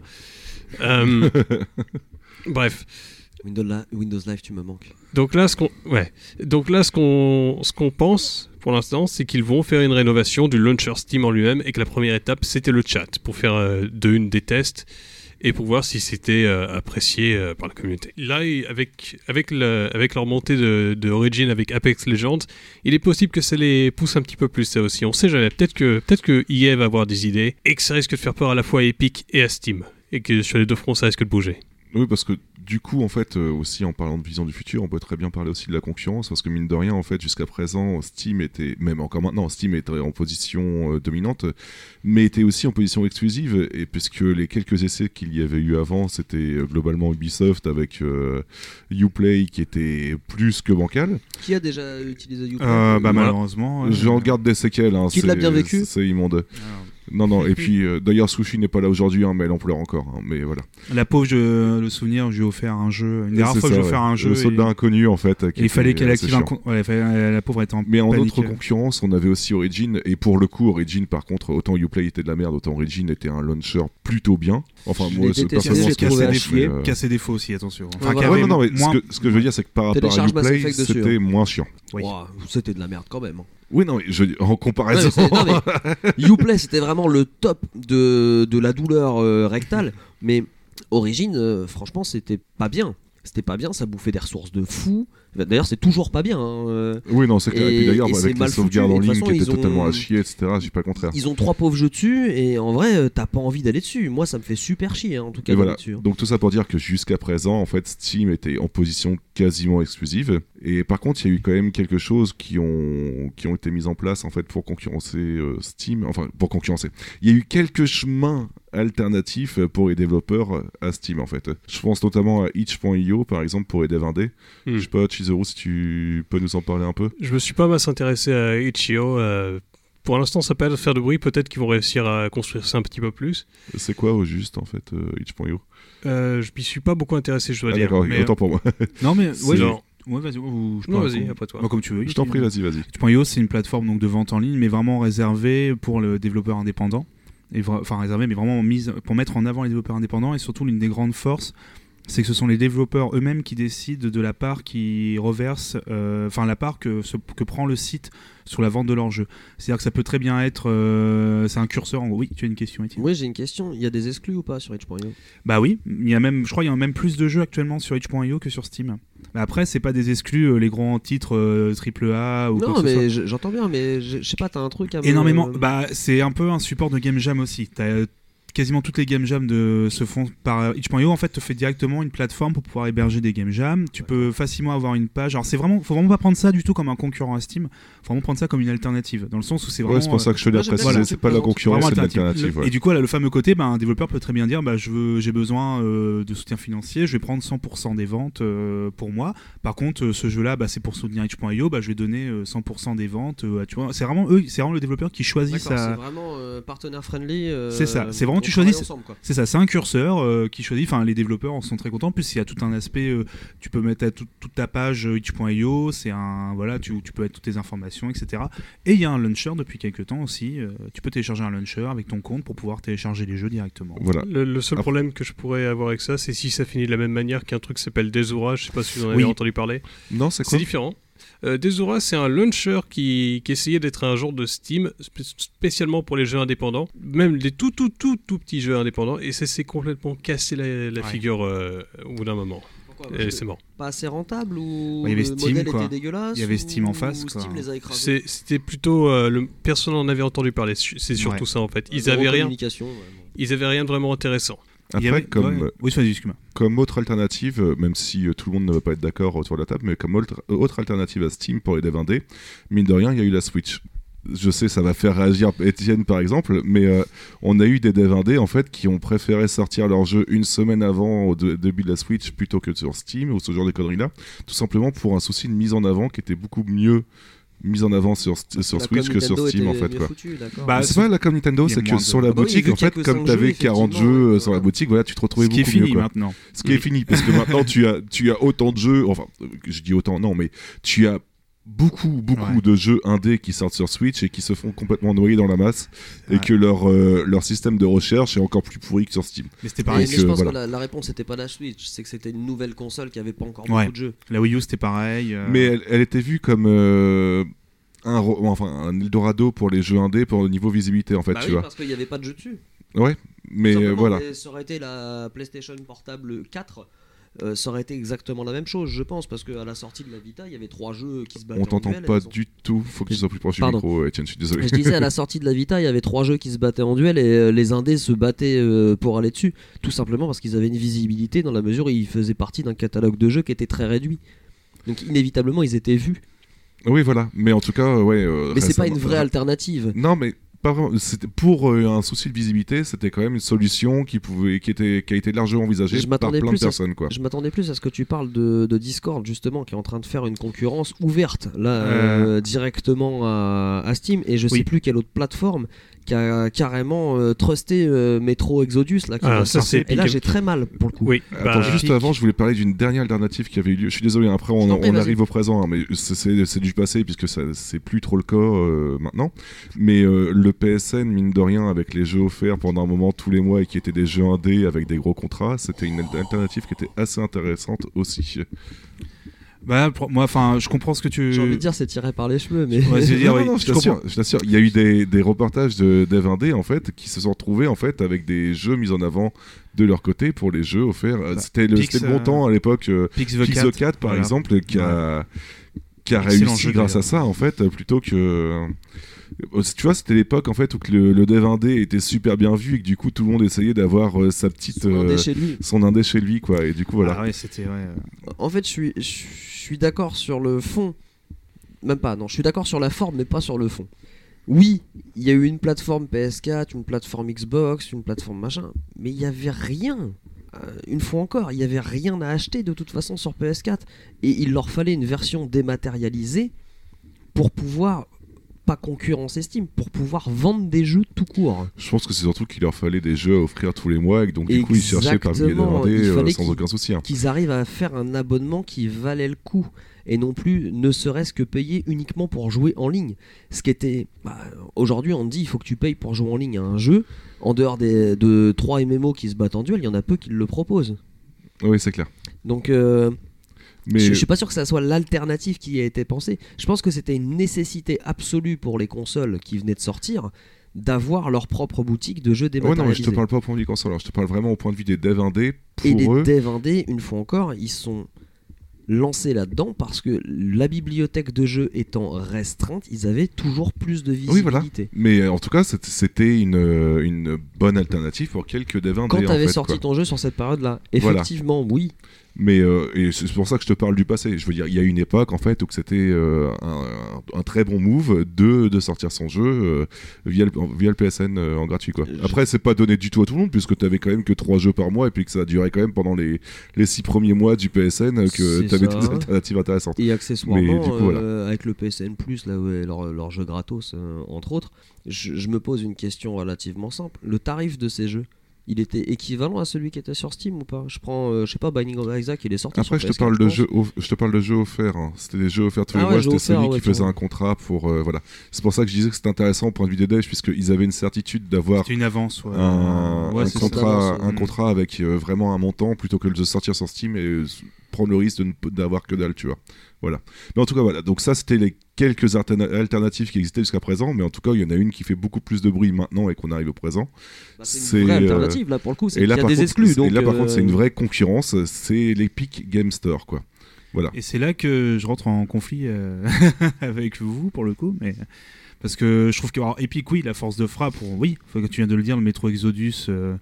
Euh, Enfin, il l'exclusivité alors, apparemment temporaire, hein, ce serait pas une exclusivité. Ouais, mais non. Ça, ça a fait du mal. Voilà. Qui, en plus, c'est même tellement été fait à la va-vite que les boîtes qui étaient imprimées pour jeux PC, il y avait un sticker. Avec un est- magnifique autocollant, Ouais, ouais, euh, Epic, collé euh, Epic Game Game Store, Store, puisqu'ils euh, n'ont pas eu le temps de ressortir des Il boîtes. n'y avait pas que ça, les gens qui avaient précommandé le jeu, ils s'attendaient à recevoir un code euh, Steam à la base. Oh, il y a le changement entre deux. Ils ont dit euh, pour les personnes qui ont acheté la version physique en précommande, non, vous savez pas, ça change rien pour vous. Au final, ils ont un code Epic Game Store. Je ne considère pas Merde. qu'on puisse dire que le Epic Game Launcher soit vraiment une alternative.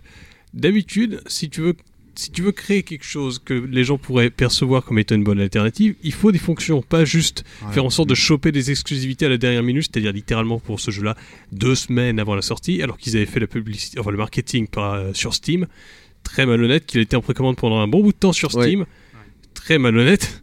Euh, les gens voient ça très mal. Ça aurait été une autre, une autre possibilité, une autre, euh, c'est quoi, le, une alternative, le fait de l'acheter sur l'Epic Game Store, genre le jeu est un peu moins cher là-bas, ok. Euh, les gens auraient clairement mieux pris la chose. Mais en termes de com, tout simplement, ça aurait été une exclue dès le départ. Et là, Ouais. je pense que ça tapait directement dans les codes de Steam. Et ça aurait réellement marqué le, le côté euh, alternative et concurrence. Bon, là, c'est fait de manière un peu sale dans le, dans le cas concret, mais parce que ça a été fait à la va-vite et ils ont négocié un contrat à la dernière minute, j'imagine. Deep Silver, l'éditeur Euh, du, du jeu. mais J'imagine que l'alternative qui est aussi en train d'être mise en place est celle de Discord. Attends, attends avant, de- avant de parler Discord, je pense qu'il est important de finir le chapitre épique quand Alors, même, parce que le mine de rien, il y a des choses à dire. C'est relativement une vraie alternative. C'est juste mal mis en place dans le cas concret de, de Metro Exodus. Mais s'ils, euh, je sais pas moi, le prochain jeu qui va sortir, qui serait une super grosse euh, pointure. Division 2. Ouais, voilà, Division 2, C'est vrai je qu'il ne sais quoi. aussi. Il, Ouais, il ouais. sortirait en exclu. Là, par contre, ça commence à ressembler à vraiment de la concurrence. Mais il faut peut-être préciser d'abord en quoi, en Oui. quoi c'est de la concurrence, parce que mine de rien, les gens ils se disent juste, ouais, bah, on change juste de plateforme et puis basta. Mais non, il n'y a pas que ça. Bah, Je veux dire, du côté d'Epic, en fait, mine de rien, on a parlé tout à l'heure des marges de Steam. Epic a renversé un petit peu le mouvement en proposant des marges beaucoup plus petites, en fait, et encore ça, plus petites plus si, tu utilises, hein. euh, si tu utilises le Unity ou l'Unreal Engine, en fait. Globalement, je crois, si je dis pas de bêtises, qu'on descend à du 12%. Oui, ça dépend de ta taille et du moteur que tu utilises aussi. C'est ça, ouais. euh, Donc euh, 12% Ah, voilà, le- par rapport à l'alternative, elle est 30, là, tu vois. Et là, par contre, hein, là, donc, euh, c'est c'est là bah, où suis- qu'on commence à parler Ouais. d'alternatives pour les développeurs, tu vois. Je suis- Pour les développeurs, ouais, mais je suis. Enfin, moi, pour avoir lancé Epic Game Store, parce que du coup, il y a des jeux gratuits. Par contre, le- par contre c'est un vrai, un vrai bon truc, ça, d'avoir les jeux gratuits euh, toutes les c'est- deux semaines. pour les gens. Voilà. C'est Du coup, c'est des jeux voilà. que tu as définitivement aussi, en fait. Voilà, euh, c'est ça. Et du coup, par contre, le truc, le logiciel en lui-même, c'est, enfin, c'est nul. Enfin, je- oui, non, mais le logiciel est lâcher. je suis désolé, le moi. contraire. Le problème, c'est que tu, euh, ouais, mais C'est surtout pour du système économique faut que pas ça, prendre- ouais. ça commence à être euh, un- important, quoi. Ouais, mais le truc, c'est qu'il faut pas prendre ça à la légère non plus. hein. Les gens, ils vont pas non plus regarder euh, le fameux jeu Hades là, qui est en early access sur euh, Epic Game Store, le nouveau jeu des développeurs de Bastion. Euh, ils font donc un jeu qui, est en mise à, qui est mis à jour régulièrement. Ouais. Il y a même pas de fil d'actualité pour la page du jeu. non, je suis d'accord. Ils ont dû faire un fichier JPEG avec des, avec des, des, des mots écrits. pour- Enfin, ils ont dû faire un fichier JPEG collé euh, sur la page du jeu pour pouvoir euh, montrer les modifications du, du patch. Ça, c'est des trucs tout bêtes qui sont toujours pas faits. Après, quoi. ça vient de sortir à la sortie de Steam. Ouais, mais là on parle, on parle, on est en 2019, on parle de, on parle d'Epic, c'est pas, c'est pas le petit développeur du coin, Ouais. le petit site internet. Pour clore un petit peu, euh, à part- Vite je pense que si vous avez d'autres trucs à dire sur Epic, je sais pas, sinon Ouais. on clôt vite fait avec un petit Euh, chiffre. Moi, j'ai euh, une de question quand côté, même sur mais- Epic. Euh, Epic, c'est quoi? Alors Epic, c'est un studio de développement de base qui a bossé sur euh, Fortnite et plein d'autres trucs Euh, avant. sais Unreal, pas, Unreal. euh, et Unreal, Ouais, aussi, Unreal quoi, Engine. et qui a bossé sur Unreal. Et euh, globalement, en fait, euh, ils se sont fait. Je, je résume les choses, hein, je suis désolé, sinon il y en aurait pour 15 000 ans à parler d'Epic, quoi. Mais globalement, ils se sont fait tellement de thunes avec euh, Fortnite que du coup, ils sont en train de réfléchir à une solution de secours le jour où Fortnite cool, et c'est pour ça qu'ils sortent l'Epic Game Store. oh, surtout leur euh, moteur graphique qui leur Oui, aussi, plus, ouais. euh, et, Ouais. et ils appartiennent à qui, Epic? Tencent. Merci. Voilà. C'est ce que je voulais et- et un Par contre, autre- je ne savais pas qu'ils appartenaient à Tencent. Ok. C'était ma petite transition. Euh, D'ailleurs, la raison pour laquelle les gens ne voient pas ça comme étant une vraie alternative, c'est euh, comme tu as pu le soulever un petit peu tout à l'heure, euh, il manque des fonctions, c'est hallucinant.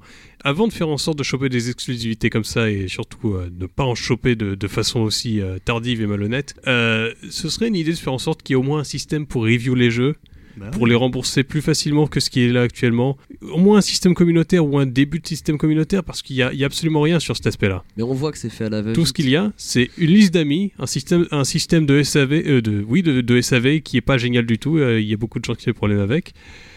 Le magasin. Euh, et ouais, bah, ouais, Mais c'est après, oui, en c'est fait. fait, c'est fait très très vite et c'est une offensive très rapide. Après, euh, on ne sait pas spécialement comment ça donner par la suite. Oui. Par contre, je terminerai juste avec l'Epic Game Store en précisant un chiffre, parce que mine de rien, je pense que nous, comme on dit tous des vieux cons, on n'a pas l'air de s'en rendre compte, mais euh, 60% des joueurs de Fortnite PC, et j'entends juste Fortnite PC, n'ont jamais installé Steam. C'est normal, c'est des gens qui Mm. viennent de la console à la base. Ouais, non, mais tout ça pour vous dire que, mine de rien, en fait, on n'a pas l'air de s'en rendre compte, en fait, mais c'est quand même assez Ça important. marche.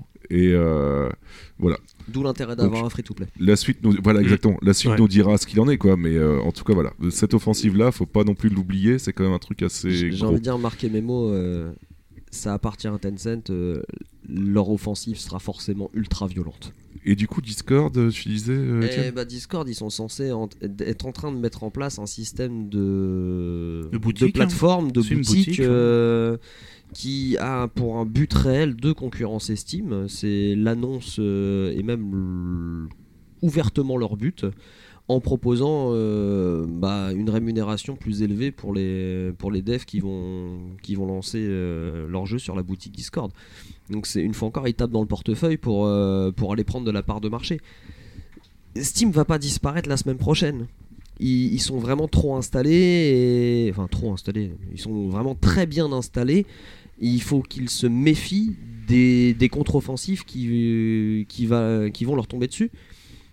Et il va falloir qu'ils protègent leur, euh, leur marché et leurs euh, leurs clients parce que sinon ils vont se faire croquer euh, par par par et ils vont perdre euh, ils vont perdre du fric quoi tout simplement. Voilà, c'est ça. Euh, donc ils, ils doivent déjà être en train de réfléchir à un, à un plan de contre-attaque.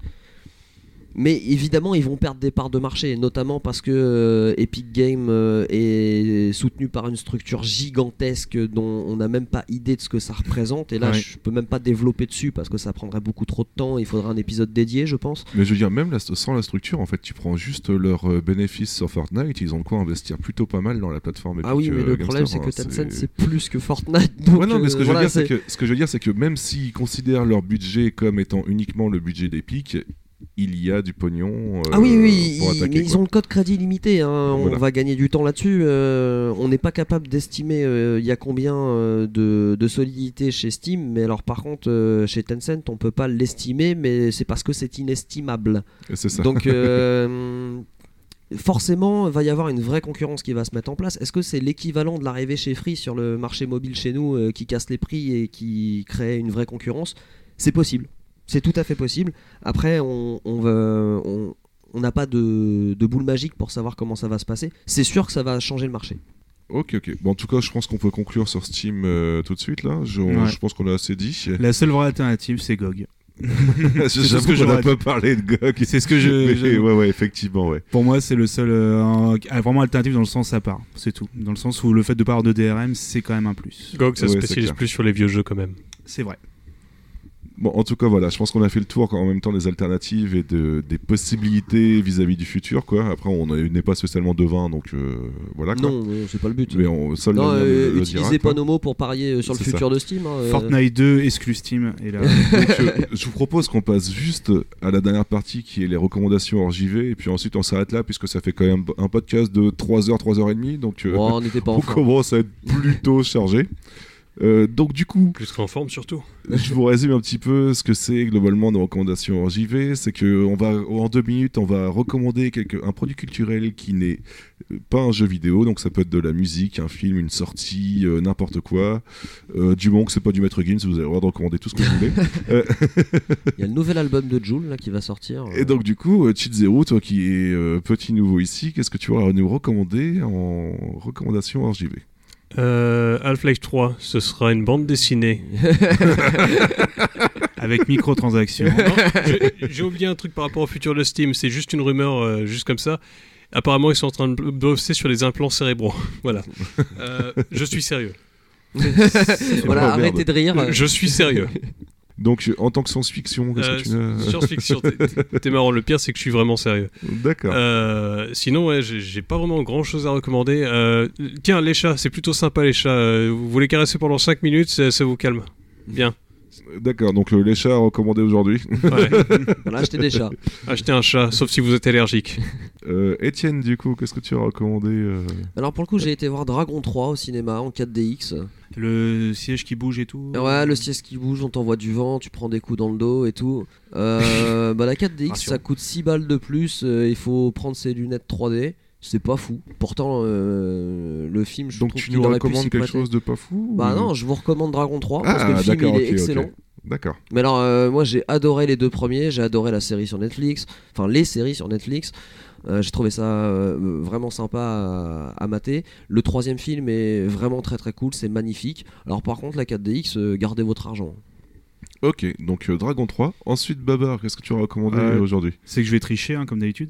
Euh, le groupe Sordide, un groupe France, rouennais de black metal qui a sorti un nouvel album très très bien et qui sont en tournée. Je les ai vus en live récemment, c'était très bien. Sordide, écoutez. La série Rick et Morty, j'ai enfin rattrapé mon retard et c'est probablement un des meilleurs trucs que j'ai vu depuis très longtemps. Avec Bojack Horseman aussi. Ouais, je pensais surtout à Bojack Horseman. Voilà. mais- Non, mais dans deux styles vraiment très différents. Mais Ouais. j'ai Et par contre, ma, ma vraie reco, c'est le groupe euh, Protester, un groupe de Washington DC, un groupe de straight edge euh, punk hardcore euh, ultra bien qui a sorti un nouvel LP en septembre. Il existe depuis un peu près une dizaine d'années, je crois, ce groupe un peu moins. Donc on est dans du punk hardcore assez rapide, très youth crew.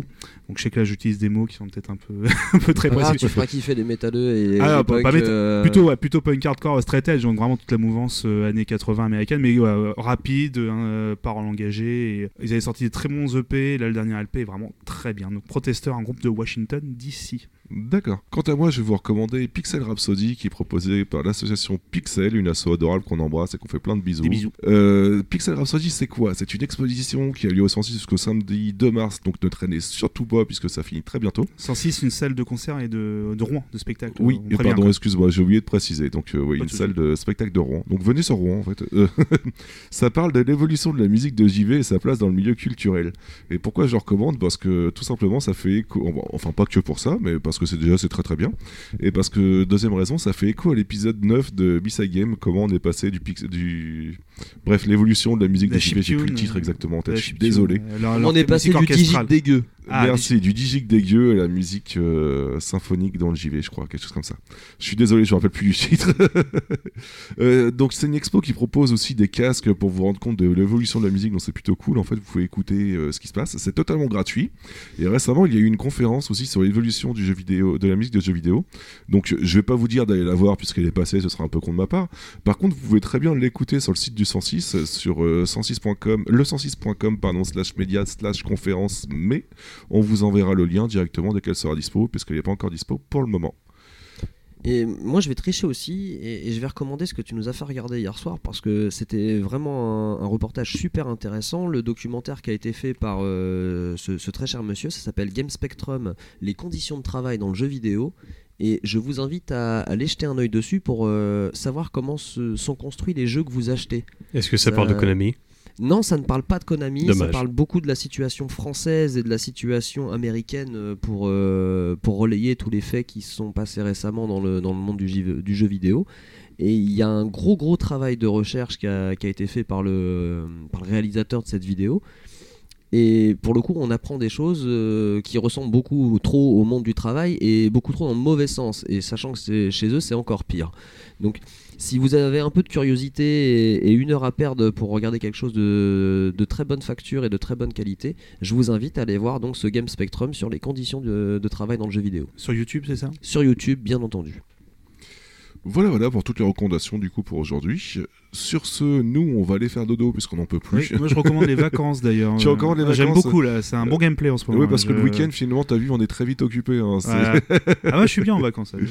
Euh, du coup, euh, on tenait à remercier euh, Chizuru pour sa présence aujourd'hui et Étienne, euh, merci beaucoup. Merci à vous.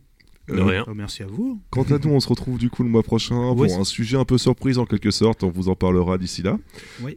Euh, on Oh, rappelle que vous quoi. pouvez. euh, Il est tout content, Babar. Je vais gesticuler. Non, je, je, parce que Euh, c'est probablement des invités de encore une fois de qualité, donc Oui, je suis très heureux. Comme d'habitude. chaque fois. Bah oui, comme aujourd'hui. Je vous recommande du coup de nous suivre sur Facebook, sur euh, facebook.com slash bsidegames.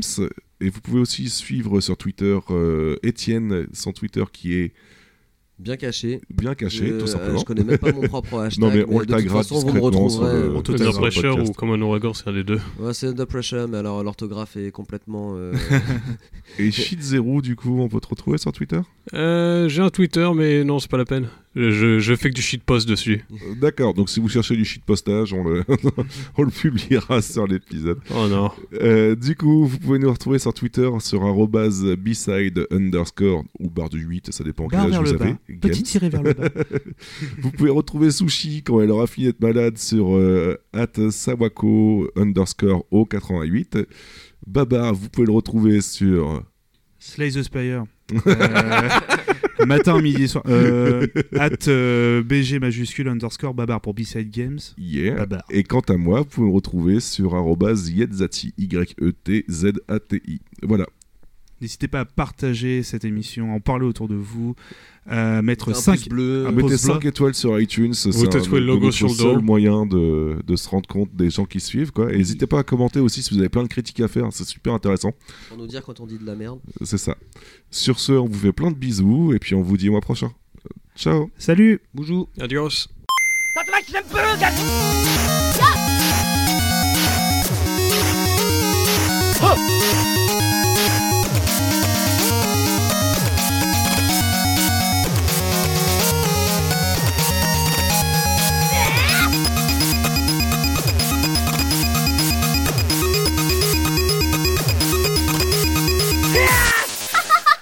リサイドゲーム。